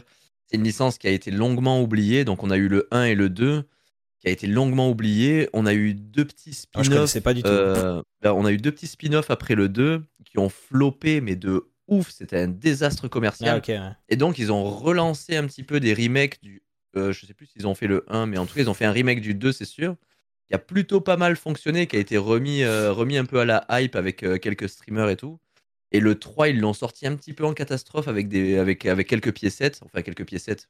On va Ouais. pas se mentir, il y a quand même du pognon. Ah, mais il, y a- il a de Voilà. la gueule, hein, il y visuellement. a quand même, il y a quand même du pognon, Mais mais, je pense qu'ils ont vraiment. Mais voilà, c'est pour ça en fait, c'est qu'ils ont tout condensé dans Ouais. très peu de temps parce qu'ils avaient un petit peu de pognon, mais pas assez pour faire un jeu long. Donc ils en ont fait un truc pas trop trop mal. Et Mais je trouve que le, le côté absurde, on, on sent un petit peu la vibes de 3D Realms qu'il y avait à l'époque, euh, Ouais. du- de l'exagération Ouais. de Duke Nukem, parce que Duke Nukem c'est vraiment n'importe quoi. hein, décomplexé. globalement. Moi, j'ai vraiment noté décomplexé. euh, Décomplex- à fond, ouais, décomplexé à fond. Et pareil, ce petit côté Doom, ils ont senti ce qui fonctionnait du coup dans le fast FPS euh, depuis Doom 64 au Mm. final, où on a vraiment ce côté euh, 3D où ça bombarde dans tous les sens. Ils ont gardé ce truc-là de attaque au corps à corps, t'as des munitions, attaque à distance, t'as de la vie, avec quelques petits points de spawn euh, par-ci par-là pour récupérer un peu de life euh, et garder un mouvement perpétuel, toujours tourner autour de la map, sauter, récupérer les bumpers, aller machin Mhm. on a toujours ce côté-là qui, est- qui qui qui est relativement sympa. Mais je, je pense que euh, globalement, c'est un jeu qui a été fait un petit peu dans le désastre pour faire pour plaire un petit peu aux fans, je veux dire. Donc, euh, Et moi, j'ai marqué ouais, pourquoi, était, pourquoi cette licence n'était pas plus connue, quoi. Et c'est vrai que.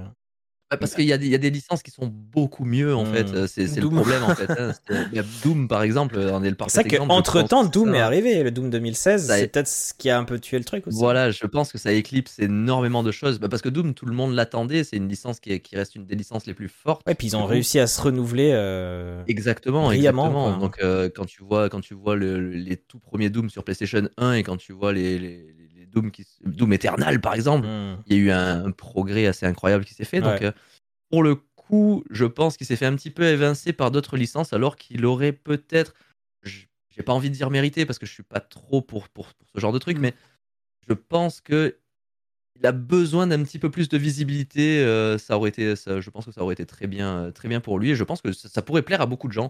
Donc justement, si on peut faire, on peut faire connaître un petit peu cette licence, ne serait-ce qu'à 5-6 personnes qui, qui peuvent l'aimer, je pense que ça peut, euh, ça, ça peut plaire.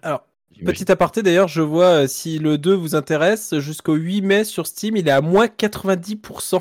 Il est à Ouais, voilà. 2,89€ là sur Steam jusqu'au 8 mai. cher. Achetez-le, par pitié, euh, achetez-le. et je vois Vous les images et visuellement, soir il Vous est... vouliez un kebab Ne prenez pas de. Prenez Shadow Warrior 2. Il a, il a visuellement, il- c'est vrai qu'il est plutôt joli. Je vois, il date de 2016 en fait. Et, et vous disiez que euh, Doom Eternal, il est sorti en 2016, aussi, c'est ça ouais. Ah, comme Ah quoi, bah ils ont vécu voilà, tous bah les deux peut-être ensemble. Ou alors, ouais, justement, bah, il est mort. C'est peut-être ça qui lui a fait mal en fait. Justement, il est sorti la même année. Ça. Donc voilà, pour que c'est- 2,89€, vous avez euh, le jeu, le 2, et euh, si vous voulez, euh, visiblement, il y a 3 DLC avec. Ah, mais non, en fait, je regarde euh, pour euh, à 5,84€, vous l'avez avec 3 DLC, mais DLC, c'est du, c'est c'est c'est pas du contenu in-game, donc Non, c'est du après, on s'en fout un peu plus. Mais du coup, ouais, je trouve ça dommage quoi. parce qu'au niveau univers, ils ont vraiment créé un truc de, de fou et tout. Et euh, ouais, il est, il, est, Ouais. Il est très court, très Après, ramassé. je suis pas objectif là-dessus, hein. mais l'univers japonais, pour Ouais. moi, c'est un des univers qui déchire le Bah, plus avec les Oni, avec les. Pas forcément, mais ils sont tapés des délires qui sont vraiment Euh. chouettes, quoi. Et ils ont Mm. rajouté un nombre de bras euh, pas possible là où il faut. euh, Ils font, ils font, ils Ouais, font, ils ouais. font tout ce qu'ils veulent, comme ils veulent. Il y a une espèce de, de gros singe là qui tape et qui essaie d'ouvrir la porte et tout. C'est drôle Ouais. et tout. C'est tellement chouette. Et quand on les tue, on leur arrache une, un bras pour taper tout le monde. Il y a vraiment pour moi un univers foufou à la Bayonetta que j'adore et un FPS, Fast FPS façon Doom que j'adore. Donc moi, c'est vrai que je suis bien tombé dedans. J'ai vraiment, euh, vraiment trop adoré y jouer. Et je l'ai même pas fini Ouais, ouais, j'ai faut que aussi. et J'ai vraiment très d'y jouer, j'ai juste pas eu le temps. Quoi. Euh, Mais il y a aussi un truc qu'on n'a pas parlé, c'est le grappin, qui est un peu chouette à, à utiliser quand même. Oui. Euh, Le grappin, et qui est utilisé dans les, dans les arènes. Et je trouve les arènes plutôt bien pensées, euh, avec notamment des murs sur lesquels on peut grimper. Euh, Il y a toujours plein de choses à activer, des pièges aussi à activer. Euh, des trucs qu'on active, ça fait, ah, ça fait sortir des lames qui tuent tout le monde, tout ça. Je trouve les arènes plutôt, euh, plutôt bien pensées. À ce qui paraît, les boss sont pas ouf, ouf. Je suis pas encore tombé sur un boss. Je crois que c'était juste après là où je me suis arrêté, l'espèce de gros euh, oiseau chelou là. On avait un peu dans la bande-annonce. Euh, ce qui sont peut-être un peu moins, un peu plus en deçà, mais euh, en tout cas, moi, c'est vraiment tombé, euh, tombé direct euh, dans mon cœur, dans mon cœur. Mhm. Non, puis visuellement, il est beau, hein, il faut le dire. Il est fluide aussi. Euh, vu l'univers et tout ça, euh, vu le nombre d'ennemis, euh, je trouve que j'ai l'impression qu'il est plutôt bien optimisé.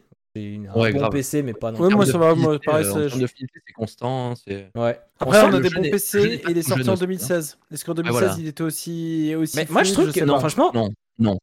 Il a été pas. désastreux. La sortie Ah ouais. Ah bah voilà. Mais, Là, euh, ça lui a fait du mal, tu vois. encore. mais euh, bon, ont- quelques jours après, quelques semaines après, il était. il Ils ont fait des mises à jour, ouais, c'est ça. Mais au final, ouais. euh, au final, euh, moi, déjà visuellement, je trouve que bah, on peut très bien y jouer aujourd'hui. Il est très, très, très, très beau. Oui, oui, alors, ça par contre, je suis d'accord. Oui. Pour le C'est coup, euh, ouais, c'est, ouais, c'est, dommage si c'est une licence qui est dans le déclin parce qu'il y a, il y a vraiment quelque chose, quoi. Il y a, il y a vraiment un personnage, un Ah, univers bien qui est. qu'il y a un Shadow Warrior 4, Et puis vraiment. Enfin, tu vois, Doom, on dit c'est super et tout, mais bon, l'univers c'est pas le même, quoi. Euh, Doom, c'est vraiment un Oui, univers sombre avec des gros trucs dégueulasses. Doom, là, là, après Doom Eternal, je vois pas où ils peuvent aller avec la licence Doom. Vraiment, je vois pas où ils peuvent aller plus loin. Il faut qu'ils se renouvellent euh, euh, autrement, on verra. hein. C'est vrai que je, je sais La pas s'il y a un la planète prévu. était sous le joug de l'enfer. On a réussi à niquer. à- j'allais être- On a réussi à flinguer du coup euh, tout, tout, tout l'enfer qu'il y avait sur Terre, mais du coup, on va où après? On va où dans Bah, Doom? Je ne sais pas. Il faut, faut aller chercher l'enfer lui-même. Je sais pas. Ouais. Allons Bah, en après, terminer définitivement avec l'enfer, comme ça on est tranquille. Mais je veux bien hein, les trucs où on va taper dans les Parce enfers, j'aime beaucoup. euh. dans- dans- avant Doom Eternal, je crois que c'était ça. C'était, on était en enfer. Hmm. Du coup, on est revenu sur Terre.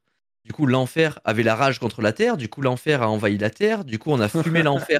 Ça peut être ça. hein. Euh, on va Euh, pas je- arrêter, je on connais pas ping-pong licence. ça Metal euh. Singer, on est uniquement dans les, dans les enfers et tout. Et... Metal Singer, j'adore l'univers aussi. Quoi. Ouais, Metal Hellsinger. Bah, Après, tout ce qui parle un peu de la, de la mythologie, que ce soit euh, Hmm. la mythologie, que ce soit des enfers ou du paradis, mais dans dans n'importe quelle, euh, Bayonetta n'importe aussi, quelle mythologie, justement, j'adore ça. hein, vraiment, c'est. euh. Donc ouais, non, mais pour le coup, très bonne. euh, Enfin, moi, je connaissais déjà un petit peu la licence, mais par rapport à Benzaï, du coup, Benzaï qui, est- qui aime beaucoup cette licence-là. Donc, je suis beaucoup Benzaï depuis euh, peut-être une dizaine d'années. Donc, forcément, j'ai eu un coup d'œil sur cette, euh, sur cette licence-là. Mhm. Et, et donc j'ai joué au 1, j'ai joué au 2. Le 2, je l'ai pas fini d'ailleurs. Mais du coup, j'ai attaqué le 3 et le 3, je me suis dit, Panorama Kia, c'était Ouais, incroyable. ouais, Ouais, franchement, il- vraiment- euh, Pour visuellement, le coup, il est c'est chouette, c'est vraiment le jeu parfait du Game Pass. euh, Il y a des mais je trouve qu'à idées, 20 en balles, fait. à 20 balles, il passe encore. hein, Là, en ce 20 moment. balles, c'est bien. 20 balles, c'est bien. euh, Ouais, Donc n'attendez pas, si vous le voulez maintenant, n'attendez pas. euh, c'est ça. Non, euh, deux- deux- Moi, j'ai vu que- euh, le jusqu'au deux, 8 mai euh, aussi, je crois. J'ai vu que dans le sondage, ça cassait encore. On a que des jeux qui cassent, alors que moi, je trouve que c'était Ouais. une, belle, euh, une belle brochette de jeux qu'on avait aujourd'hui. Mais le prochain, je suis sûr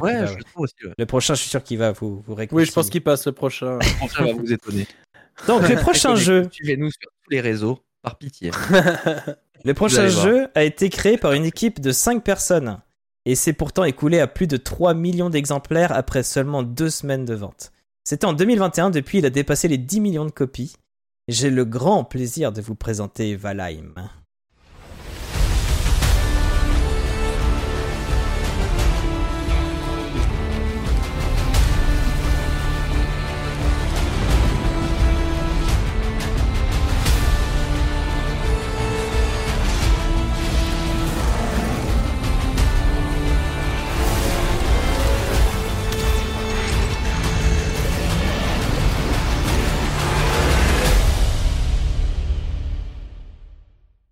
Valheim, un jeu fait par Iron Gate, qui est euh, cette fois basé en Suède. Je vous ai dit qu'on allait voyager. Donc cette fois, c'est une boîte en Suède, en même temps Suède, côté viking, vous voyez un peu l'idée.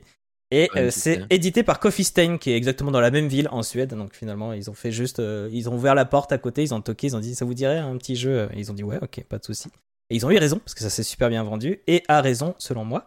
C'est un jeu qui est dispo PC et console, euh, et c'est d'une durée, il parle d'une durée de 73 heures 94 ou 139. On peut déjà profiter avant, hein, mais euh, c'est vrai que le finir c'est peut-être plus compliqué. Mais c'est vrai que j'ai vu des bandes annonces, je me dis ah ouais, il y a tout ça derrière. En plus, il y a une mise à jour il y a peu de temps qui s'appelle Missland qui en rajoute. Bref, Ça a l'air d'aller vraiment très loin et c'est très chouette. C'est un jeu de survie, comme on en a vu d'autres. Minecraft le plus connu. Euh, ça peut être aussi euh, Conan, Rust. Il y a eu Rust 2, je crois, il y a peu de temps là qui est sorti. Ah ouais? J'avais même pas suivi. Euh, ils étaient tous. Je crois que c'est Rust ou je sais plus quel. Je me confonds peut-être avec le, le, le jeu où il y a les hommes dégueulasses là. Bref. Ah non, euh, Son of the Forest. Ça, oui, euh, The The Forest, c'est ça. Ouais. Euh, donc jeu de survie, mais cette fois s'inspirant de la mythologie nordique, viking. Euh, donc on joue un viking qui est mort au combat et que Odin envoie à Valheim pour qu'on puisse, euh, pour qu'il puisse prouver euh, sa valeur et donc euh, pour avoir, pour atteindre le, le, le Valhalla qui est un peu le, il y a un peu deux paradis différents, on va dire, dans la mythologie viking. Il y a le paradis pour les nuls et le paradis pour les mecs ultra badass qui s'appelle le Valhalla. Donc avoir le Valhalla, c'est vraiment la reconnaissance de Odin, quoi, la reconnaissance ultime. Et donc on va se balader dans cet environnement qui est à la fois chato- chatoyant visuellement avec une belle lumière qui se lève doucement, surtout qu'on commence dans une belle prairie, mais qui est aussi hostile. Très vite, on se fait attaquer euh, par des, ne serait-ce que des sangliers ou euh, des, ce qu'on appelle des ningris, qui est le premier ennemi du jeu en fait qu'on a euh, véritablement dans, dans- le jeu. Un jeu de, de survie qui a vite plu parce qu'en fait, il reprend les mécaniques d'un jeu de survie, mais arrive à enlever tout ce qui est un peu pénible. C'est-à-dire que euh, oui, notre maison, on va, on va fabriquer des maisons. En gros, c'est euh, un jeu de survie, c'est quoi? On va revenir sur la base. On arrive dans un Mm. monde, on est tout nu presque. hein. On a un pagne et basta. Au début, on ramasse des pierres et des bouts de bois par terre pour commencer à fabriquer nos premiers outils. Donc, on va avoir une hache pour le bois. Euh, on va avoir une batte pour se battre, etc., etc. Et du coup, on va commencer à taper les arbres, à ramasser plus de pierres, et donc on va pouvoir fabriquer euh, des maisons en bois, on va pouvoir euh, faire du feu avec des pierres en, cercle, etc., etc. Du coup, dans les jeux de survie, généralement, il y avait principalement deux gros trucs, c'est manger et boire pour ne pas mourir. Ça, on l'enlève, ce sera différemment. Et il y aura euh, les outils et même les maisons s'abîment avec le temps. Et il faudra les réparer et ça coûte des ressources. Ça aussi, on l'enlève parce qu'en fait, ça coûte pas de ressources. C'est-à-dire qu'on va avoir des outils. Quand on les utilise, ils vont s'abîmer, mais quand ils seront cassés, enfin cassés, quand ils seront abîmés au maximum, on pourra plus les utiliser. Mais il suffit de revenir euh, à un établi. Donc c'est vraiment établi, c'est le premier objet qu'on peut fabriquer. C'est une table où on fabrique des choses. On met un établi avec un toit par-dessus et à partir de cet établi, on peut réparer euh, tous les outils gratuitement. Il y a juste à cliquer sur réparer, ça répare tout et voilà. Pareil pour euh, réparer les bâtiments, on a juste à prendre un outil qui est un marteau qui nous permet de construire. Et si on le prend de, de, base, on peut aussi. Enfin, il y a une fonction de base sur le marteau qui permet de réparer. On a juste à cliquer sur les morceaux qui sont abîmés. Et puis, euh, puis voilà. Par contre, s'il s'abîme trop, je crois qu'au bout d'un moment, il se casse quand même. Donc si, euh, si on protège pas. Mais après, ça s'abîme. Pareil, ça s'abîme pas tout le temps. C'est-à-dire que si on met un toit au-dessus, le toit, lui. Parce qu'en fait, en gros, ça s'abîme avec la l'eau, en fait. Quand il pleut, ça va abîmer les bâtiments en bois. Mais si on met un toit dessus, ça s'abîme plus. Donc si on met un toit partout, on n'a plus besoin de réparer régulièrement. Mais c'est vrai que régulièrement, dehors, on met euh, des murs en bois ou des portes ou des trucs, donc il faut régulièrement les, les, les réparer. Mais il y a juste à faire un clic, ça consomme rien, etc. La nourriture, c'est pareil, ça change un peu. Et c'est plutôt, plutôt malin. J'ai beaucoup aimé le système de nourriture. Si on mange pas, on meurt pas. Mais on a plus de chances de mourir d'un combat. De base, on a genre, euh, je crois que c'est 25 points de vie maximum. Et euh, on a une toute petite barre d'endurance. L'endurance, ça va être consommé quand on court, quand on saute, quand on tape du bois et des choses comme ça. Toutes les actions un peu, euh, on s'imagine un peu fatigantes, ça va consommer de l'endurance. Et donc, en fait, manger de la nourriture, ça va nous rajouter plus de stock d'endurance et plus de stock de points de vie. Donc, ce qui fait que si on mange plutôt des fruits, enfin, dans tous les cas, ça donne un peu des deux, mais si on mange plutôt des fruits, on va avoir beaucoup d'endurance et un peu plus de points de vie. Et si on mange plutôt de la viande, on aura surtout beaucoup de points de vie et un tout petit peu euh, d'endurance. Et du coup, si on mange un peu les deux, moi généralement j'aime bien manger genre euh, du miel et deux morceaux de viande, comme ça j'avais beaucoup de points de vie, mais quand même pas mal d'endurance. Et donc c'est juste ça qu'il faut gérer, et la nourriture dure un certain temps. Et euh, ce qui est intéressant aussi, c'est qu'en fait, euh, on peut pas remanger autre chose, qu'en gros on a trois stacks de nourriture, donc c'est là où il faut varier un peu les, plaisirs. On peut pas manger deux fois le même aliment. Et on peut pas manger autre chose si on a nos aliments sont encore valides pour, euh, pour un bon moment. C'est-à-dire que par exemple, je mange une viande et elle dure, euh, je sais pas, 15-20 minutes. Si on est encore à 15 minutes, je peux pas remplacer cette viande par autre chose, sauf si on prend des baies qui nous permettent de vomir et et de remanger derrière. À la façon de Hunger Games où ils se goinfrent. aussi, où ils ont des petits vomitifs. Petit vomi technique. Voilà. je, je trouve ce système de, de nourriture très chouette. Et c'est ça qui change euh, pas mal de, de- des autres jeux, jeux de survie qui sont un peu contraignants. Moi, c'est vraiment le truc qui me bloquait pas mal à jeu de survie, c'était ce côté euh, il faut manger régulièrement sinon on meurt. Après, j'allais dire si on mange poisonné. Je sais pas si on peut manger un truc empoisonné dans le jeu, je crois pas. hein. Je crois que c'est jamais. Si tu manges la bouffe Ça pas cuite, je sais pas, ça fait quoi? J'ai pas Je testé. me souviens plus. Je crois que c'est juste moins bien au niveau des stats, mais c'est tout. Parce qu'après, c'est pareil, plus tard, euh, on va évoluer dans le jeu. Et ça, c'est aussi un truc qui est intéressant dans le jeu de survie, qui est- qu'on n'a pas normalement dans les jeux de survie. C'est un but à atteindre, vraiment euh, une suite d'événements. Et du coup, on est assez euh, tenu. On nous dit, alors la prochaine étape, c'est ça. Et du coup, il n'y a pas ce côté, euh, il faut juste survivre. Et après, c'est à moi de trouver ce que je dois faire et comment je peux évoluer, quoi. On a au début, on nous dit tout de suite qu'il y aura des, euh, des, des, esprits ou des grands monstres, en gros des boss à vaincre. Euh, et le premier, en fait, un autre truc que j'ai pas trop expliqué, c'est un jeu un peu complexe, hein, c'est un jeu de survie, donc il y a beaucoup de choses à expliquer. Ce que j'ai pas trop expliqué, donc je vous ai dit au début qu'on arrivait dans une prairie. Et en fait, c'est parce qu'il y a des biomes. Donc des biomes, c'est vraiment, en gros, dans cet espace, il y aura toujours un peu les mêmes bois, la même végétation.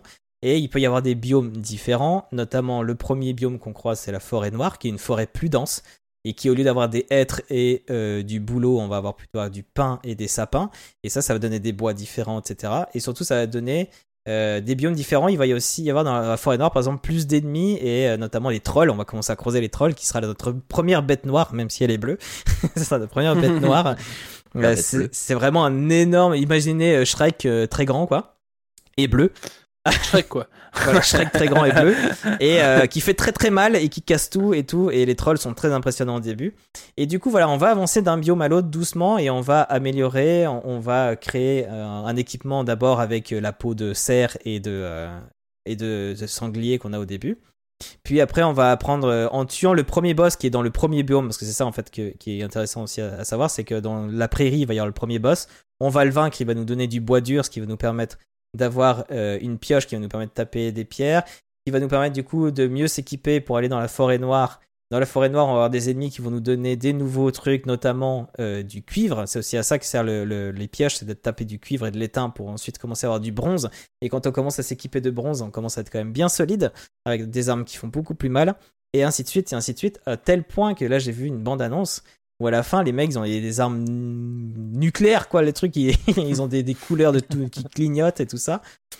On sera de retour sur Lineage 2 là, avec les, les, les soul shots et trucs qui s'allument dans tous les sens. Bref, ils ont plein de trucs. Ils ont même, je crois, une sorte de magie, j'en sais rien. J'ai oula, j'ai très envie de tenter ça. Ils ont rajouté encore un biome.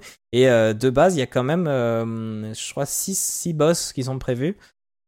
Et on peut deviner un peu ce que c'est parce que les pierres au début, euh, au, au spawn, ouais. les stèles, c'est là où en fait quand on a tué un boss, on doit ramener la tête du boss et la poser. Et ça nous donne aussi un pouvoir, je peux aussi parler de ça, des pouvoirs qui peuvent nous permettre, euh, le premier pouvoir c'est ça nous permet d'avoir le- l'endurance qui remonte plus vite, qui est très bien pour les combats parce que quand on utilise l'arc par exemple, qui est une arme qui est très forte contre les trolls, euh, on utilise beaucoup d'endurance. Et du coup on se fatigue énormément. Et du coup si on a ce pouvoir qui est activé, on peut lancer des flèches plus rapidement, surtout que le troll quand il nous arrive dessus on court, quand on court on utilise l'endurance du coup, si on court et qu'on commence à tirer l'arc, mais qu'on n'a plus d'endurance, hop, l'arc, on n'arrive plus à le bander, on peut plus tirer peut plus tirer la, flèche. Ce pouvoir est, super utile. Et du coup, donc, comme je disais, au, spawn, il y a ces stèles, là on met les têtes des boss qui sont morts. Et on voit un peu un dessin de ce à quoi ressemble le boss. Et on voit des, créatures mythologiques. Je vous donne pas tout parce que ça vous spoilerait trop. Mais il y a des trucs vraiment très variés. Et je trouve que les boss ont une, une tête incroyable. Notamment le Euh, premier, il est vraiment chouette. le Ouais. premier, je peux le dire parce qu'il arrive assez vite, c'est un cerf euh, un peu géant qui tire des éclairs. Déjà, comme ça. écrire, euh, notamment tiré de la mythologie nordique, du coup. Bah oui. Euh, toujours pareil. Ouais. Tout est tiré Voilà, de- ça. Et moi, ce qui m'a très euh, vite attiré, ce qui était un peu moins le cas euh, de, de Joe, même si tu avais l'air de dire que finalement ça allait, c'est le visuel que je trouve euh, à la fois. euh, J'adore, ouais. Euh, en, en gros, en gros le, le jeu pèse même pas 2 gigas. Je dis ça parce que Ouais. actuellement, c'est quand même assez rare Oh. d'avoir un jeu qui pèse si peu. Et en fait, Comment il parce pèse pas 90 C'est 4 photos, quatre photos 4K. hein. Et en gros, pas les, le les- il faut imaginer un peu à la. Bon, pour les personnes qui sont sur Twitch, ils le voient, hein, mais pour les personnes qui sont euh, sur le, le podcast, il faut imaginer un peu des textures qualité Minecraft, sauf qu'au lieu d'avoir des cubes, on a, euh, on a des formes qui, qui font plus euh, naturelles, on va dire. La, la modélisation est, est plus. C'est vraiment des arbres avec des feuilles, euh, de l'herbe qui bouge. euh, avec le vent et tout ça. Et en fait, c'est tellement bien géré, c'est tellement bien pensé que je trouve que personnellement, visuellement, j'ai toujours adoré le visuel de ce jeu, même si techniquement, bah oui, c'est pas, c'est pas le dernier Call of Duty ou je ne sais quoi. la forêt. Et en plus, il y a eu d'autres jeux de survie qui font un peu réaliste. Là, au moins, il y avait un parti pris graphique qui faisait qu'il y a des très belles couleurs. Elles sont, elles sont, elles sont vives. Euh, et puis même dans le détail, le fait que le vent fasse bouger les arbres, fasse bouger les herbes, tout dans le même sens. Il y a vraiment une ambiance. Le vent sera aussi utile après quand on aura un bateau. Euh, le lever de soleil, le lever de soleil est l'un des plus beaux que j'ai vu dans un jeu vidéo. Et pourtant, voilà. Après, ça c'était un peu le cas dans Minecraft aussi. Minecraft, il y avait aussi un Oui. joli, un joli soleil qui se levait, mais je trouve que là, il est magnifique. En plus, quand on lève les yeux vers le ciel, on voit euh, l'arbre monde, Yggdrasil. Donc on voit une énorme, euh, une énorme racine au-dessus de nous. Évidemment, bon, oui, c'est une image 2D bah, aplatie en haut. Si on regarde la technique, c'est pas ouf. Mais quand on regarde la direction artistique, je trouve ce jeu magnifique. J'ai toujours ado- adoré les visuels de ce jeu. Et je trouve que voilà, le côté visuel beau, les musiques sont très belles. Euh, et, et- et si on met, il y a une option pour avoir de la musique tout le temps, mais sinon c'est des musiques qui s'activent à des moments bien particuliers, quand il y a un boss pas loin, quand il y a un monstre qui arrive et tout ça. Et ça s'active toujours au bon moment et c'est toujours assez, euh, assez, enfin, visuellement je trouve ça très joli. D'ailleurs j'ai vu il y avait quelqu'un, euh, enfin j'ai regardé un peu le, le- la création de ce jeu et il disait qu'en référence ils avaient quand même pas mal Breath of the Wild, donc je trouvais ça assez intéressant. Breath of the Wild qui est aussi techniquement on l'a critiqué, mais qui a ces mêmes couleurs là et qui a aussi ce côté ok techniquement c'est pas ouf, mais ils ont réussi à faire quelque chose de quand même très charmant. Ouais. Je pense que le mot charmant Ouais. ça colle vachement bien Ça fonctionne bien. ouais. à ces deux jeux. Je vous laisse en parler, comme ça moi je relis un peu mes notes pour voir si j'ai raté, des trucs. Mais euh, du coup, Matt, euh, qu'est-ce que tu as trouvé comment... Déjà, quand est-ce que tu as découvert Valheim et, euh, et pourquoi tu as voulu y jouer et puis comment tu l'as trouvé quoi? Bah, alors du coup, Valheim, moi je l'ai connu bah, à sa sortie en bêta. Euh, J'avais adoré la sortie en bêta du jeu. Donc à la base, je crois qu'il y avait que deux boss disponibles.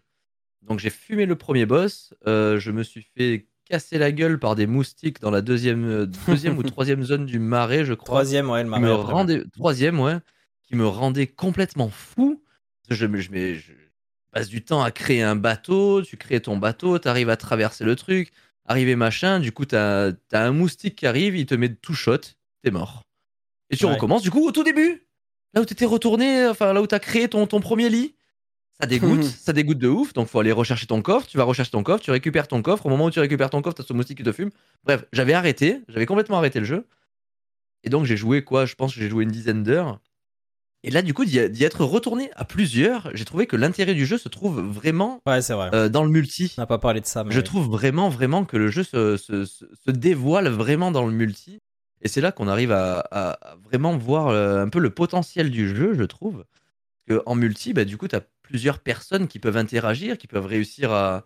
bah, Il y en a un qui va s'occuper du craft, un qui va s'occuper de la bouffe, un qui va s'occuper de quelques ressources, et un puis autre même, qui va, euh, explorer. Je parlais du troll qui était dur à vaincre. S'il y en a un qui, qui, qui court pendant que le troll le court, c'est que l'autre il est en train de lui tirer des flèches. C'est plus Ouais. facile à vaincre que que tout seul. rien Tout ça. seul contre Bah le ouais, troll, ouais, c'est galère. On a toujours une personne qui peut faire l'appât et les autres qui peuvent le tuer. ça. Donc pour le coup, on arrive toujours à, à un équilibre. Donc j'avais commencé le jeu seul. Alors je déconseille de faire le jeu seul du coup, malheureusement, parce que le jeu est extrêmement difficile quand on joue seul. Alors que quand on joue, mais rien qu'à deux déjà, ça devient Ouais. bien plus cool. Moi, Et- je le fais avec qu'on joue euh, à Yuri, 3, c'est- 4, C'est chouette. euh, c'est vraiment génial. 3-4, euh, je pense qu'à 4, c'est le jeu, je pense, le chiffre optimal pour faire ce jeu. Parce que bah, déjà, tu rigoles. Déjà, tu rigoles de fou. Mm. Et ensuite, tu peux progresser un petit peu plus aisément. Tu as moins ce, ce- ce truc de frustration. Quand on n'est pas habitué à la frustration du jeu vidéo, quand on n'a pas joué à Dark Souls 2, par exemple, on ne sait pas vraiment euh, ce qu'est la frustration. Et là, du coup, en tant que joueur seul, ça peut arriver très vite. Donc, pour le coup, ouais, c'est un, c'est un jeu que je conseille en coop, qui peut être très, très, très, très sympa. Et à côté de ça, j'adore la DA. Personnellement, moi, le low poly, c'est quelque chose que j'adore vraiment. Donc, des petits pixels qui se voient un petit peu. On est sur du. Sur les premiers Splinter Cell, on est sur un peu du. du merde, du- les premiers Metal Gear et tout. On, on a ce, ce- ce truc très polygonal en gardant quand même une apparence très pixelisée, euh, très pixelisée grossière. Moi, c'est totalement ma cam. Euh, globalement, on est, sur- on est totalement sur la DA que j'aime beaucoup. Donc, pour le coup, euh, je pense que c'est un très bon jeu à faire à plusieurs, beaucoup de barres de rire. et voilà, hein, globalement, euh, il, il- il me paraît très complet aussi euh, dans, dans ce qu'il propose en termes de craft et tout. Je suis pas allé beaucoup plus loin que le marais, donc forcément, je peux pas développer plus que ça sur tout ce qui est équipement. Mais pour le moment, je trouve que c'est fait très intelligemment, en tout cas, le fait de récupérer les ressources. Au moment où tu récupères une ressource, tu récupères les blueprints, donc les plans qui te permettent de créer des nouveaux trucs. Et petit à petit, euh, on arrive à, on arrive à aller de plus en plus loin. Et c'est ça qui est intéressant dans ce jeu, c'est que la, pro- la progression elle est très lente, très difficile, mais très satisfaisante aussi. Mhm. Donc euh, pour le coup, c'est ça que j'ai beaucoup aimé dans le jeu. C'est la, la- la satisfaction qu'on a à progresser un petit peu et je trouve ça très cool. Kat, t'as bien fait de préciser, après je te passe la parole, Joe, que c'est euh, encore de l'early access, hein, même actuellement. hein, Oui, oui, on est C'est tous encore en early access. Ouais, ouais. Et donc ça accompagne certains bugs, certains petits soucis, c'est là, mais je trouve de manière générale pas gênante du tout. C'est de temps en Non, temps, on non, va, on va, l'équilibrage, est bien foutu. de temps en temps, on va rouspéter un peu parce que là, il y a un petit bug, un truc. Le gros problème, le plus gros problème que j'ai, c'est un peu bizarre. C'est quand je joue avec Yuris et qu'elle se déconnecte. Le temps où elle se déconnecte, et ça met un peu de temps, le personnage reste longtemps en jeu. J'ai beau faire des trucs, il se passe rien. Et toi, t'avais eu ça, Joe, pendant la patate partie. Ouais. Mais c'est seulement quand Oui. on est à côté, bizarrement, c'est un peu bizarre. T'étais à côté euh, de Schrödinger. Kitten, Mm. euh, qui avait un problème de connexion, du coup elle était déconnectée. Et comme à côté de toi, il y avait quelqu'un qui était en train de se déconnecter, toi tes animaux faisaient n'importe quoi, tu les tapais, il Ouais, se ça passait rien. Mm. Et c'est un Mm. peu bizarre, mais voilà, c'est le plus gros problème que j'ai noté pour ça. Et du coup, cette fois, je te passe la parole, mon cher Joe. Eh ben, euh, moi, donc, euh, bon, déjà, j'ai aimé le jeu, hein, je, je le dis tout de suite. mais je vais être l'avis, entre guillemets, le plus mitigé des trois, même si, encore une fois, pour moi, si je dois voter, ça passe ou ça casse, moi, je vote, je dirais que ça, ça passe. Pourquoi je suis un peu plus mitigé? Non pas que le jeu est pas bien, mais euh, je trouve que. Pour un- en fait, c'est un jeu de survie et j'ai testé. En fait, euh, moi, je, je connaissais Valheim de nom et de visu euh, depuis à peu près sa sortie aussi parce qu'il avait fait pas mal de bruit. Il était passé en plus euh, à, je sais plus à quel ZLAN et j'avais pas mal suivi en plus, euh, donc c'était, j'avais trouvé ça assez Ouais, ouais. chouette. Et j'avais regardé et c'est juste que moi, je me suis toujours dit, je ne vois pas ce que ce jeu a de plus par rapport à d'autres jeux de survie. Pourquoi il a autant de succès par rapport à d'autres? Et je sais que je pensais ça parce que notamment moi, j'ai pas mal joué à Conan Exile. Et je me disais, euh, oh, mais pourquoi c'est leur jeu qui a du succès, pas le mien je, je me disais ça. Et euh, là, donc, j'y ai joué pour la première fois, euh, pour la, juste un peu avant la patate partie et dans la patate partie. Et j'ai trouvé le jeu très cool. Mais c'est juste que pour moi, je, je, je n'arrive pas à comprendre ce qui fait une telle différence de succès par rapport aux autres. Encore une fois, ce que je dis, c'est pas une critique Ah du jeu en lui-même, c'est juste que je, quand j'ai, par exemple, vite fait, j'ai j'ai été voir sur Steam le nombre d'avis qu'il y avait, par exemple, sur Valheim et combien il y avait d'avis à peu près pour euh, Conan Exile. Et c'est de l'ordre, il y a une différence de presque 300 000 entre les deux, quoi. C'est, c'est, impressionnant, quoi, de voir la différence. Et euh, je trouve que le jeu est, bien foutu, le gameplay euh, passe bien. Graphiquement, alors, je crachais un peu plus sur le graphique avant, en jouant au jeu et avant, avant de vraiment de rentrer dedans. Je dirais que effectivement, pour avoir vu réagir sur le message de Yuris, je suis d'accord. En fait, les lumières sont très belles. Ça, je, je trouve qu'on peut pas dire le contraire. Euh, Il y a, une- il y a une direction artistique et tout ça. Mais moi, j'ai un peu de mal avec déjà la, le, les personnages, la, la, la modélisation des personnages, que ce soit nous et surtout, je trouve pire, les ennemis, euh, notamment le- les nains de base. Je trouve que euh, je, je, elle est où la tête, elle est où la... je trouve vraiment que c'est pas. ouais, très- Ils ont des yeux lumineux, on peut pas savoir. euh, on est non, mais je veux dire, ils sont, ils sont. Franchement, là, j'ai j'ai beaucoup de mal à, à comprendre le personnage en lui-même, où Ah, sont les textures, etc. Enfin, euh, personnage là. Ouais, voilà. Donc, euh, moi, je dirais que c'est là-dessus surtout que j'ai un peu de mal visuellement. Après, encore une fois, euh, les effets de lumière sont très beaux. La brume, les effets de brume, de, de fumée euh, quand tu fais. euh, quand tu fais le, le feu de camp, ou même au matin, le petit matin, on voit dans les images pour ceux qui sont en stream, euh, on peut voir effectivement les effets de brume, etc. Ça c'est très joli, je suis d'accord. Encore une fois, euh, moi c'est plus sur la, c'est plus sur le modèle 3D euh, des, des personnages que j'ai un peu de mal. Et encore une fois, une fois qu'on est dans le jeu, je trouve qu'on passe rapidement outre de toute façon si ça nous plaît pas. Et visiblement, ça peut plaire à des gens, donc euh, c'est un avis très personnel. Et euh, je dirais juste que voilà, Valheim, moi j'ai trouvé le jeu très cool, je comprends son succès, etc. C'est juste que je ne comprends pas l'énorme succès qu'il a, je dirais, par rapport à d'autres jeux. Euh, non pas que les autres sont meilleurs, c'est juste que euh, pour moi, ils se valent et je, c'est, je, je sais pas ce qui a fait. Yeah. je ne sais juste pas pense ce qui que- fait ces différences. c'est globalement la mise en avant. Bah, ce qui met en Bah avant ouais, déjà, certainement. déjà la mise en avant parce que ça a marché d'un seul coup, que c'est un petit, un petit studio qui arrive à faire euh, presque aussi bien A aidé pas autres. mal. Et aussi le, il faut aussi voir le, le succès qu'a l'univers viking en ce moment.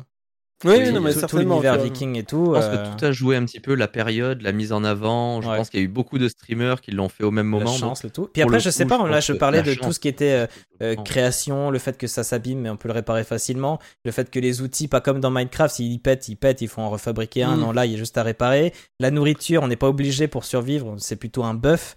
Est-ce que tout ça, il y a dans Conan Exile Est-ce que tout ça, il y a dans Bah, Ark? Que En tout fait, sais pas. euh, je dirais que en- ce, qui est, ce qui est étonnant entre guillemets dans ces arguments, c'est que le jeu en lui-même est quand même relativement dur, c'est ce qu'on a dit.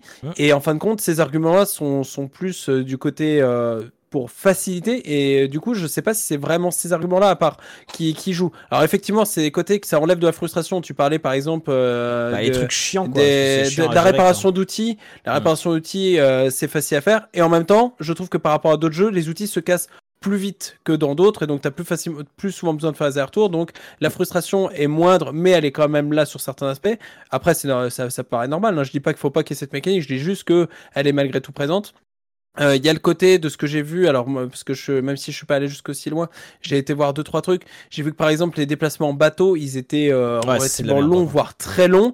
Mais C'est la petite Euh, barque de début, la grande, je sais pas, j'ai pas testé. D'accord. Ah, petite barque Voilà, j'ai juste j'ai été voir des images pour voir euh, voilà euh, à quoi ça ressemblait et je me dis juste encore une fois je suis d'accord le jeu est très bon ça c'est juste que euh, voilà il y a il y a, il y a une euh, il a une euh, il a une grosse popularité et c'est très cool pour lui d'autant plus que c'est un petit studio donc tant mieux pour eux. C'est juste encore une fois euh, je trouve que le jeu est très excellent mais euh, juste que euh, il n'y a, pas de plus de raison qu'un autre en fait qu'il ait autant de succès euh, vu la masse de jeux de survie en fait. C'est juste que je me dis ça. Et par exemple moi je sais qu'il n'y a Ah. pas si longtemps aussi c'était l'année dernière j'avais découvert V-Rising qui était un jeu de survie euh, très original cool, dans le gameplay. Je le trouvais euh, vraiment euh, je trouvais qu'il apportait beaucoup de choses euh, beaucoup de nouveautés. Et bon il a eu son petit succès mais euh, rien à voir avec euh, avec euh, un Valheim ou, euh, ou autre quoi. Donc c'est juste ça. Je me dis bon bah effectivement Valheim il y a eu les astres qui sont alignés pour lui Tant mieux pour lui, tant mieux pour son studio. Euh, je trouve que le jeu, euh, le jeu euh, est cool. Voilà, c'est juste que pourquoi autant Bah ça, c'est les, c'est, on peut pas, on peut pas forcément répondre à cette question. C'est plein de, plein de phénomènes qui font que un jeu a du succès plus qu'un autre. Donc pourquoi pas Il y a un aspect super important que nous dit Yoris dans le chat que j'avais totalement oublié. Euh, je ne sais pas si c'est le cas dans tous les jeux de survie, et ça je sais pas non plus, mais l'aspect des compétences qui montent à mesure qu'on s'en sert, ça me rend nostalgique d'Oblivion et j'adore. Ah ouais, c'est vrai que ça je suis d'accord. Parce qu'en cool, fait, ouais. à force de sauter, on va être meilleur dans le saut et du coup, on va faire des sauts plus hauts et des choses comme ça. Si on court Pareil beaucoup, on va être meilleur dans le cours. pareil pour Euh, pareil, même, et, et là, j'ai dé- elle m'a fait découvrir un truc, Ivris, je savais même pas, et je pensais que c'était pas prévu. Euh, le combat à main nue. À force Ouais. de te donner des coups de poing, tu peux être fort au coup de poing. Tu te dis, mais c'est trop Ouais. bien, en fait, t'es fort sans, sans armes, quoi. C'est c'est génial. Ouais, ouais, ouais. C'est ça. Non, ça moi aussi, c'est la première chose que j'ai remarqué quand j'ai sauté sur place à un moment et j'ai vu euh, Ouais. saut, euh, compétence saut, j'étais en mode oh, j'ai ambitionne. J'ai dit que je voulais être le meilleur sauteur de la région, du coup. Ouais. Et du coup, elle dit on peut, on peut devenir un moine guerrier qui combat que au coup, au coup de poing et tout. euh. C'est vrai que c'est C'est un, bon point aussi. Oui, ça c'est un bon point pour le jeu, je suis, je suis d'accord. Ocha qui dit donc euh, plus je vois le gameplay, plus j'ai envie d'y jouer. Et bah quand tu veux, si tu veux. euh, j'ai D'ailleurs, on a un petit serveur euh, que je fais tourner de l'extérieur maintenant avec Yuris. Il y en a qui Ah veulent ouais rejoindre. D'accord. Oh, Ouais. allez. Qu'est-ce que alors attends, c'est euh, oui, c'est quand même dur quand on est seul, on coupe du bois en serrant les fesses et en regardant tout autour de- derrière son épaule. Ouais, ouais. Ouais, mais encore quand t'es vraiment juste dans une optique de farm, euh, de découpe de bois et de, et de craft, parce qu'il y a aussi le côté fabrication de maison, on peut vraiment faire des trucs très jolis, euh, très variés et tout ça, et en même temps un peu exigeant, on peut pas faire non plus ce qu'on veut façon Minecraft où il y a des cubes qui tiennent dans le vide. Il y a quand même une, Oui. une certaine physique qui a fait que physique, ouais. si on monte trop haut, Pas il ouf, faut, mais- ouais, si on monte trop haut, il faut vraiment une structure solide. Euh, si, sinon, au bout d'un moment, ça, ça se casse tout seul. Donc, il faut que ça renforce, etc. Et puis, au bout d'un moment, on pourra pas monter très haut. Il faudra du, du bois plus solide derrière pour monter plus haut, etc., etc. Et encore Yuris qui dit, euh, moi, j'ai toujours euh, détesté les, les jeux de survie où il faut manger et où il faut euh, euh, boire et se réchauffer tout le temps, etc. Moi, je pense, moi personnellement, si ça peut donner un début de réponse, je trouve que même si ça fait un peu débat, et je pense que vous n'êtes pas les seuls, euh, et que Joe, Joe, t'es pas le seul. Je pense que moi, vraiment, le visuel fait que je préfère largement un Valheim qu'un Conan, par exemple. Je me suis amusé à regarder un peu des visuels de Conan. et un style bah, un peu réaliste. Oui, avec, classique, euh, hein, là pour le coup. euh, Et euh, moi, je trouve que c'est. Moi, c'est vraiment ça qui Après, me les fait- décors sont beaux. Conan, hein. Ça décors Conan dans- parce que moi, j'étais persuadé que Conan Exile, c'était un jeu de Conan le barbare où tu jouais Conan le barbare de A à Z Ouais. avec non, une non, c'est vraiment un jeu de survie. euh, survie que dalle. Hein. Je pensais que c'était vraiment une histoire. euh. C'est pour ça que j'ai jamais lancé Conan Exile de ma vie. Et je pensais Et, que euh, c'était un bah, tu vois, il est sur Game Pass. euh. voilà ce que j'allais dire. Il est sur. Bah, c'est pour ça que je vais le tester, je pense. Je vais le tester parce que ça fait plusieurs fois qu'on m'en parle, mais genre 20 fois qu'on m'en parle et qu'on me dit un jeu de survie de zinzin. J'ai fait bah euh, pourquoi pas. Franchement, ouais, parce qu'en plus, il a du sur la durée. Maintenant, il a eu énormément d'ajouts, etc. À fond. Donc, euh, À fond, à fond. Il y a eu euh, pas mal de mises à jour gratos en plus qui sont apparemment hyper euh, hyper cool. Donc euh, à tester, vraiment à tester. Alors, les résultats de tous les sondages, tous les jeux cassent, euh, sauf Valheim qui passe à 100%. Cool. Ça fait plaisir. Allez. ouais, je, suis- je suis d'accord. Il méritait de passer. C'est vraiment, moi, c'est vraiment un jeu, euh, un jeu d'amour, vraiment, que j'ai adoré. Euh, et c'est vrai que Hansa, Shadow Warrior, que moi j'ai adoré l'univers, euh, Loop Hero, que j'ai beaucoup aimé, et Loot Driver, que j'ai quand même apprécié, pour moi c'était plutôt au contraire une bonne, une, une bonne brochette qu'on avait cette fois-là, mais je vois qu'il y en a beaucoup qui cassent, mais c'est vrai que c'est un style un peu particulier. Euh, donc voilà. Et bah écoutez, euh, je suis sûrement qu'il y aurait plein d'autres choses à dire sur. Valheim, mais ça, ça- ça- Oui. l'émission Ouais, a que, que beaucoup trop duré, plus longue que d'habitude. Euh, 20h50, Euh, effectivement. Du coup, je me permets Ah oui. de sauter les recommandations. J'en suis navré. On va comme terminer un peu plus tôt. Et bah tant pis Euh, pour vous le chat. Voilà, pas de C'est de votre recommandations. faute. Et euh, du coup, rapidement, Joe, est-ce que tu as un truc qui est programmé durant le mois de mai qui- qu'il faut absolument qu'on soit au courant ou sans plus? Alors bah deux choses je dirais. Euh, je vais donc lancer une nouvelle aventure coop avec l'ami Brad Fury. Donc euh, à voir ce que ça va être. Ça va peut-être être un, comme je disais, euh, We Were Here Together. Et je suis en train de voir. Alors je sais pas si ça se prend en mai, mais j'aimerais faire des lives peinture parce que je me suis remis dans une vieille passion. Je me remets à peindre des warmers. Oh, let's go, Donc je me suis, j'adore je ça. me suis, ouais. Donc je me suis Excellent. acheté des warmers. J'ai commencé à en peindre de nouveau là. Et euh, et donc j'essaie de voir euh, si je pourrais trouver un moyen de faire des live peintures parce que je sais qu'il y en a quelques-uns que euh, voilà c'est très chill, c'est très reposant comme Une ambiance. deuxième caméra pour tes mains et t'es parti. Hein. C'est ça. Donc euh, je suis en train de regarder comment je vais faire ça. Ah oui, let's go. Trop Et cool. toi, euh, Matt, est-ce que tu as un truc de prévu euh, un peu euh, Absolument rien. Moi, ça va être toujours du freestyle. Là, pour l'instant, j'arrive toujours pas à me, à me poser, mais je pense que. Non, là, je suis en train de refaire une refonte totale de l'ADA de ma chaîne, donc ça va prendre un petit moment. Je Oh, pense. bien. Je suis en train de tout reprendre à zéro. Parfois, j'ai envie de faire ça aussi. j'ai tout envie de reprendre. Donc là, je reprends tout à zéro. Donc on va voir. Pour l'instant, en termes de contenu, en termes de planning, je ne suis pas OK, étant donné mes horaires de travail assez absurdes. Donc pour le coup, euh, je ne sais pas. Donc euh, bah, écoutez, n'hésitez pas à activer la cloche et, et tout le petit Il n'y a pas de Je sais pas exactement quand est-ce que je activer vais euh, attaquer. le gong, euh, activer le bol tibétain, activer le, tout ce activer qui le fait, gong tibétain, voilà. tout ce qui fait du un bruit. gong tibétain chez moi, c'est pas une cloche, ouais. on change de religion, mais on est dans la, on est dans la même dynamique. Moi, c'est pareil, comme je suis devenu dans un mood de plus faire trop de programmes et, euh, et de juste faire des lives quand j'ai envie de faire des lives, je pense qu'il y aura d'autres lives, euh, live Valheim, notamment potentiellement avec, euh, avec Yuris. euh, et pe- peut-être avec Ocha alors qui a l'air de vouloir tester le jeu. Et, avec plaisir, on pourra t'accompagner, il n'y a pas de problème. Et après, bah voilà, prochain Game Pass où ça casse. euh, Je verrai si je peux faire une patate partie pour que ce soit un jeu dans lequel on parle la prochaine émission, comme d'habitude. Et voilà. Euh, sur ce, n'hésitez pas à aller follow les chaînes d'Align Brightfur et de Captain Manette. Euh, c'est vrai qu'on n'arrête pas de dire Matt, mais c'est Captain Manette, le vrai nom. Euh, et euh, un grand merci, comme d'habitude, aux deux modératrices, qui pour coup, Linou était là du début jusqu'à la fin, qui nous ont encore accompagnés, qui ont fait les, les sondages et qui nous ont mis les messages de côté. Sur ce, comme d'habitude, les personnes dans le chat Twitch, on reste un petit peu pour papoter. Et euh, pour les personnes du podcast, on vous dit à la prochaine. Euh, J'ai pas regardé la date rapidement. Euh, du coup, c'est le premier dimanche, ce serait le 4 juin. Voilà, on se retrouve le 4 Ah oui. juin prochain. Bye bye, à la prochaine Bisous bisous. bisous.